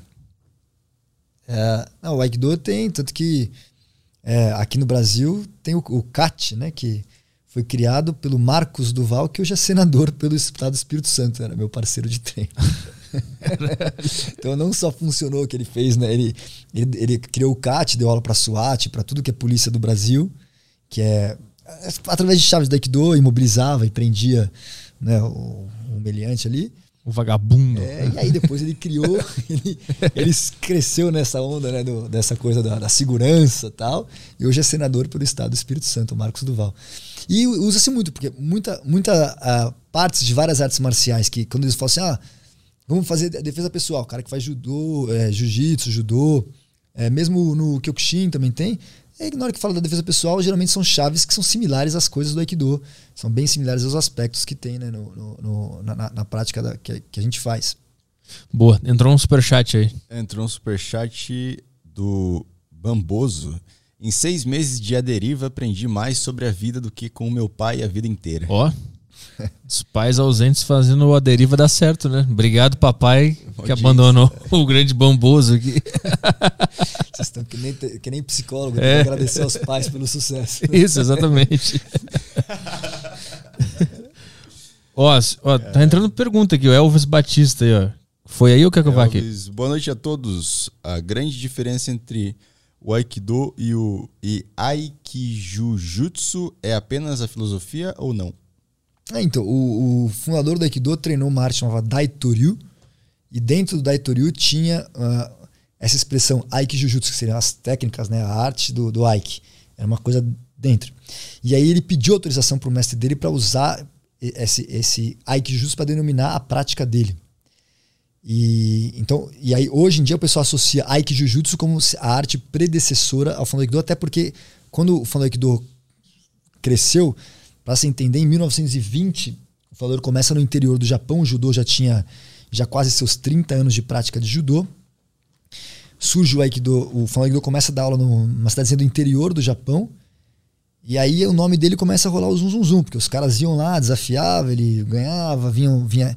Aí a galera, meio que uma elite militar do Japão, que estava dominando o Japão militarista da época, adota ele e fala: oh, você vai ser o cara que vai dar aula para né, vários oficiais da Marinha, do Exército e tal. E aí tem um boom do nome dele. Então o nome do Falaido cresceu tanto que a arte que ele treinou, que predecedia ele, começou a usar o, a, a, o Aikijujutsu no nome. Então virou Daitoryu Aikijujutsu. Muda é, essa coisa da filosofia? Talvez, porque muita gente também que pratica Aikijutsu também chega nas mesmas conclusões, porque o Falaido ele deu um norte, mas na real é aquilo que você falou, nem, tipo, nem, ele é o criador do que a gente chama de Aikido, mas ao mesmo tempo, se um cara treinava outras coisas, também chega nessas conclusões, entendeu? Sim. Não é. Né, ele para nós que praticamos Aikido, tem um mérito, uma reverência a ele, mas na verdade todo cara tem. Então, em tese muda. E as pessoas às vezes fazem essa coisa meio de marketing, tipo, ah, Aikido tem mais filosofia, Aikijujutsu, então é, é, é, isso, só que porrada. Também não, entendeu? As coisas não são tão é, 880, né? Exatamente, não, também não, né? E também não é que, por exemplo, ah, eu tô falando isso aqui. Se você trazer outro cara de Aikido, você vai falar outra coisa, entendeu? Assim é como, isso, sabe, isso. tipo, vocês são da comédia, é, fazem um tipo, talvez se vier um outro cara, ele vai fazer outro tipo, vai ter Sim. outra expressão, né? E vem outro cara de outra marcial vai falar, pô, aquele cara lá do Aikido, balela. Pá! Meu negócio é dar uma porrada na cara e resolvo. E a porrada na cara é sempre uma coisa incrível, né? Porque você pode estar tudo lindo, tum, toma uma porrada na cara, pronto. Sim. Acabou. Quer falar aí alguma coisa? Caio. Ah, ah, não, é isso que ele tava falando de que é, cada um fala cada coisa, ou alguém pode falar a mesma coisa. É, uma vez eu perguntei pro mestre de, de Muay Thai é, sobre um chute. Acho que ele tava mostrando um chute pra gente de. Era um chute. Era um karateca que estava fazendo chute, mas eu perguntei, mas se eu usar esse chute numa competição de Muay Thai, tá errado? Porque é um chute de karatê, então, tipo, se eu levantar minha perna de tal jeito e. Se eu fazer esse chute aqui, tá, eu tô eliminado, ele, ele deu essa explicação exata. Tipo isso. Então, é. eu acho, eu acho que é isso que é muito doido, né? Foi o que você falou, né? Tudo tudo se alimenta de tudo, né? Tá é. tudo presente tudo. A gente tem essa coisa, tipo, ah, não, o meu caminho é esse aqui. Mas, cara, qualquer cara que, que aí volta para a pergunta do Mino Musashi, qualquer pessoa que vivencia um processo, vivencia um caminho, vivencia uma jornada, ele encontra aquilo em todas as outras coisas, entendeu? Ele vai ver aquilo e fala, pô, se você é um cara que é matemático, matemático, você vai ver números em tudo que é os lugares, entendeu? Se a, vocês são comediantes, vocês veem piada, sabe? Né? Morreu, o cara acabou e você fala assim, não, vai soltar uma piadinha, porque você fala, cara, você exatamente. vê a possibilidade do riso, da, em tudo o cara que é médico, ele vai buscar, é isso. Então, é, não tem muito, né? Eu, é meio é anti-marketing isso, né? Porque né? o lance seria eu falar assim: não, não, não, vem aqui, eu sou Aikido. Não, Aikido que tem tudo isso que eu tô falando. Mas, cara, a real é que tá em tudo, né? Boa. Acho que é por causa do Tekken. Tem um personagem que só luta uma coisa e aí não faz mais. Deve ser isso. É, mas é que a gente tem, é, tem isso e tem, a gente também tem essa visão meio, sabe? Ah, eu sou engenheiro então, sabe, tipo, eu uhum. não posso ser outra coisa. Porque é isso, você definiu e, e, não é necessariamente. A gente tem várias facetas, várias possibilidades. Mas é uma, acho que é um processo natural do ser humano, né? Tipo, sabe, ah, se eu tô comendo. É, vou comer comida japonesa, então não é comida italiana. Mas aí você vai perceber que a cultura se alimenta sempre de várias culturas, entendeu? Uhum. Então, por exemplo, o macarrão que tem na Itália é um macarrão que veio da China. Sim. Entendeu? E aí, sarará, sabe, tipo, pô, você pega lá uma esfirra, é, é, uma pizza é uma esfirra gigante. É uma coisa alimentando da outra, entendeu? É, o marketing acabou com as coisas. É, é, mar- e, não, e hoje em dia é muito louco, né? Eu vejo até isso no meu trabalho, que é, é- a, a gente está num processo de de mundo atual que você não tem que ser mais a sua profissão, você tem que ser o marketing. É, Então você não precisa ser. Você só precisa aparecer pra caralho, que o cara vai te achar. Isso é terrível, porque é isso que eu recomendo pra galera. Antigamente, uma expressão antiga nas artes marciais é assim: ó, você vai, vai começar uma arte marcial, são três anos procurando o seu mestre. Três anos procurando um mestre, uma arte marcial, enfim, entendeu? Hoje em dia tem que ser o dobro, mano, porque a galera não sabe, às vezes dá um Google, cai num cara nada a ver. aham. Entendeu? Ou cai numa que, e, e, e, e, e não arte pra tudo, né? O Sim. cara às vezes vai procurar ali o, o restaurante. Não, o Google não te indica o restaurante melhor. Diga o anúncio. Eu digo anúncio. Ou, ou, ou que todo mundo procurou, porque o cara já sabe, entendeu do algoritmo. O YouTube, É. é. tudo isso aí. O cara, tipo, né, não, não é necessariamente aquilo que é o melhor que você tem que procurar. Então, se antes tinha que procurar, agora tem que procurar ainda mais. dobro, Tem que do- muito o mais. dobro, porque, e, e, é, e é terrível, né? Porque a gente vive. do- você tem que fazer o marketing de si mesmo toda hora. É muito. é muito- É difícil. Pra quem ainda prega essa coisa do não ego, é muito louco. Você fica toda hora nesse, nesse caramba. Porque ao mesmo tempo tem que pagar as contas, né? É, tem que pagar as contas, não ego. Aí você tem que, uma hora você tem que falar de você, né? Aí É. a gente fala, putz, é meio. É, quando, quando eu pedi pra, quando pedi pra ele a descrição pra colocar ali, tipo, Leonardo Sodré, tal coisa, tal coisa, tal coisa, tu mandou e aí te falou assim, como é que é? Puta, parece que eu tô puxando meu saco, como é que, É. parece que eu tô me vangloriando Mas aqui de um é, negócio que... mas é, é isso. É, é, é chato, poxa. Não é, mas enfim, se a gente não falar, né? Falar, do nosso é Aikido. Pronto, aí É. vai falar, ah, que chato. É, é, tem que ter ali, ó, a, a descrição que tá aqui, eu acho, qual é o, tá aqui? Essa aqui, ó, Leonardo Sodré, instrutor de Aikido, quinto Dan. O que que é quinto Dan? Então, os, as faixas, assim, você vai. É, é numa progressão, né? As graduações, só pra você ver a importância do, do, do fundador de judô. Antigamente, nas artes marciais, você ganhava certificado que você aprendeu tantas e tantas técnicas. Você não ganhava um grau de faixa preta nem nada. As faixas. Tem, no, no Japão tem um jogo que é o shogi, né? Que é o Go, que é um, é um jogo de tabuleiro. É um xadrez oriental. E aí, os caras tinham níveis. Se você. Conforme você ia subindo o nível, tipo, ninguém, sabe, o poderoso chefão ali ia crescendo, ganhando todo mundo, você ia ganhando dance. E aí, o Jigoro Kano falou assim, cara, que o Jigoro Kano tinha uma visão bem interessante, que ele tinha uma visão mais ocidentalizada. Ele falou, a gente tem que quantificar o conhecimento, entendeu? Aham. Então vamos dar dance, vamos graduar a galera. Isso foi que hoje toda arte marcial tem a faixa preta. A faixa preta é uma expressão que tem até o. Eu já vi várias vezes, cai pra mim, que o cara bota ali anúncio no Instagram, aparece coach faixa preta, investidor faixa preta. Sim, fala, sim. é, aí dá vontade de dar, fala, mano, tá certo. Cara, ele, ele tá certo, sou eu que não soube fazer a coisa direito. É muito bom essa auto-reflexão que ele faz. A vontade, o impulso inicial não pode, mas pode. Ele tá certíssimo. Ele tem que, entendeu? Não tem, não tem nada contra a apropriação cultural. Ele tem que se apropriar mesmo. Sou eu que tenho que lidar. assim no seu dia? Sou, tem que, sou eu que tenho que lidar com os meus É. fracassos. Então, falar, tu que tá "Pô, projetando alguma insegurança tua no cara. tipo, pô, o cara tá certo, ele tá todo sucesso. Eu- Investidor faixa preta, vai tomar. Não, mas tá tudo tá bem. certo, tá certo. É com ele aí, ele tá pegando o negócio aí, mas vai tomar no cu também. Não, mas tá tudo bem também. E aí ele criou. Então, aí, quando, aí como é que funciona? Hoje, na maioria das artes marciais, você vai se graduando, né? Aí você tem os Qs, que é você vai primeiro, segu- é, é, você vai numa ordem regressiva. É, quinto, quarto, terceiro, segundo, primeiro Q, que geralmente todo mundo chama de faixa marrom. Aí começam os dans que são acima. Os dans quer dizer grau. Entendeu? Aí, prime... aí faixa preta são vários dans. É faixa preta, primeiro dan, segundo dan, terceiro dan, quarto dan, Ah. dan, dan, dan, e vai até o oitavo. O oitavo é um simbolismo, né? Porque o número oito em japonês é ele é, é como se fosse um pedacinho de pau quebrado, é a divisão. E o nove, ele é o mesmo ideograma que com risco um risquinho a mais. O nove é o ideograma de circular, ou seja, o nove é o retorno ao ciclo. Uhum. Então, o 8 quer dizer que você pegou agora seu rumo. Porque dentro da estrutura pedagógica das artes marciais, todas tradicionais, e na verdade isso serve para qualquer estrutura pedagógica, existe uma expressão que chama shu-hari. Shu quer dizer é, proteção, proteger. Então você começa treinando comigo, é tipo assim, ó, eu vou tomar conta de você. Só que é um, é um, é um, um jogo duplo, ou seja, o ideograma de Shu é a polegada com o castelo. Então, como é que eram os reis antigamente? Se o rei está naquele castelo, aquele castelo é o reino. Se o rei sai daquele castelo e vai para outro, O reino agora está no outro. Uhum. Veja Dom João VI. Na, né, Napoleão invadiu Portugal. O que, que o Dom João VI fez? Vazou. Vazou e falou: Portugal agora é Brasil. Uhum. Pronto, você não invadiu nem nada, entendeu? Tipo, continua sendo rei.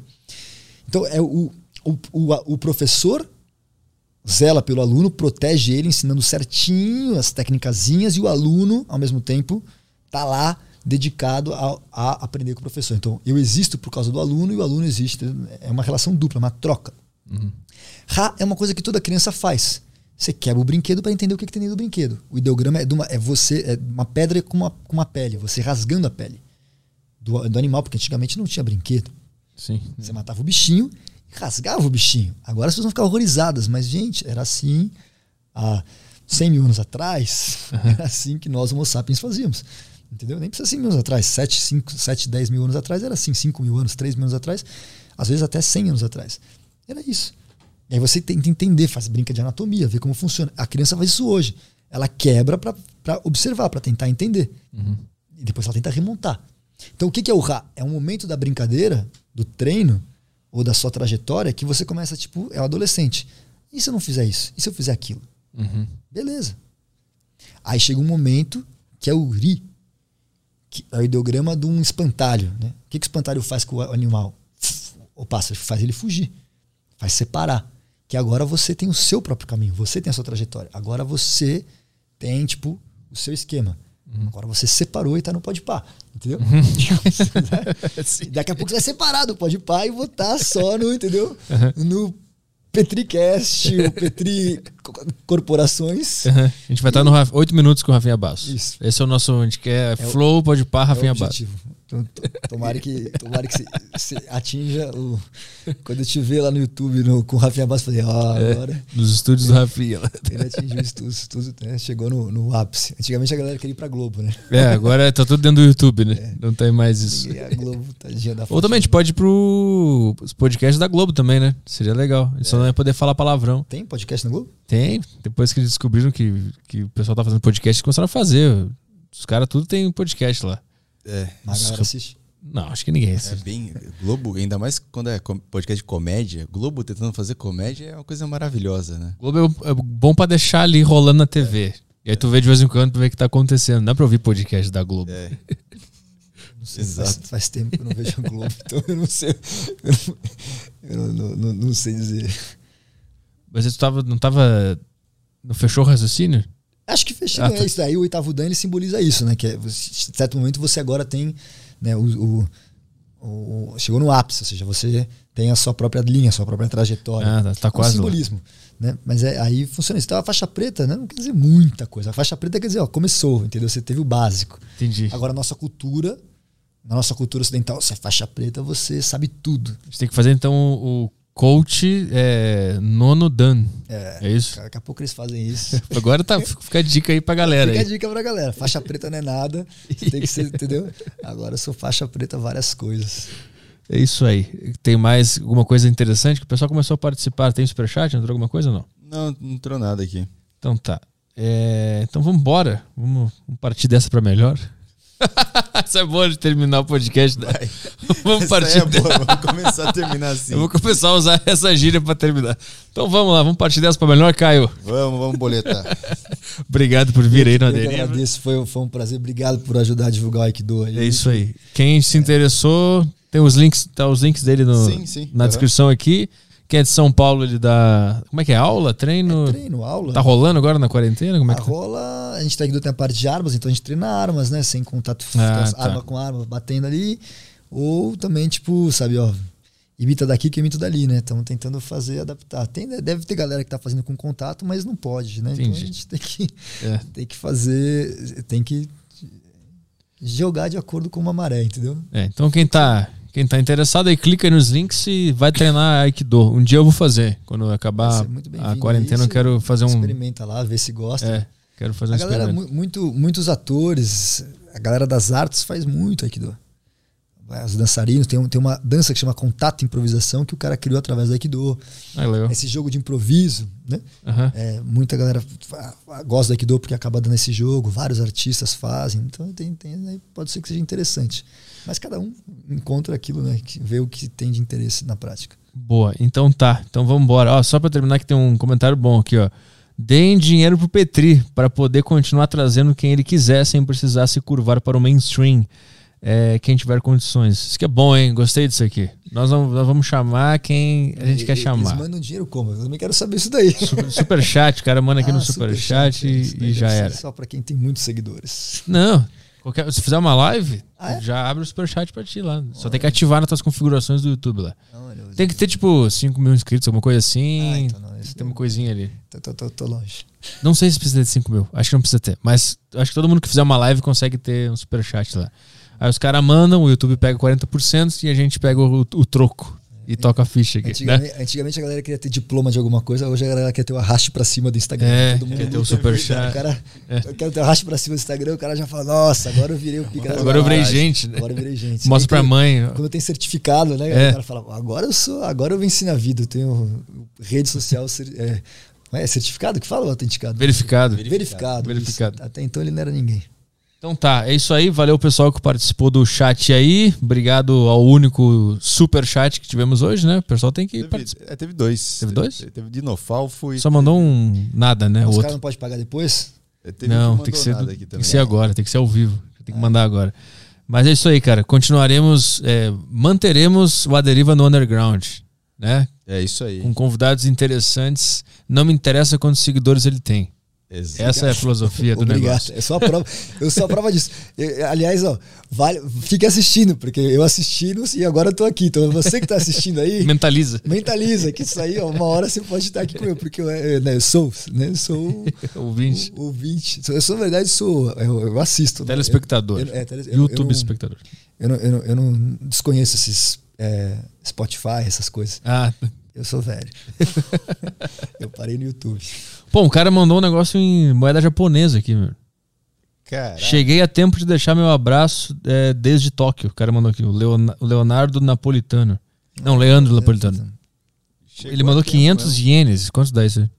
Dá Nossa. 5 dólares. 5 dólares? 5 doletas? Tá bom, 5 doletas. Legal. 25 reais, hein? 25 reais. Dá pra comprar dois O Leandro, Magnum. o Leandro eu conheço ele. O Leandro é um, é, é um cara incrível do Aikido. Ele, ele, é, ele é, trabalha na embaixada brasileira em Tóquio.